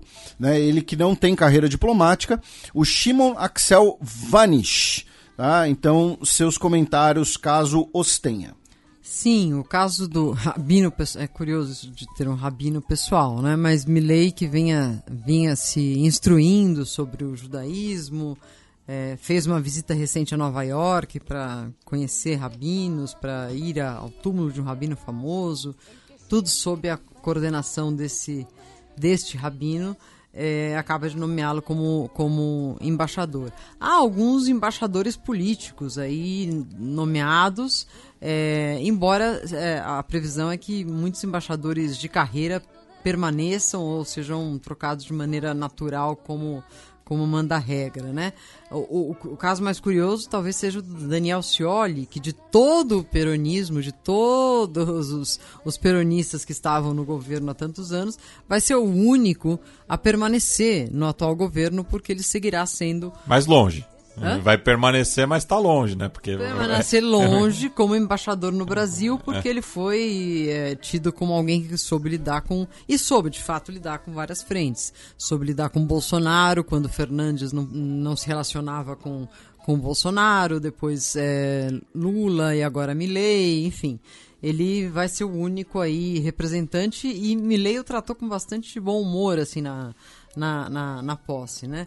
Agora, essas áreas, direitos humanos, meio ambiente, essas pautas mais chamadas verdes e, ou identitárias estão um pouco soltas aí, né? Direitos humanos, pelo, pelo menos, já tem alguém, uma pessoa questionada, como você é, colocou, mas não temos um, um secretário de, de, meio ambiente, não, não temos, obviamente, uma secretária da mulher, porque acabou o Ministério da Mulher, e, enfim, tem vários, vários vácuos aí, né? A, a serem preenchidos. Uma coisa muito curiosa é que Milley não falou nada desde o dia, dia da posse. É, deixou na mão desses ministros mais de confiança para dizer algo. Mas parece, é, parece não, cada vez fica mais evidente que esse pacote anunciado pelo Caputo na terça-feira à noite precisa de uma de um complemento, né? Bom, a partir daqui a gente também vai fazer isso, isso, isso, isso, né? É, estão todos esperando que isso aconteça. E uh, ah, para a gente começar a encerrar a Argentina, só né, uh, uh, três notícias. Uma delas a, a Silvia mencionou, inclusive, né, mas frisando uma notícia de hoje, inclusive, né, que a Patrícia Burris anunciou que, uh, se necessário, vão usar as Forças Armadas né, contra quem bloquear ruas na Argentina, né, os chamados piqueteiros. A outra notícia para os comentários de vocês é que uh, o Milley disse que não ia fazer negócios com comunistas e nessa última terça, dia 12, mandou uma cartinha para o Xi Jinping uh, pedindo para que um projeto, né, que um acordo feito na gestão Alberto Fernandes de refinanciamento de cerca de 5 bilhões de dólares uh, seja continuado. Ou seja, ele vai fazer negócios com comunistas se for com B de bola. Foi mal, tava doidão. é. e terceiro, uh, o New York Times publicou uma matéria com as fotos reveladas, inclusive de um caso que eu não conhecia, né? Uh, o caso da escaladora Janet Johnson, que morreu no Aconcagua em 1973. E desde então existe uma suspeita de que a morte dela, na verdade, teria sido intencional, que ela teria sido assassinada ou talvez abandonada na montanha pelos seus companheiros de escalada. A câmera dela foi encontrada em 2021, tá, no gelo, e Uh, o New York Times agora disse que está em posse das fotografias e vai iniciar uma série de matérias especiais. Não sei se vocês conheciam essa história. É um desses uh, um dos mistérios né, do, do Aconcagua. Uh, lembrando que a Aconcagua né, é, o, é o ponto mais alto do, do, da América do Sul, das Américas no geral, né, salvo engano. É da América do Sul, com certeza. Isso, eu acho que é o ponto mais alto das Américas e é um dos, é um dos sete picos do mundo, né? Os sete principais. Pico, no caso, É montanha. Pico, é, cume. É, não, não pico Não, de. pico, vamos colar no de- pico ali. de- é, não pico de rolê. É, Conheço essas gírias de vocês. Nó- Nós somos muito jovens. nossa, então, estamos esbanjando a juventude. Pois é. Mas então são essas três notícias para os comentários de vocês da Argentina. né? Então, Argentina e Chile, ah, piqueteiros e câmera na Concagua. Não conhecia essa história, me, me parece fascinante a do Aconcagua. Enfim, acho que vamos, vamos ver coisas é, tremendas, trágicas, porém interessantes, né? E me fez lembrar que aquele, aquela famosa história do avião que caiu nos Andes, os sobreviventes dos Andes. Que O time de rugby. Uruguai. É, que tiveram que cometer. Como fala isso? Canibalismo. Canibalismo. É, já teve dois O nome filmes. técnico é antropo, antropofagia. Antropofagia. Não, antropofagia é. quando é ritualístico. Ah, Se você tá Ah. comendo pelo, pela, pela proteína, é canibalismo. canibalismo. Pela proteína. É, não, é esse- essa história que já tem, Auto- dois, já tem dois filmes feitos, um deles é mexicano e é muito mal feito, nem... nem O outro é, é com Ethan Rock. E o, tem, tem o do Ethan Hawke e agora vai ter um Começo de terceiro- carreira. Vai ter um terceiro, dividido por um espanhol, que vai estar pra, por estrear aí, acho que no próximo aniversário do, dos Sobreviventes dos Andes. Fez 50 anos recentemente, né? É, acho que a gente repercutiu comentou aqui, é. inclusive. por conta disso, é. E... Sobre os piqueteiros, algo. Sobre os piqueteiros... Porque assim, é- ser, ser pi- protesto na Argentina é meio que hobby também, tu- né? nasce protestando. né? Claro, eu acho que nesse caso a questão que está no ar é quem e como vai ser a pessoa, o grupo que vai começar a organizar a oposição, principalmente a oposição peronista, e também os seus braços mais caierreiros, né, os que saem às ruas para protestar. É, nesse caso, existe uma fundação, uma organização bastante conhecida, que é o Barrios de a Pie, que é quem está por trás dessa primeira convocação aí no dia 20. Eu não acho que eles vão se amedrontar por essa ideia de, de repressão. Eu acho que algum tipo de, de protesto vai, vai haver. É, enfim, e tudo dependerá de como isso é daqui adiante, né? O, é, o, o próprio Milley, no dia da, da, da posse, ele, ele disse, ele que corta, no cobra. Ou seja, aquele que for cortar rua, cortar... é, cortar é, seria bloquear, né? Não cobrará, ou seja, não cobrará benefícios sociais, etc. Já deu um primeiro aviso. Patrícia Burrit foi um pouco mais além, dizendo que haverá, haverá repressão direta, mas ela também acabou fa- falando algo que não faz muito sentido, dizendo que quem estiver atrapalhando o trânsito, desde levando alguém de um lado para o outro, ou impedindo a passagem do cidadão comum, eh, será considerado um piqueteiro. Agora, um, um- motorista de ônibus não pode ser considerado piqueteiro, porque ele vai ser levado de um, de um lugar para o outro, ele pode estar levando piqueteiros e não sabe, enfim. Ela eh, está assumindo com força aí essa, esse discurso da xerife do, do Milley. Vamos ver até que ponto isso vai não vai sair, sair de las manos e acabar cometendo um, um excesso aí, como aconteceu no caso do Santiago Maldonado há dois ou três anos atrás, né? Que foi um manifestante da, da- No sul da Argentina. no sul da Argentina, que estava numa manifestação mapuche, acabou sendo morto de maneira suspeita e tudo leva a crer que foi Afogado. que foi um excesso aí da gendarmeria, né? Enfim. Bem, a gente cruza a Cordilheira dos Andes, né, citada há pouco, com duas notícias relacionadas ao Chile, né? Uma primeira, mais um, um termômetro, né, em relação ao referendo constitucional que será é, realizado no próximo final de semana. Isso, nesse domingo a gente vai ter o voto do, do referendo constitucional e ah, todas as pesquisas continuam apontando né, que ah, a proposta de uma nova constituição, dessa nova constituição, melhor dizendo, será rejeitada. Tá? É, o- a última pesquisa publicada né, porque você tem, tem ali o período né, de, de, de, censura e tal, foi no último dia 24 de novembro, né, pelo Instituto Cadem, e mostra a rejeição com, né, ganhando de, de forma relativamente tranquila. Agora, teve uma coisa que foi o seguinte: nós comentamos isso no programa passado e teve um ouvinte nosso que mandou no Twitter. Infelizmente, eu não, não localizei o perfil mais. Eu salvei o link, mas não salvei o perfil. Peço desculpas para você, especificamente nosso ouvinte. Que o Boric falou no mês passado, no dia 15 de novembro, que esse referendo seria a última tentativa de reformar a Constituição, pois o país precisa dar sinais de estabilidade. Tá? É a cer e a certeza que um país sério como um Chile né, precisa fornecer esse sinal de estabilidade. Ou seja, parar de discutir né, se vai ter Constituição toda hora, se não vai ter ou tal. Um, enfim, queria os comentários de vocês sobre isso. Até porque também me cheira uma coisa que foi o seguinte: o Boric, né, ele começa a vida pública dele como um, um líder estudantil nos, nas manifestações e tal. Nós temos aquela primeira proposta de Constituição chilena, que era bastante à esquerda e é rejeitada, e essa nova proposta ela já é mais à direita.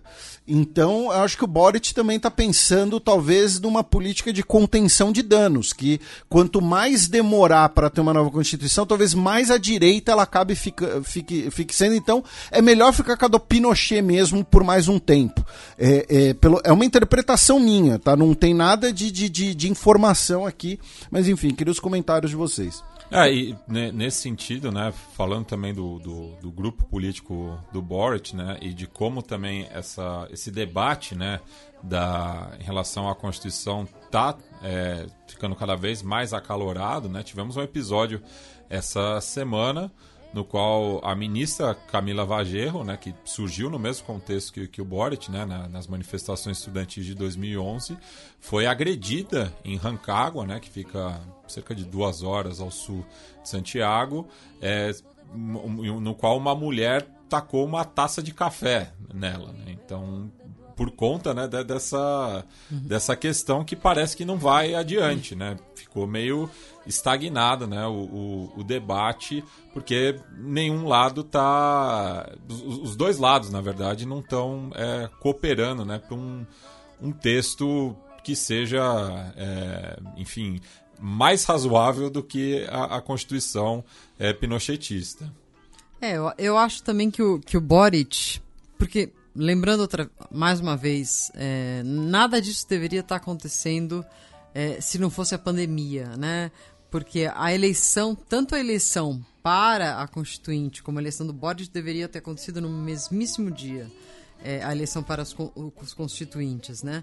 É, ao haver um descompasso de tempo aí, a eleição da, da, da, da Constituição teve que demorar um pouco mais é, a partir do momento que ela começou, que a, a nova, nova carta e agora a segunda carta é, passa, é, passaram e vão passar pelo referendo popular, elas são plebiscitos sobre o Boric.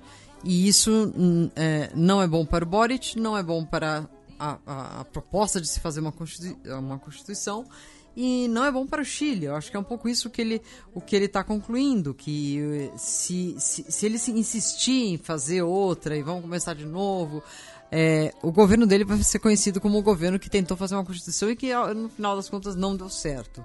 Então eu acho que desde, desde setembro do ano passado, quando aquela primeira foi, foi rejeitada, ele já começou a tentar se afastar um pouco da, da ideia de, da Constituição, deixar isso na mão dos, dos congressistas e constituintes e passar a governar de fato o país, né? entregar um país é, melhor e que isso, essa não seja a única bandeira. Eu acho que ele está preocupado um pouco também com o seu legado político, né? É uma pena porque o, Boric ele jamais foi às ruas é, nas manifestações de 2019 a protestar nem nada. Ele foi o cara que apareceu para negociar com o Pinheira para dizer, olha, isso aqui só tem um jeito, vamos, vamos oferecer algo para a população. E esse algo foi a, a, a Constituição. É uma derrota enorme para ele. Então, eu, eu creio que ele não vai fazer nada é, com relação a esse resultado, vai aceitar o que seja, embora ele já tenha dito, ah, mesmo uma Constituição é, que não defende as bandeiras que o meu partido defende é, vai ser melhor do que aquela assinada por meia dúzia de generais. Eu acho que ele já não está mais pensando assim. Ele está pensando em que, isso, que essa novela termine logo no domingo, que ele possa fazer uma gestão daqui em diante. Sempre lembrando que a tal Constituição do Pinochet não é do Pinochet. Ela, de fato, foi promulgada em 1981 Porém, durante o governo de Ricardo Lagos, do socialista, houve 58 alterações e ela é assinada hoje em dia, a atual, a atual Constituição, pelo presidente socialista Ricardo Lagos. Então não é que exista uma grande tragédia por trás disso, né? Essa também foi uma, narrativa criada pelas manifestações de 2019. E ainda no país transandino, né, tivemos ontem a assinatura da modernização do Tratado de Livre Comércio entre o Chile e a União Europeia, né? É, pensando né, no novo contexto mundial, né, no qual, segundo a representação da União Europeia é, no país, é, é um novo marco para a cooperação política, o comércio e o desenvolvimento sustentável. É, ainda compreende novas ferramentas para enfrentar desafios atuais, como a digitalização, a luta contra uh, as mudanças climáticas e a inclusão social. A gente segue subindo a Cordilheira dos Andes, agora em direção ao Equador, no qual foi deflagrada nessa semana o operativo Metástases, que foi a maior operação contra o narcotráfico e a corrupção no país. É, levando inclusive à prisão de um, do presidente do Conselho do Judiciário, é, no, e foram realizados 75 buscas é, em 7 das 24 províncias do país. E além né, de, desse é, jurista, né, o Wilman Teran, foram presas mais 28 pessoas, entre elas outros juízes, procuradores, policiais, advogados e pessoas ligadas de alguma forma com o crime organizado, de acordo com a procuradora-geral do país, a Diana Salazar Mendes. O curioso é que o nome da operação faz referência à versão colombiana da série Breaking Bad, né, que foi produzida em parceria da Sony Entertainment com a televisão Caracol. É tipo a Polícia Federal lançar a Operação Química do Mal. Isso. Seria mais ou menos algo Porque, nesse sentido. Pra quem não sabe, foi esse o título aqui no Brasil, que bizarro. Bem, do Equador a gente segue ali na antiga Nova Granada, na Gran Colômbia. Vamos para a Colômbia, ali um pouco próximo da, da fronteira com o Equador, no departamento de César é, na costa do Pacífico, já que no município de La Paz tivemos o assassinato de dois cidadãos venezuelanos, o Jason José Mijares, de 33 anos, e Anderson José Palácio Mijares, de 25 anos. Eles foram encontrados mortos com disparos é, na ocupação Lapista, que fica na periferia é, do município Pacífico. Né? E junto aos seus corpos foram encontradas uma carta das autodefensas gaitanistas da Colômbia, no qual eles são mencionados como ribaros e ratas, né? A gente até estava vendo em off o que é, qual é o significado de ribaros, né? Porque é uma uma expressão porto-riquenha, mas que no contexto porto-riquenho seria um camponês pobre. Inocente. É, inocente. no caso da Colômbia, é um narcotraficante, né? E nesse texto também é, a, as autodefensas é, ameaçam é, outros traficantes, né, como o Rancho de Parra, os Siete Loucos, o Yukipa e El Gordo. E disseram que eles têm 24 horas para sair do município. El Gordo. El Gordo. Tipo, todo. Não, todo país. É. Todo país. Exatamente. É. Ou, ou, ou, então um mafioso é. chamado Tony Gordo. É. Né? Alguma coisa do tipo. Ou então no Brasil é um aumentativo. É tipo Gordão. Entendeu? Sei lá, Matias Gordão. Alguma coisa assim. É impressionante. Não tem criatividade. É isso. E bem, uma, uma notícia futebolística da Colômbia, né? Porque a, a, Silvia acabou sendo pé quente, porque ela trouxe uma camisa para mim do Júnior Barranquilha, que é o atual campeão do torneio Finalização, né, o torneio do segundo semestre no país. E com esse título, o, o, clube de coração de Gabriel Garcia Marques e Shakira chegou à sua décima conquista, empatando com o Deportivo Cali como quarto maior campeão do país, atrás de América de Cali com 15, Milionários com 16 e Atlético Nacional com 17. Né? O, o Tiburon não era campeão desde 2019, então encerrou aí um jejum de quatro anos. O divórcio da Shakira também deu sorte. Da Colômbia vamos para a Guiana, né? Já que temos aí uma série de atualizações sobre a questão de Essequibo. Bem, eu vou fazer aqui um, um apanhado geral das notícias recentes e aí abro para os comentários de vocês, eventuais comentários meus. Inclusive, fazendo um alto jabá preliminar, é, o último Nerdologia do ano, tá, gente? Vai ao ar agora, terça-feira, dia 19 vai ser sobre as questões históricas tá, da disputa do território. O pessoal do Estúdio 42 fez um trabalho muito legal com os mapas antigos. Eu, eu dei uma pesquisada nos mapas, passei para eles. Então tá bem didático. Tá? A gente não. No vídeo a gente não vai entrar nas questões recentes. A gente meio que acaba na descoberta de petróleo em 2015. Tá? A ideia é falar da reivindicação, dos mapas da região, né? a própria questão também envolvendo o Brasil, né? o Brasil teve um contencioso fronteiriço com a Guiana, a questão do Amapá, que era chamado de Guiana Portuguesa também, tá? então ficou bem legal, já fica aqui o, o jabá prévio.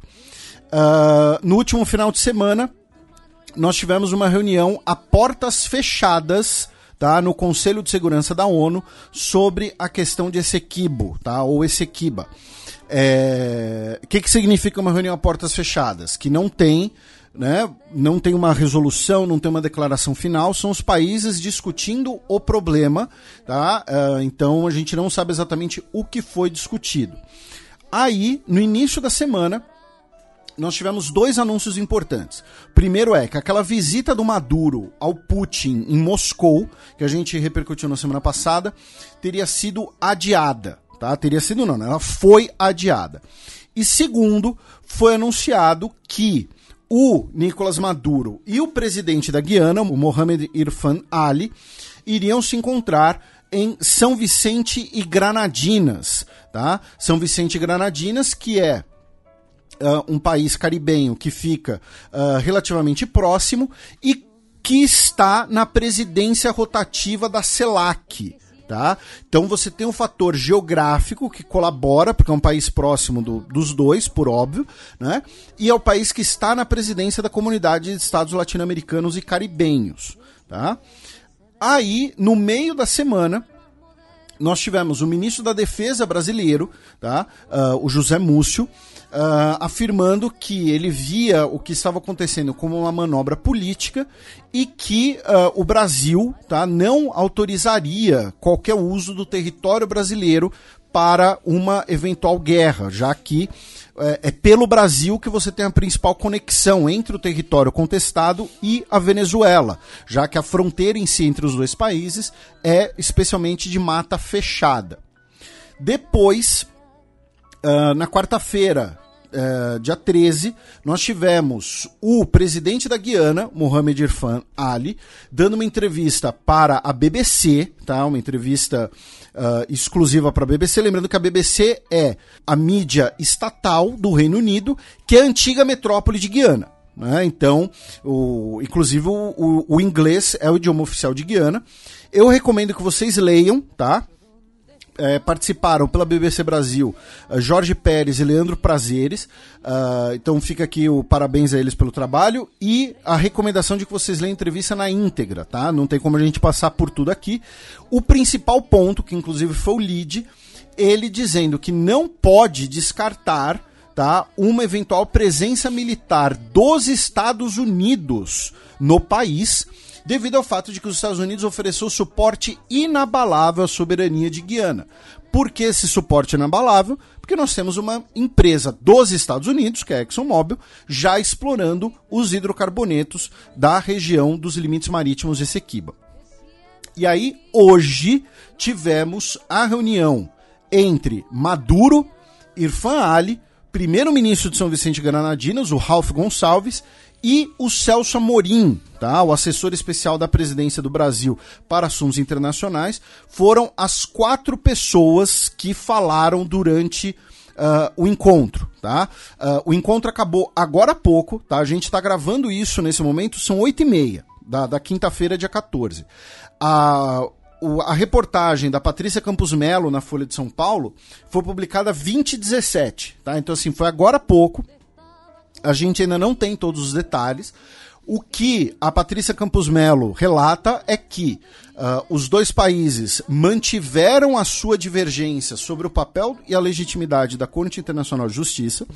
Os dois países se comprometeram a manter um diálogo periódico sobre a questão desse equibo, que a próxima reunião será daqui a algumas semanas, ou novamente em São Vicente Granadinas, ou no Brasil é esperado uma declaração conjunta para daqui a algumas horas.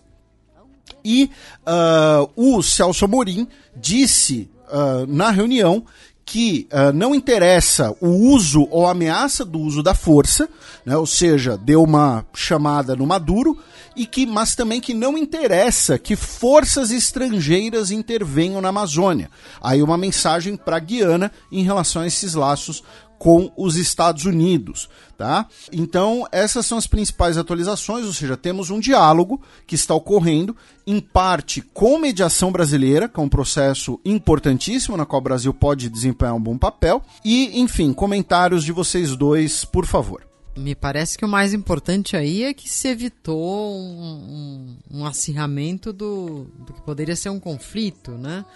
É, uma sugestão de invasão, uma sugestão de guerra, é, foi no lado contrário, né? Foi no lado da diplomacia. É, e o Brasil fez parte. Então acho que é, o saldo é positivo por hora, mas o problema segue, né?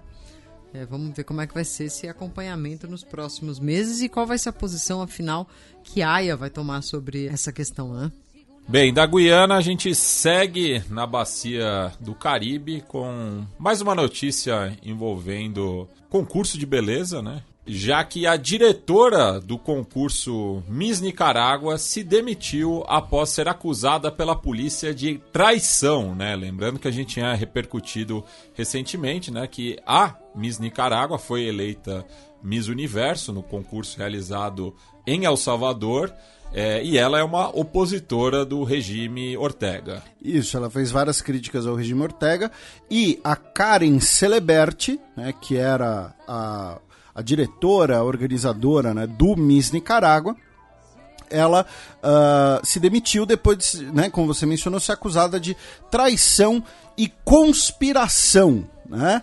Uh, então, assim, certamente tem uma pressão política por trás, deve ter alguma, alguma pressão também para ela eventualmente entregar. Uh, muitas aspas aqui, né? Podre sobre a Miss Nicarágua, a Sheines Palácios. Enfim, por favor, Silvia, seus comentários. Você que é uma firme defensora e, e ferrenha é, fã de concursos de Miss Universo. De beleza. É, esse negócio super século XXI. Ah, eu, sou fã, eu sou fã de uma feminista boliviana, que eu não sei se eu já mencionei aqui, a Maria Galindo. Que ela sempre participa, né?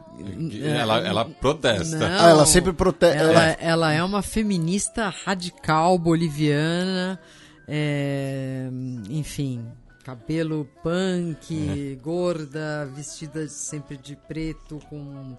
Enfim, sempre causando e ela invade uma das ações que ela faz é invadir concursos de beleza e derrubar apresentadores, é, não querer sair do palco, ter que ser arrastada pelos seguranças. Essa sim eu sou fã. Qual é o nome daquelas lutadoras bolivianas? É as, Cholitas? As Cholitas. é, vai, ela, ela é Cholita? Não, ela não ah, é, tá. não, ela é bem mais punk rock. Não, mas é, as Cholitas Wrestling, né? Porque Chola é, é, um tipo social, né? É, ah, é tá. específico as Cholas Wrestling. É, agora, de fato, existindo o, o, o, o, Miss Universo, é, é tristíssimo que ele termine assim. E a pro, pobre da Shane Palacios que levou ilusão né, a, a, meninas, a juventude nicaragüense ao vencer é, essa, essa, esse torneio está sendo é, tão atacada, né? Enfim. E a, a, a, diretora, enfim, o erro dela talvez tenha sido não ter alertado que ela que a, que a Palácios estava nas manifestações de 2018 e não ter se tocado que ela vive numa, numa ditadura em que isso deveria ter sido reportado, senão o que aconteceria com ela seria algo assim, né? É tudo lamentável, né? Eu não sei se as, se as duas foram des, desnacionalizadas e, e, despatriadas também, como outros. É, seria uma tristeza, porque afinal elas não são militantes políticas nem nada, atuam em outra área de fato. Enfim, quem sabe isso pelo menos faça com que no ano que vem esse concurso seja revisto. Bem, e fechando esse bloco, uma notícia mais ao norte no México, né? Já que tivemos um choque entre uma gangue e camponeses que deixou 14 pessoas mortas na região central do país. Isso, uh, segundo a Delfina Gomes, né, a governadora do Edomex, né, o estado do México, ela disse que esse evento, que deixou 14 pessoas mortas, é, foi em parte por um tiroteio entre uh, um grupo de uh, traficantes e também um grupo de camponeses que formaram um grupo de autodefesa. É, um grupo de autodefesa, né? Que, que é, né, é, é a gênese, é, é, a, é, ori, é, o significado original da palavra milícia, é. né? Porque no Rio, o significado, o significado que deram no Rio de Janeiro para a palavra milícia deveria ser máfia, né? Não, é verdade. E, enfim, aí você teve um, esse combate entre esse grupo de autodefesa de um vilarejo e um grupo criminoso e que deixou 14 pessoas mortas. No caso, o grupo criminoso é a família Michoacana. E esse tipo de evento é sempre um sinal da falência do poder do Estado. Quando moradores de uma, de uma grande cidade brasileira se unem para querer pegar na porrada, trombadinha, ou se unem para trocar tiro com traficante no México, enfim, é um sinal de falência do poder estatal. Sobre autodefensas, eu tenho um, um pequeno relato. Uma vez, é, quando eu estava cobrindo o caso dos estudantes desaparecidos no México, é, viajei para lá com uma fotógrafa muito experimentada. No estado de Guerreiro. No estado de Guerreiro, para fazer uma matéria sobre autodefensas. E lá eu fiquei sabendo que existem é, dependendo do estado, os, auto, os autodefensas são coisas muito distintas. Os autodefensas de, de guerreiro, por exemplo, eram realmente homens do campo, senhores que apareciam com seu, a sua espingarda de matar passarinho ali do, no campo, é, meio gordinho. Você, você nunca imaginaria que que eles pudessem formar um exército de fato, né? Mas eles de fato tinham algum poder local, eles vigiavam a entrada dos, das, dos, dos, pequenos povoados e traziam segurança à população. Já em outros estados, como em Michoacán, eles transformaram em, em verdadeiros novos grupos paramili é, parapoliciais, paramilitares e aliados aos cartéis, né? Acabou virando um problema ali por por conta de sua origem ser é, é, vir justamente da ausência do, do, do exército. É, e, Mas e, havia alguns lugares que, é. que a gente já é, repercutiu aqui várias vezes também que é no México que surge o conceito do narco-estado, né? Porque Sim. desde lá dos anos 80, né, que é, agentes do Estado uhum. é, fazem parte ativamente, né, do, uhum. dos cartéis, né? Não só é, vamos dizer, a corrupção passiva, mas eles se Sim. tornam agentes do, do, do, próprio narcotráfico. Claro, a maioria dos, dos autodefensas que eu, que, eu, que eu entrevistei já, não, não tanto em Guerreiro, mas em outros estados, eram ex-militares que tinham se, é, ou se aposentado ou se é, decepcionado com o exército e vou formar minha própria força. E aí é isso, não existe Estado, cada um se alia a quem acha que o protege mais, né? Bem, Silvia, e como é de praxe, a gente fecha é, o bloco com a sua participação com a sua dica cultural. Exatamente. E a minha dica cultural é um podcast. É, eu estou um pouco monotemática nos últimos tempos com relação ao Milley. Vocês me desculpem, eu espero melhorar nas próximas semanas. Mas existe um podcast imperdível, até por, se vocês quiserem entrar nessas nessas questões mais pessoais da, do, do, da, da, da, do Milley, os cachorros, o fato dele quase ter sido expulso do prédio em que ele vivia por causa da bagunça que os cachorros faziam, os abusos do pai, o bullying, etc. É um podcast é, organizado pelo El País, mas a, mais a revista Anfíbia, que é uma revista argentina. É ligada à Universidade Nacional de San Martín. Exatamente. E o podcast está no Spotify, se chama Sin Control, El Universo de Javier Milei. Eu não perderia por nada, porque ele é entre, entre, entretenido, é entretido e, e, e, vai contando bastidores aí dessa história, cujo desenlace a gente está vendo ocorrer na Argentina agora. Agora vocês ficam com a coluna da professora Vivian Almeida.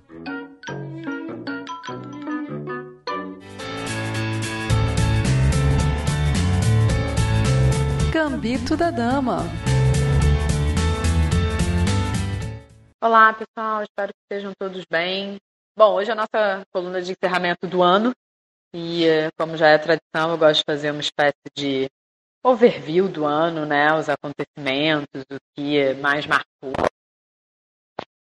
é, análise de economia internacional, de política econômica internacional. E é, tivemos vários macro temas que não são exatamente inéditos, é, mas que ganharam força esse ano, algumas mudanças significativas, enfim. Então, é, começando um pouco por uma mudança que teve, que hoje tem uma notícia super importante, né? O primeiro dia da posse do Milley, que coincide com o recorde de inflação registrada na Argentina desde 1990. É claro que isso não tem é, relação com qualquer política que ele tem implementado, porque não há tempo hábil para isso.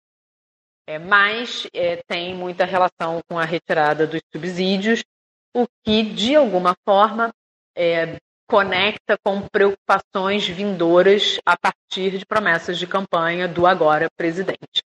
É como a gente falou na coluna quando ele era candidato, um pouquinho depois, as propostas, é, as propostas do Milley em termos de inflação, né, retirar subsídio, desindexar, enfim, não são exatamente novidade, é, mas gera uma certa preocupação, porque a gente está falando de uma economia muito baseada na é, é, nos incentivos governamentais, então o histórico de preço, histórico do, é, de formulação né, do que chega nas prateleiras está é, muito fundamentado em quais são os setores incentivados, mas, como eu disse, não é exatamente uma fórmula nova, mas pode gerar um pico inflacionário ou pode até dar certo. Né?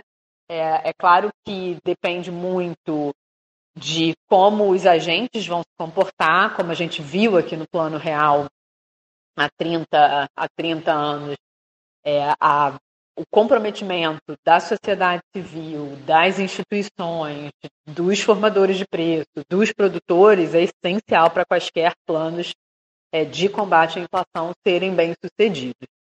Agora, algumas outras medidas, né, como, enfim, né, é, extinção da autoridade monetária, isso tudo né, não, não, é exatamente algo que a gente deva é, apoiar ou achar que possa ter alguma razoabilidade nessas propostas. Mas a Argentina é, um, é, é uma é uma espécie de incógnita nada misteriosa em que há bastante tempo a gente vê uma sucessão de crises como eu disse na coluna sobre a eleição dele, a gente não quer que a Argentina é, mergulhe em mais uma crise, porque isso é, para os vizinhos é muito ruim, para a região é muito ruim e para o Brasil é muito ruim também, porque é um dos nossos parceiros mais importantes. A gente tem um fluxo de comércio internacional extremamente é, pujante com eles, então é difícil que a gente, muito aqui entre aspas, torça pela é, é, pelo insucesso dos, é, dos argentinos. Né? Então, acho que esse é um ponto importante a se considerar. É, o Brasil tem retomado a, a, relevância internacional, então qualquer é, dissabor na região pode ser prejudicial. Então vamos torcer aí para que não seja mais uma bravata ou mais uma enfim, né, mais uma tentativa mal sucedida é, do nosso vizinho com relação à inflação ou, e, portanto, com relação ao crescimento econômico.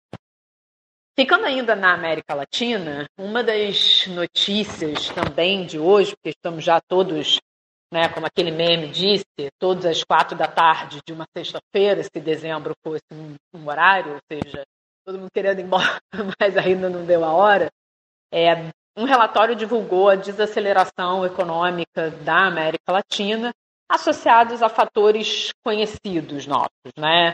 A gente ainda observa uma retomada não acelerada no mundo que impacta muito a América Latina, é, autoridades monetárias com políticas ainda austeras, o que não, não é um motor para o crescimento, muito pelo contrário, né? Taxas de juros aceleradas são redutores do crescimento, e problemas é, aí mais é, circunscritos né, à região e que são históricos redutores do nosso crescimento econômico, como baixa produtividade, infraestrutura ainda é, deixando muito a desejar, desigualdade econômica, iniquidade de gênero. Então, tudo isso faz com que, é, apesar das nossas ambições de crescimento, desenvolvimento, a gente ainda esteja é, atrás das nossas potencialidades. É, isso, isso é importante pontuar aqui um pouco para a transição do próximo assunto que eu vou falar com vocês, que marcou esse ano de esse ano de 2024, né? É, perdão, já, olha eu aí já querendo é, bater o ponto de 2023. Esse ano de 2023 que foi é, a questão energética, a questão das mudanças climáticas e como a gente, é, de fato, agora tenha uma, uma agenda, pressupõe planejamento, organização, e, na verdade, o que a gente tem é falta de tempo. Né? O que a gente tem é um perigo iminente do, do que os cientistas falam como ponto de não retorno, porque não só é, não cumprimos os objetivos do Acordo de Paris, é, como aumentamos a, a, as emissões, então é, as mudanças elas, elas saíram definitivamente do campo retórico, assim, é, saíram do campo retórico pressupondo que estivéssemos nele, né? Nós não estivemos nele, a gente só não deu ouvidos o suficiente com um grau de responsabilidade e preocupação suficiente que a gente deveria. Mas o fato é que hoje, pelo menos nós brasileiros, de alguma forma, já sentimos o impacto das mudanças climáticas no nosso cotidiano. É, como eu falei, assim, é só ver o preço do azeite. Se vocês, é, sei lá, se alguém acabou de chegar de Marte e não sabe o que está acontecendo, vai na gôndola do supermercado e vê o que está acontecendo com o preço de azeite, fora as temperaturas, fora voos sendo remarcados pela alta temperatura da pista, enfim, né? Coisas que é, são. Falei bastante coisa de white people problem, mas enfim. Mas que são marcas que talvez a gente é, não, não estivesse percebendo, é, mas que chegam bastante aqui no nosso cotidiano e a gente começa a entender que é um problema de uma dimensão muito mais preocupante do que nossas é, esperanças de que tudo ia dar certo, apesar dos nossos braços cruzados.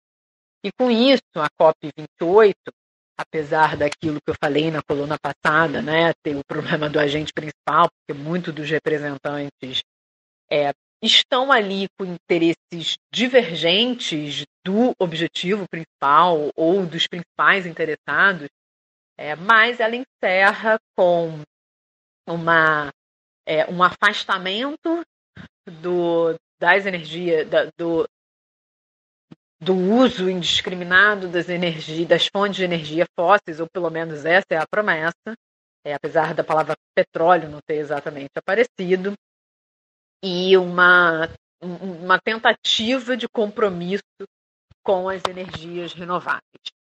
É, de novo, assim, isso, isso não é garantia de nada, nem no Brasil, né? A participação do Brasil foi bem questionável, é bem questionável no sentido de olha, para quem se pretende ser aí o, o bastião da mudança, da transição energética, o nosso discurso está um pouquinho diferente, os nossos acordos estão diferentes dessas expectativas, é, mas o que o resumo até agora é de que há esse comprometimento. Comprometimento esse mais tímido, tanto em termos de compromisso de reduzir a temperatura quanto a velocidade, né? Assim, não são 2 graus a meta, é 1,5. É, e ao mesmo tempo não se sabe a velocidade de transição, né? Toda a argumentação gira em torno de que mudar a, é, a, as fontes de energia é demorado, não é viável economicamente, vai afetar os preços, vai aumentar a inflação.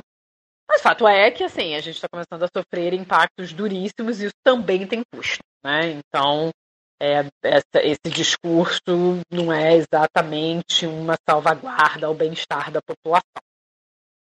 Então, essa foi talvez uma das agendas mais é, mais faladas, mais comentadas, pelo menos nesse último semestre, nesses últimos meses de 2023, porque, de novo, né, a gente começou a sentir efeitos muito próximos e muito cotidianos das mudanças climáticas, que trazem discussões que já acontecem há bastante tempo, que tocam, inclusive, num, num redesenho da teoria econômica para ficar aqui na nossa temática da coluna.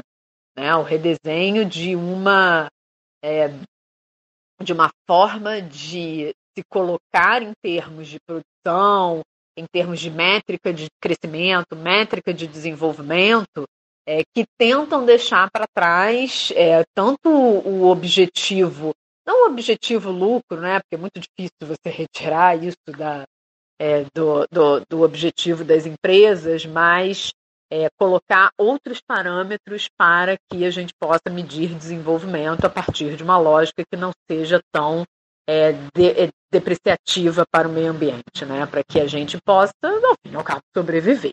Então, essa também foi uma tônica muito grande das discussões internacionais, a, o redesenho do, das estruturas produtivas, o redesenho da economia, é, o colapso do modelo neoliberal, é, global, os efeitos da globalização financeira decorrentes lá a partir de 1980, 1990, tudo isso já vinha estando em muita discussão, assim, uma discussão muito é, é muito é, rica, não sei se é uma boa palavra, mas enfim, né, é, sai um pouco ali da mente daquela academia bem, bem hermética, bem fechada, e já começa a tomar corpo na sociedade civil de entender, é, mas peraí, né, o que que o que está acontecendo aqui? Será que esse modelo de fato ele beneficia todo mundo?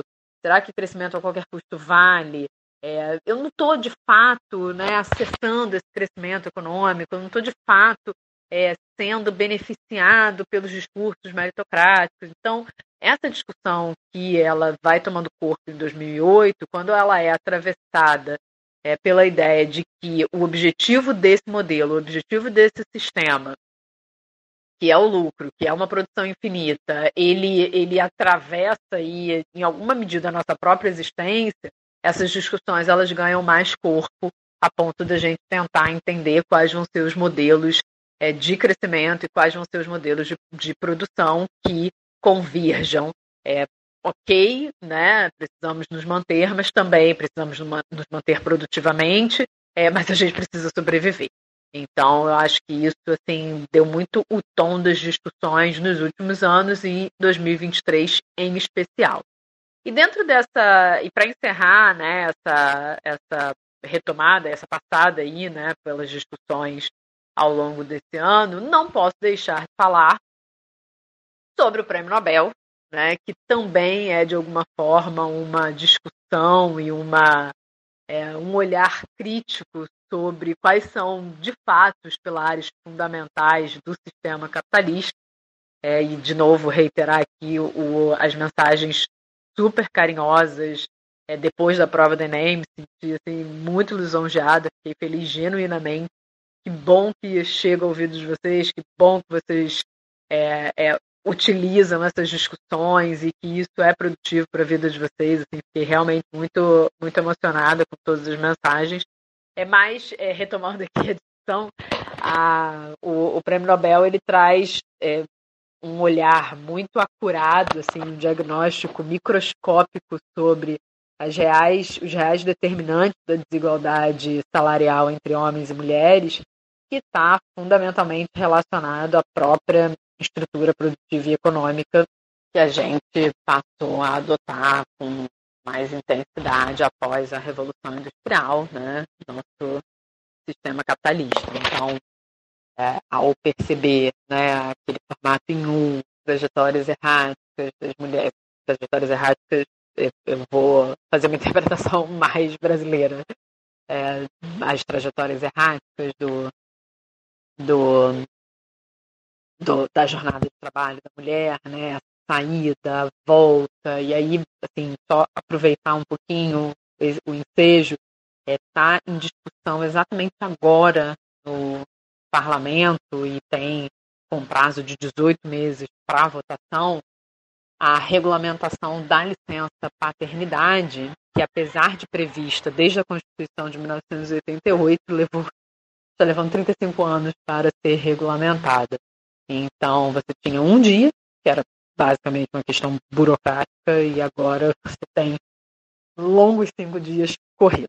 Né? Alguns estados, como Rio de Janeiro, já prevêem um mês, é, 20 dias, um mês. É, os pais pais homens né, podem requerer a, a, a, licença de 20 dias no serviço público e no âmbito privado fica a cargo de cada empresa, né, quem adota o modelo cidadão pode ir para 20 dias, mas fato é que 20 dias não é nada. É, isso cria, isso vai criando, vai aumentando o fosso entre homens e mulheres, né, essa, essa divergência tão marcante, institucionalizada entre cuidados nos primeiros meses, é, desigualdade essa que se mantém ao longo da vida da criança. Então, é, ainda que você, ainda que um pai, enfim, fique um mês, isso infelizmente não se traduz que esse cuidado ele vai ser é, equivalente ou ele vai ser é, participativo é, de modo igualitário ao longo da vida da criança, né? E assim, digo infelizmente mesmo, porque todos perdem com isso, né? É, crianças, pais, mulheres, então a gente tem aí uma redução potencial muito grande é, da nossa oferta de trabalho, não só da nossa oferta de trabalho, mas da nossa própria construção social. Assim, é muito é muito comum que é, em debates é, de economistas, entre economistas, para economistas, né, a linguagem seja sempre que a gente tenha que convencer a sociedade de que mudanças que foquem no bem-estar são, ao fim e ao cabo, mudanças que aumentam a produtividade, portanto, crescimento econômico, por, portanto, salário, portanto, crescimento econômico. Mas, eh, enfim, quem, quem nos acompanha há bastante tempo e ouve a coluna sabe que eu não sou exatamente fã dessa, desse debate, desse, desse discurso, porque isso reduz a nossa complexidade humana, isso reduz a nossa percepção de que bem-estar é um valor em si. Ele não é um instrumento para você chegar no crescimento econômico, né? Assim, nós como sociedade é, deveríamos ter como objetivo melhorar a vida das pessoas, simplesmente. O que, o, e essa, essa frase, essa conclusão conecta esses três assuntos que eu escolhi para fechar o ano, de que talvez a grande revolução que a gente tenha é, a, a, contribuir e a realizar e a perseguir, é, tanto no âmbito teórico da economia quanto nas nossas relações, é entender qual é a nossa, qual é o nosso objetivo, qual é a nossa, o que a gente chama em economia, qual é a nossa função objetiva. Assim, a nossa função objetivo deveria ser sempre aumentar o bem-estar, deveria ser sempre é, tornar o mundo um lugar é mais agradável de se viver, menos desigual, menos injusto, menos inóspito para uma série de pessoas e portanto, as nossas políticas, os nossos esforços e as nossas escolhas devessem mirar é, para esse objetivo. É claro que crescimento econômico importa, é claro que desenvolvimento é importante, é mais ele, ele deve ser mais bem distribuído, né? ele deve ser acessível é, a um número cada vez maior de pessoas, para que no fim das contas a elevação de bem-estar seja generalizada. Enfim, pessoal, esse, esse, essa foi a coluna é, resumo de 2023. Espero que eu desejo a vocês um excelente Natal. Sou uma entusiasta do Natal, sim. Né? Inclusive, deixo de dica todas as comédias para vocês verem aí com é, é, namorados, namoradas, filhos, filhas, enfim, né? Aquele programa bem para não pensar. Vou, vou, vão ficar até com vergonha da minha dica, mas enfim, só para relaxar nesse dezembro. É um feliz Natal para todos, uma noite iluminada, que fiquem todos bem, sejam da forma que queiram. É um ótimo ano novo, que a gente tenha uma possibilidade de ter um 2024, é como eu disse, né, com a meta de que o bem-estar seja o nosso objetivo principal, que a gente possa sempre continuar perseguindo um mundo mais justo, um mundo mais igualitário, um mundo mais inclusivo, um mundo em que as nossas premissas éticas sejam é, cada vez mais é, robustas, elaboradas e que mirem num mundo um pouco, mais, um pouco melhor para se viver. E, portanto, desejo a vocês um excelente 2024, é, que, enfim, vocês tenham uma virada ótima, que os seus sonhos se realizem, que vocês é, consigam alcançar os seus objetivos e que a gente possa se encontrar de novo nesse espaço. Um beijo carinhoso em todos vocês.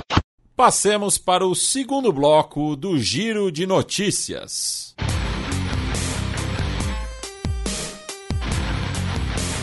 Giro de Notícias.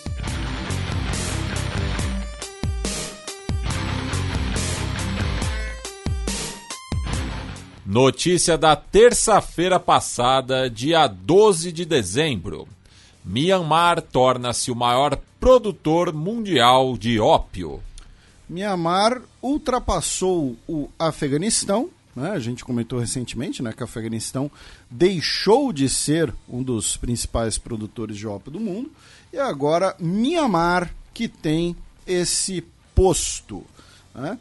Uh, inclusive, uh, lembrando que a produção de ópio uh, em Myanmar ela tem origem com a Guerra Civil Chinesa, né? porque os produtores de ópio, fugindo dos comunistas, foram para Mianmar e iniciam o período chamado Triângulo Dourado, inclusive com suposta, suposta, né, suposto apoio uh, da CIA naquele momento, já que ele era utilizado como uma moeda, inclusive para o envio de armamentos.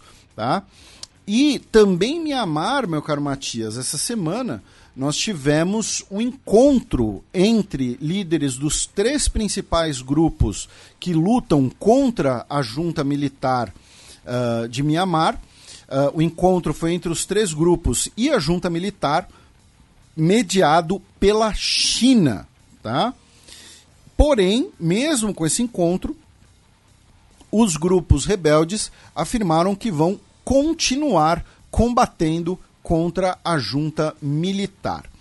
E ali perto, na Tailândia, nós tivemos uma parlamentar, né, a Ruchanok Sirnok, condenada a seis anos de prisão por insulto à monarquia, tá?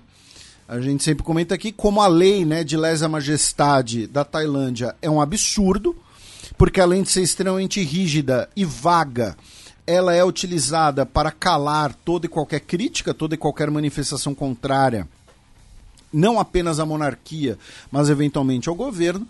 Então, uma pessoa ser condenada a seis anos de prisão por posts em redes sociais criticando a monarquia. Então, não é que ela fez posts falando, sei lá, todos os palestinos têm que morrer, todos os judeus têm que morrer, todos os não sei, insira aqui um grupo nacional, uma identidade religiosa, enfim, todos têm que morrer. Não é que ela fez posts dizendo pessoal, tô aqui, tô, tô vendendo drogas, quem quiser é só me procurar. Não, ela criticou a monarquia, ela criticou o governo.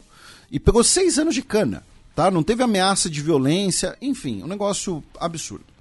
Notícia da quarta-feira passada, dia 13 de dezembro. Ataque com míssel russo fere mais de 50 pessoas em Kiev. Tivemos hum, cerca de 10 mísseis russos disparados contra a capital ucraniana. Eles foram abatidos pelos sistemas de defesa, porém, os destroços dos mísseis caíram atingindo quatro bairros diferentes e deixando pelo menos 53 pessoas feridas e também causando alguns incêndios tá, na capital ucraniana. Uh, também falando em guerra na Ucrânia, uh, o governo do Reino Unido anunciou que vai ceder dois navios uh, antiminas para a Marinha Ucraniana, inclusive como processo de limpeza de minas marítimas no Mar Negro. No caso, são dois navios da classe Sundown que entraram em serviço no final dos anos 1980. Tá?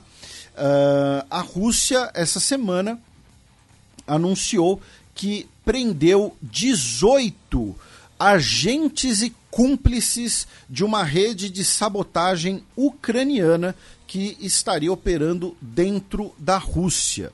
Também essa semana, meu caro Matias, o Vladimir Putin participou da cerimônia de batimento de quilha dos dois novos submarinos da classe Borei. Tá? São dois submarinos de propulsão nuclear que também carregam mísseis nucleares uh, vão ser agora né, o principal modelo né, da uh, Marinha Russa, substituindo né, tanto os antigos modelos Tufão, né, os Typhoon, que ficaram muito conhecidos no Ocidente por conta do filme do Caçado Outubro Vermelho, né, que mostrava ali uma versão fictícia de um deles. E uh, então ele participou do batimento de quilha, né, de dois deles, incluindo o Imperador Alexandre III, tá? vai ser o nome de um dos submarinos, e eles vão fazer parte agora da frota russa no Pacífico. Ah, só para esclarecer, meu caro Matias, o outro submarino é da classe Janssen, não é da classe Borei. Tá? Peço desculpas pela confusão. Eu bem que eu estranhei fui conferir. E o Putin hoje realizou aquela tradicional entrevista coletiva com muitas aspas, né? Quando ele recebe ligações dos eleitores e tal, e, gente, né? e é tudo ali mais ou menos orquestrado. E ele disse que uh, a paz só será alcançada até que todos os objetivos da Rússia na Ucrânia sejam uh, concluídos. Né? A desnazificação da Ucrânia, a desmilitarização e o seu Estado neutro.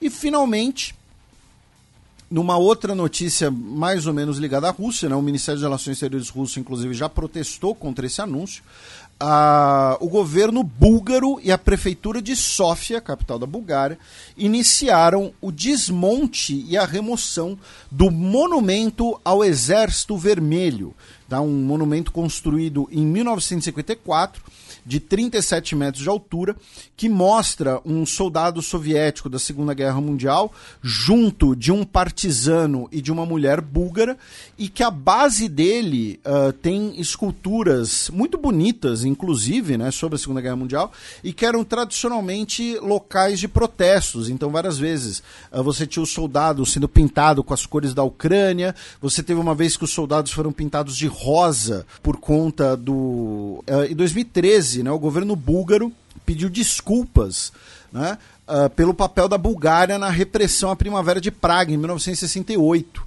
Né, e aí, como naquela circunstância, pintaram de rosa, né, porque você tem o tanque rosa em Praga, justamente. Né, já pintaram os soldados soviéticos ali de super-heróis do, do, da Marvel, da DC, enfim e agora anunciaram que a estátua vai ser desmontada, vai ser enviada para o Museu de Arte Socialista, que é uma espécie de cemitério de estátuas em Sófia, e a região do monumento, né, o pilar e o parque uh, adjacente, uh, vai ter uma votação para decidir o que será feito. E aí entram duas coisas interessantes. A primeira delas, três coisas na verdade. Né? A primeira delas é uma discussão pertinente a toda e qualquer cidade do mundo. Né? Aqui em São Paulo, talvez o caso mais conhecido seja o do Borba Gato, que é o que fazer com monumentos e estátuas depois que elas passam a ser questionadas por terem perdido o seu sentido ou por, enfim, às vezes um questionamento até mesmo estético. Né? A segunda delas é a discussão sobre memória coletiva e sobre espaços públicos de memória, especialmente no leste europeu, pós fim da União Soviética, né? Uh, e só que nesse caso aqui vejam, não é um monumento ao comunismo, é um monumento ao exército soviético pela libertação da Bulgária durante a Segunda Guerra Mundial. Porque a Bulgária ela tem uma história muito particular na Segunda Guerra Mundial. Né? A Bulgária tinha um governo fascista que se alia à Alemanha nazista, ocupa inclusive territórios jugoslavos, né, como a atual Macedônia do Norte, participa da invasão soviética, mas ao mesmo tempo você tem uma proximidade cultural, ainda tem e tinha, né, muito forte entre Bulgária e Rússia. Né? Uh, e aí, então, quando o primeiro soldado do Exército Vermelho pisa na Bulgária, a Bulgária ela muda de lado, a Bulgária vira casaca. Né? Então, enfim, tem, tem, um, tem uma discussão aí também muito interessante. E a terceira discussão é sobre o próprio espaço público, né? Por quê? Porque tem pessoas, e aí, se tiver algum ouvinte nosso que mora em Sófia, que estiver acompanhando isso mais de perto, por favor, mande informações, porque isso já é mais difícil de conseguir em inglês. E o Google Tradutor. Né, o Google Tradutor ele funciona bem para línguas mais conhecidas. Né? Para algumas línguas ele não vai ser tão, uh, tão eficaz como acaba sendo um pouco o caso do búlgaro. Né? Mas que uh, a área onde fica esse monumento ela é uma área bastante valorizada. Então, a retirada desse monumento, que é uma proposta que já existia há 20 anos, né, mas agora ela vai ser executada, também poderia estar ligada a projetos ali privados em relação ao uso do espaço. Então, vão construir, sei lá, um, um shopping, alguma coisa assim, não sei. Tá? Porque, como eu disse, isso está um pouco mais complicado de conseguir informações. Então, se algum ouvinte nosso morar em Sofia, alguma coisa assim, por favor, mande informações sobre isso. Também ontem, quarta-feira, dia 13, Câmara dos Estados Unidos aprova a abertura do processo de impeachment de Biden.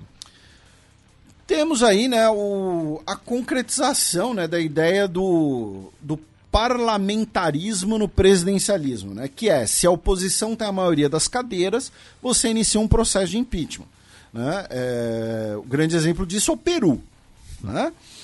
Uh... E no caso é, o, é unicameral. Isso, ainda tem essa. Né? Mas então temos a abertura do processo de impeachment na Câmara dos Deputados.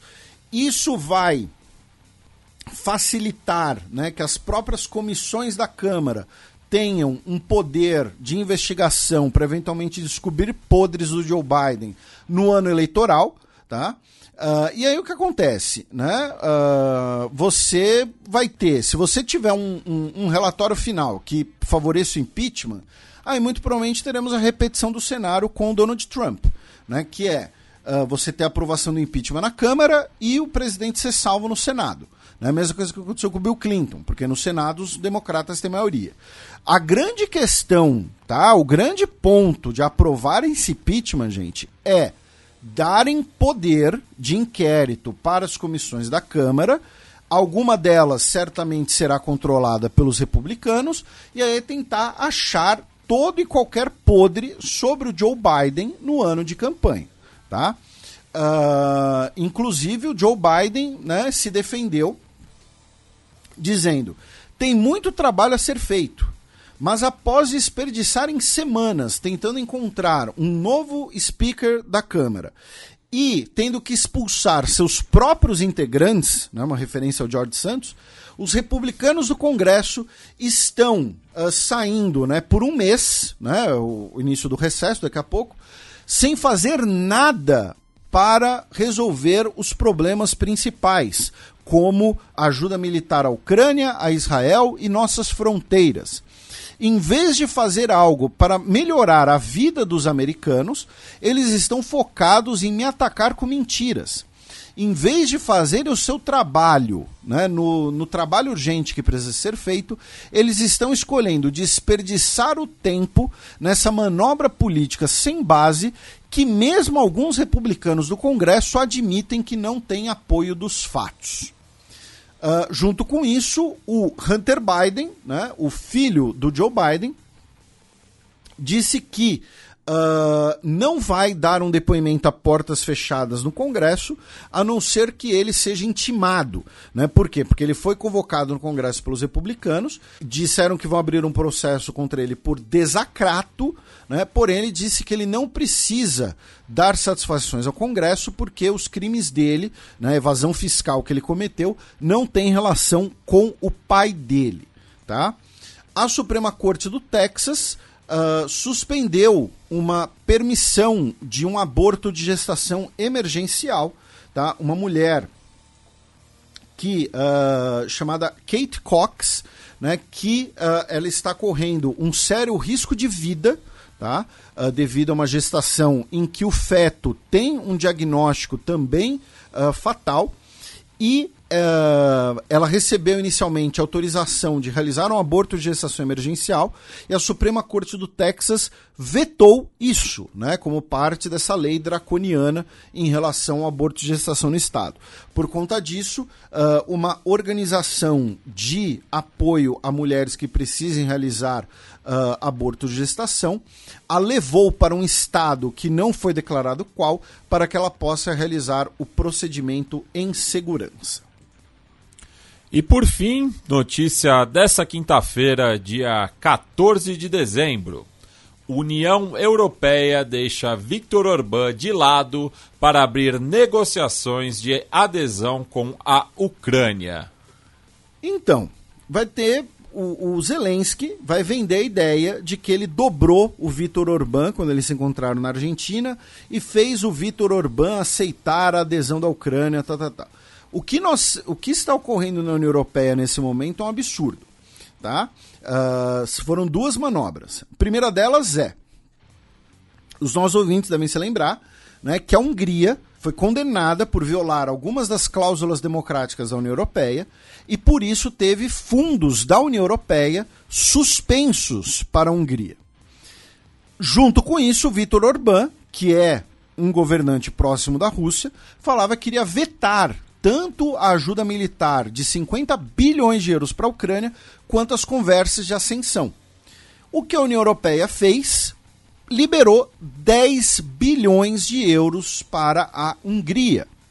E, em troca, a Hungria se absteve do voto sobre a Ucrânia.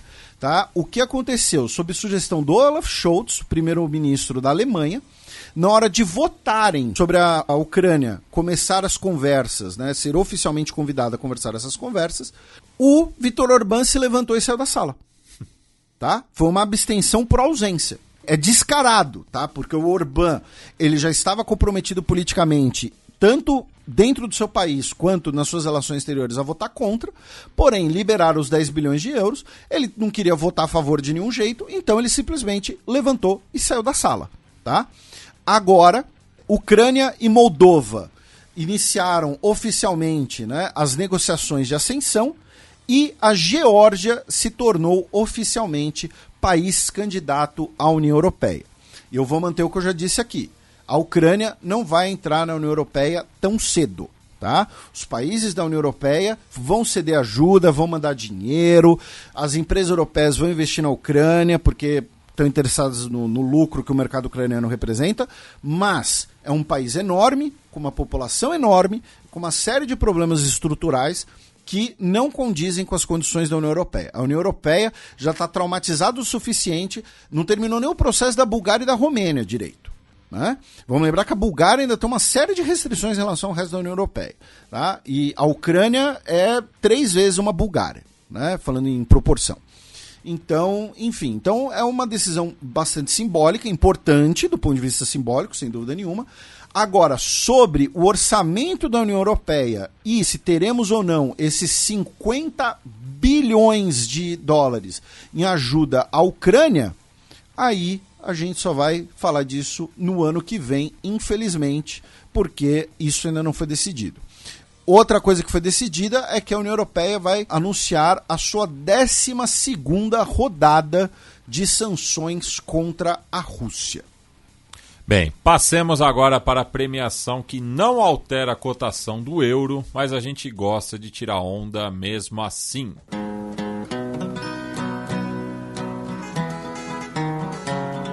Os peões. A bullet from the back of a bush Bem, Felipe, na semana passada a gente marcou toca. Então a gente vai dar um peão isolado retroativo. Pois é, os dois peões, de certo modo, são retroativos, né? Uh, o peão isolado vai pro George Santos, já que teve ouvinte nosso que cobrou a gente que, pô, não deram isolado pro George Santos, o cara foi expulso da Câmara depois de 20 o anos. Sexto na história. Pois é, né, e tal. Então tá aí o peão isolado pro George Santos.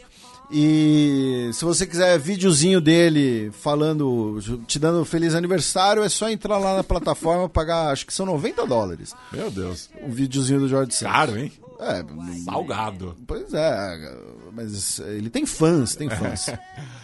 Bem, o peão promovido, seguindo a tradição do programa, lembrando que não é endosso. Então, o peão promovido vai para o Donald Tusk, o novo primeiro-ministro polonês. E aí, por, né, por isso que a gente falou que os dois peões, de certo modo, são retroativos, porque quando teve a eleição, a gente não deu o peão promovido para ninguém, porque a gente falou: olha só, o governo não está definido. Então, agora definiu o governo, o peão promovido vai para o Donald Tusk como vencedor, então, das eleições uh, polonesa, embora tenha ficado em segundo, já que o parlamentarismo é essa delícia em que você pode ganhar, mas não levar. Bem, passemos agora para as dicas culturais.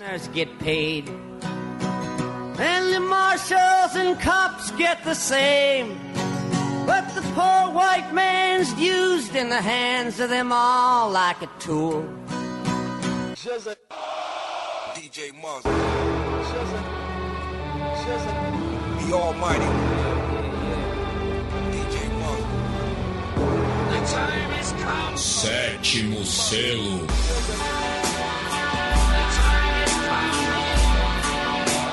Felipe, qual que é a sua dica para esse encerramento de 2023? Então, meu caro Matias, como serão muitos dias, né?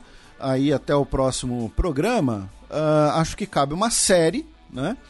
E uh, nesse sentido, eu vou recomendar a série Homicídio, né? Que é o título em português, que é a série, na verdade, Homicide, Life on the Street. Né? Uh, é uma série que durou seis temporadas. Ela é a pre precursora de Lei e Ordem, tá? Uh, ela se passa em Baltimore. É também, em certo sentido, precursora de The Wire. Isso, é. É, é, mas é, é, no mesmo universo, digamos assim? Não chega a ser no mesmo universo, mas passa na cidade, tem algumas similitudes. Porque essa daqui é no mesmo universo, inclusive o Richard Belzer é o John Munch, hum. né, a origem do personagem dele. Mas o protagonista da série é o Andre Brower, né? Uh, como detetive Frank Pemberton. Inclusive, na época de Brooklyn Nine-Nine, fizeram ali várias colagens, né? Porque é uma série dramática em que ele interpreta um policial, né? Então seria uh, o começo da carreira né, do Capitão Holt, já que, infelizmente, uh, o ator faleceu essa semana, né? Aos 61 anos de idade, bastante novo. ele que muitos de nós né, conhecem por conta do Capitão Holt em Brooklyn Nine-Nine, uh, que eu acho que eu já sugeri aqui, fica também de, de, de registro, né, de sugestão. Ele que não era um comediante, né, ele era um ator de, de, de dramas e tal. Uh, isso colabora, talvez, inclusive, né, pro, pro, pro, pro personagem dele, né, porque é um personagem que, que é justamente esse contraste, né, que, que traz humor. Enfim, uh, então, e pela série Homicide, ele foi uh, bastante premiado, né? Inclusive, ele, ele recebeu, salvo engano, um Globo de Ouro e um Emmy uh, pela série, né? Do, do Homicide. Uh, que, repito, ele era o protagonista. Então, é, acaba sendo aí a minha sugestão. Bem, a minha dica também é em homenagem ao André Brauer. É, no caso, é uma dica repetida, né? De um, de um filme que eu. Acho que foi na primeira temporada, inclusive, do Xadrez Herbal que eu, que eu indiquei. É o filme Todos a Bordo, né? Do, do Spike Lee, de 1996. O título original é Get on the Bus. Inclusive, tá na íntegra no YouTube com legendas em inglês, né? Para quem talvez tiver dificuldade para entender o inglês falado, pelo menos vai ter o, o auxílio da legenda. Então, é, essa é a minha dica. Um filme que, que mostra, né? É, um grupo de afro-americanos que está se dirigindo a Washington para a marcha é, de um milhão de homens, que foi realizado ali em meados dos anos 90, é, de diferentes é, é, vivências, idades, enfim, então é, mostra né, todas as, essas tensões dentro da, da comunidade afro-americana, inclusive o, o, personagem do André Brauer é um dos mais detestáveis, assim, é, cê, é, acaba virando o, o antagonista da, da viagem. É, então essa é a minha indicação em homenagem a esse grande ator que nos deixou no começo da semana é, vitimado por um câncer de pulmão. Bem, Felipe, temos recados dos nossos ouvintes, considerações finais.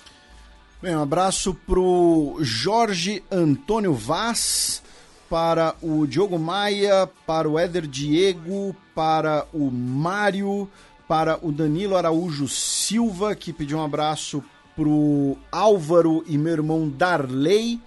Uh, um abraço para o Felipe, para o Luan Gabriel, para o Frederico Pistori uh, que pediu ósculos à minha filha Beatriz, também Santista, né? Porque ele, ele está protestando contra comentários sobre o Santos. E um amigo especial que nunca vi, o Hilton Carrapito, do Comes BR, que é o grupo de torcedores do Washington Commanders, que será pai em breve. Então, um abraço pro Frederico, pra Beatriz e pro Hilton. Não, é Hildon, com D. Tá? Uh, um abraço para o Ricardo Wolff, para o Matheus Bellini, para o Vitor Augusto, para o Matheus Monte, para o Moisés de Paula, para o Alexandre Rocha, uh, o Gustavo, tá só Gustavo, que pediu um salve para Paraupebas, a capital do minério. Mas qual minério? É, todos. O minério. É. Uh, um abraço para o Gregory de Sydney, que pediu um abraço para o Daniel Bahia. Um abraço para o Gustavo Ottoni, uh, que pediu um abraço ao Rafa Mairink.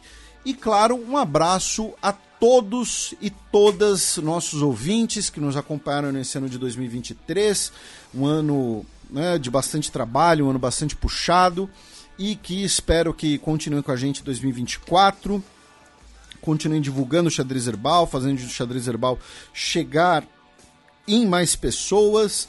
E é isso, um beijo uh, na mucosa do pulmão de todos vocês, um beijo em todos os ossos de vocês. Uh, né? Teve aquela época que eu mandava beijo em ossos de nomes engraçados. Uh, e um obrigado a todos vocês.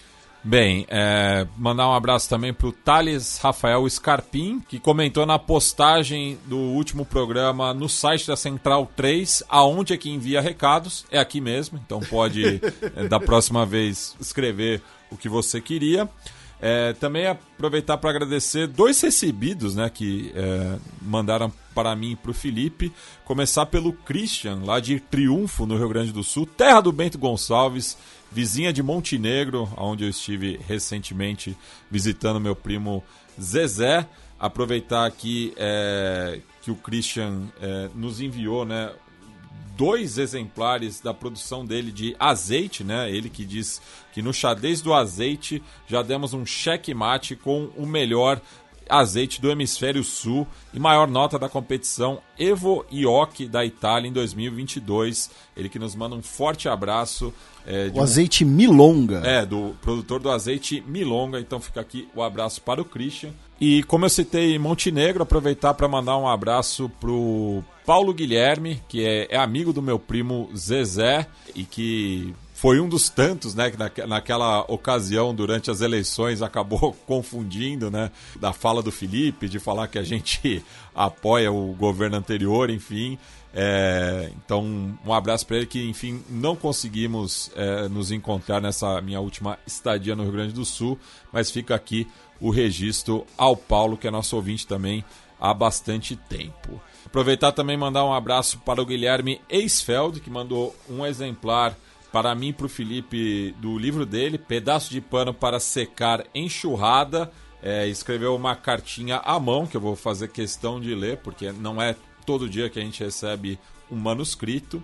Então ele fala que gostaria de começar essa carta agradecendo a mim o Felipe e todas as outras pessoas envolvidas na melhor fonte de informação sobre geopolítica existente. O trabalho e carinho de vocês acalenta as minhas semanas. Envio junto dois exemplares do primeiro livro dele, mas calma lá, deixa eu explicar o motivo. Alguns dos contos se passam no Quirguistão, outros no Irã e outros países. Logo, será que posso dizer que também sou dos poucos que cobrem a região? Brincadeiras à parte são histórias ficcionalizadas de personagens reais que ele conheceu quando viajou de carona pela região. Sem mais delongas, mais uma vez, muito obrigado e vida longa para vocês. Um grande abraço do Guilherme Eisfeld. Aproveitar também para mandar um abraço para o Vitor e o Matheus, gêmeos de Poá, que fizeram aniversário na última segunda, dia 11, e eu encontrei o primeiro na estação Butantã. Também mandar um abraço para a Ana Clara, que é amiga da Marina, que por sua vez é amiga do meu amigo Guilherme Ramalho dos Santos.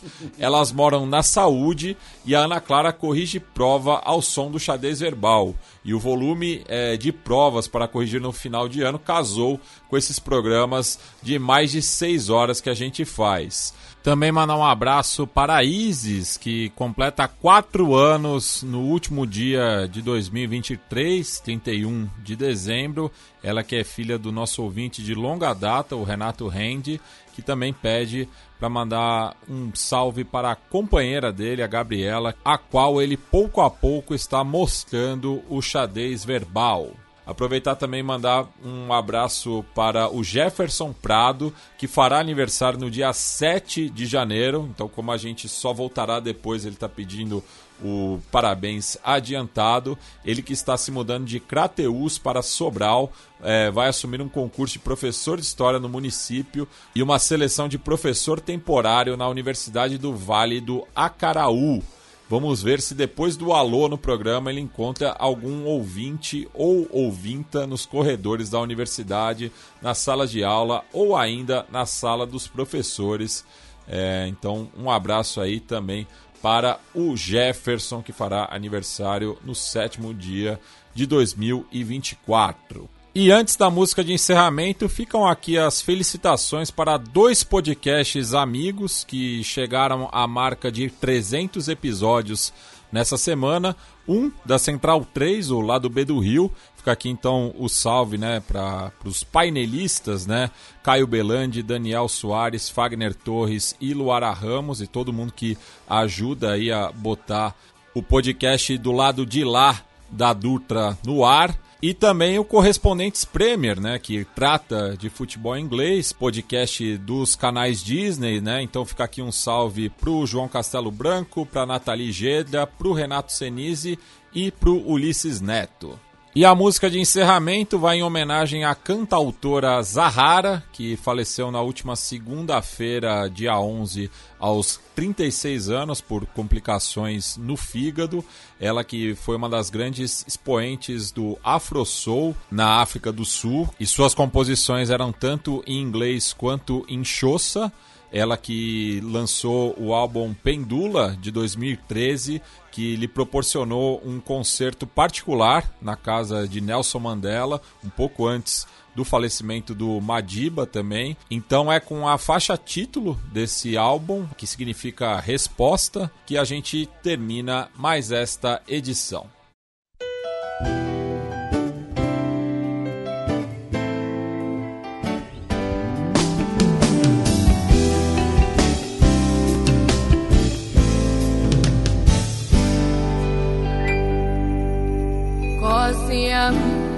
hendulak diaken daal ang hosiam pendulak diaken laal ang hosiam pendulak diaken laal ang hosiam pendulak diaken laal ang pendulak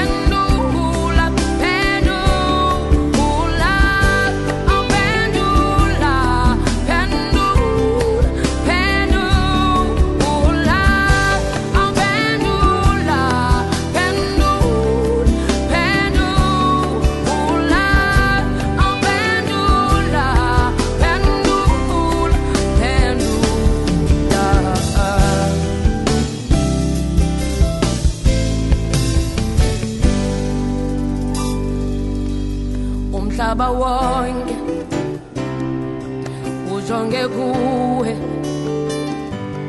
inhlupeko yethu yaziwa nguwe. Anezifo zethu so believe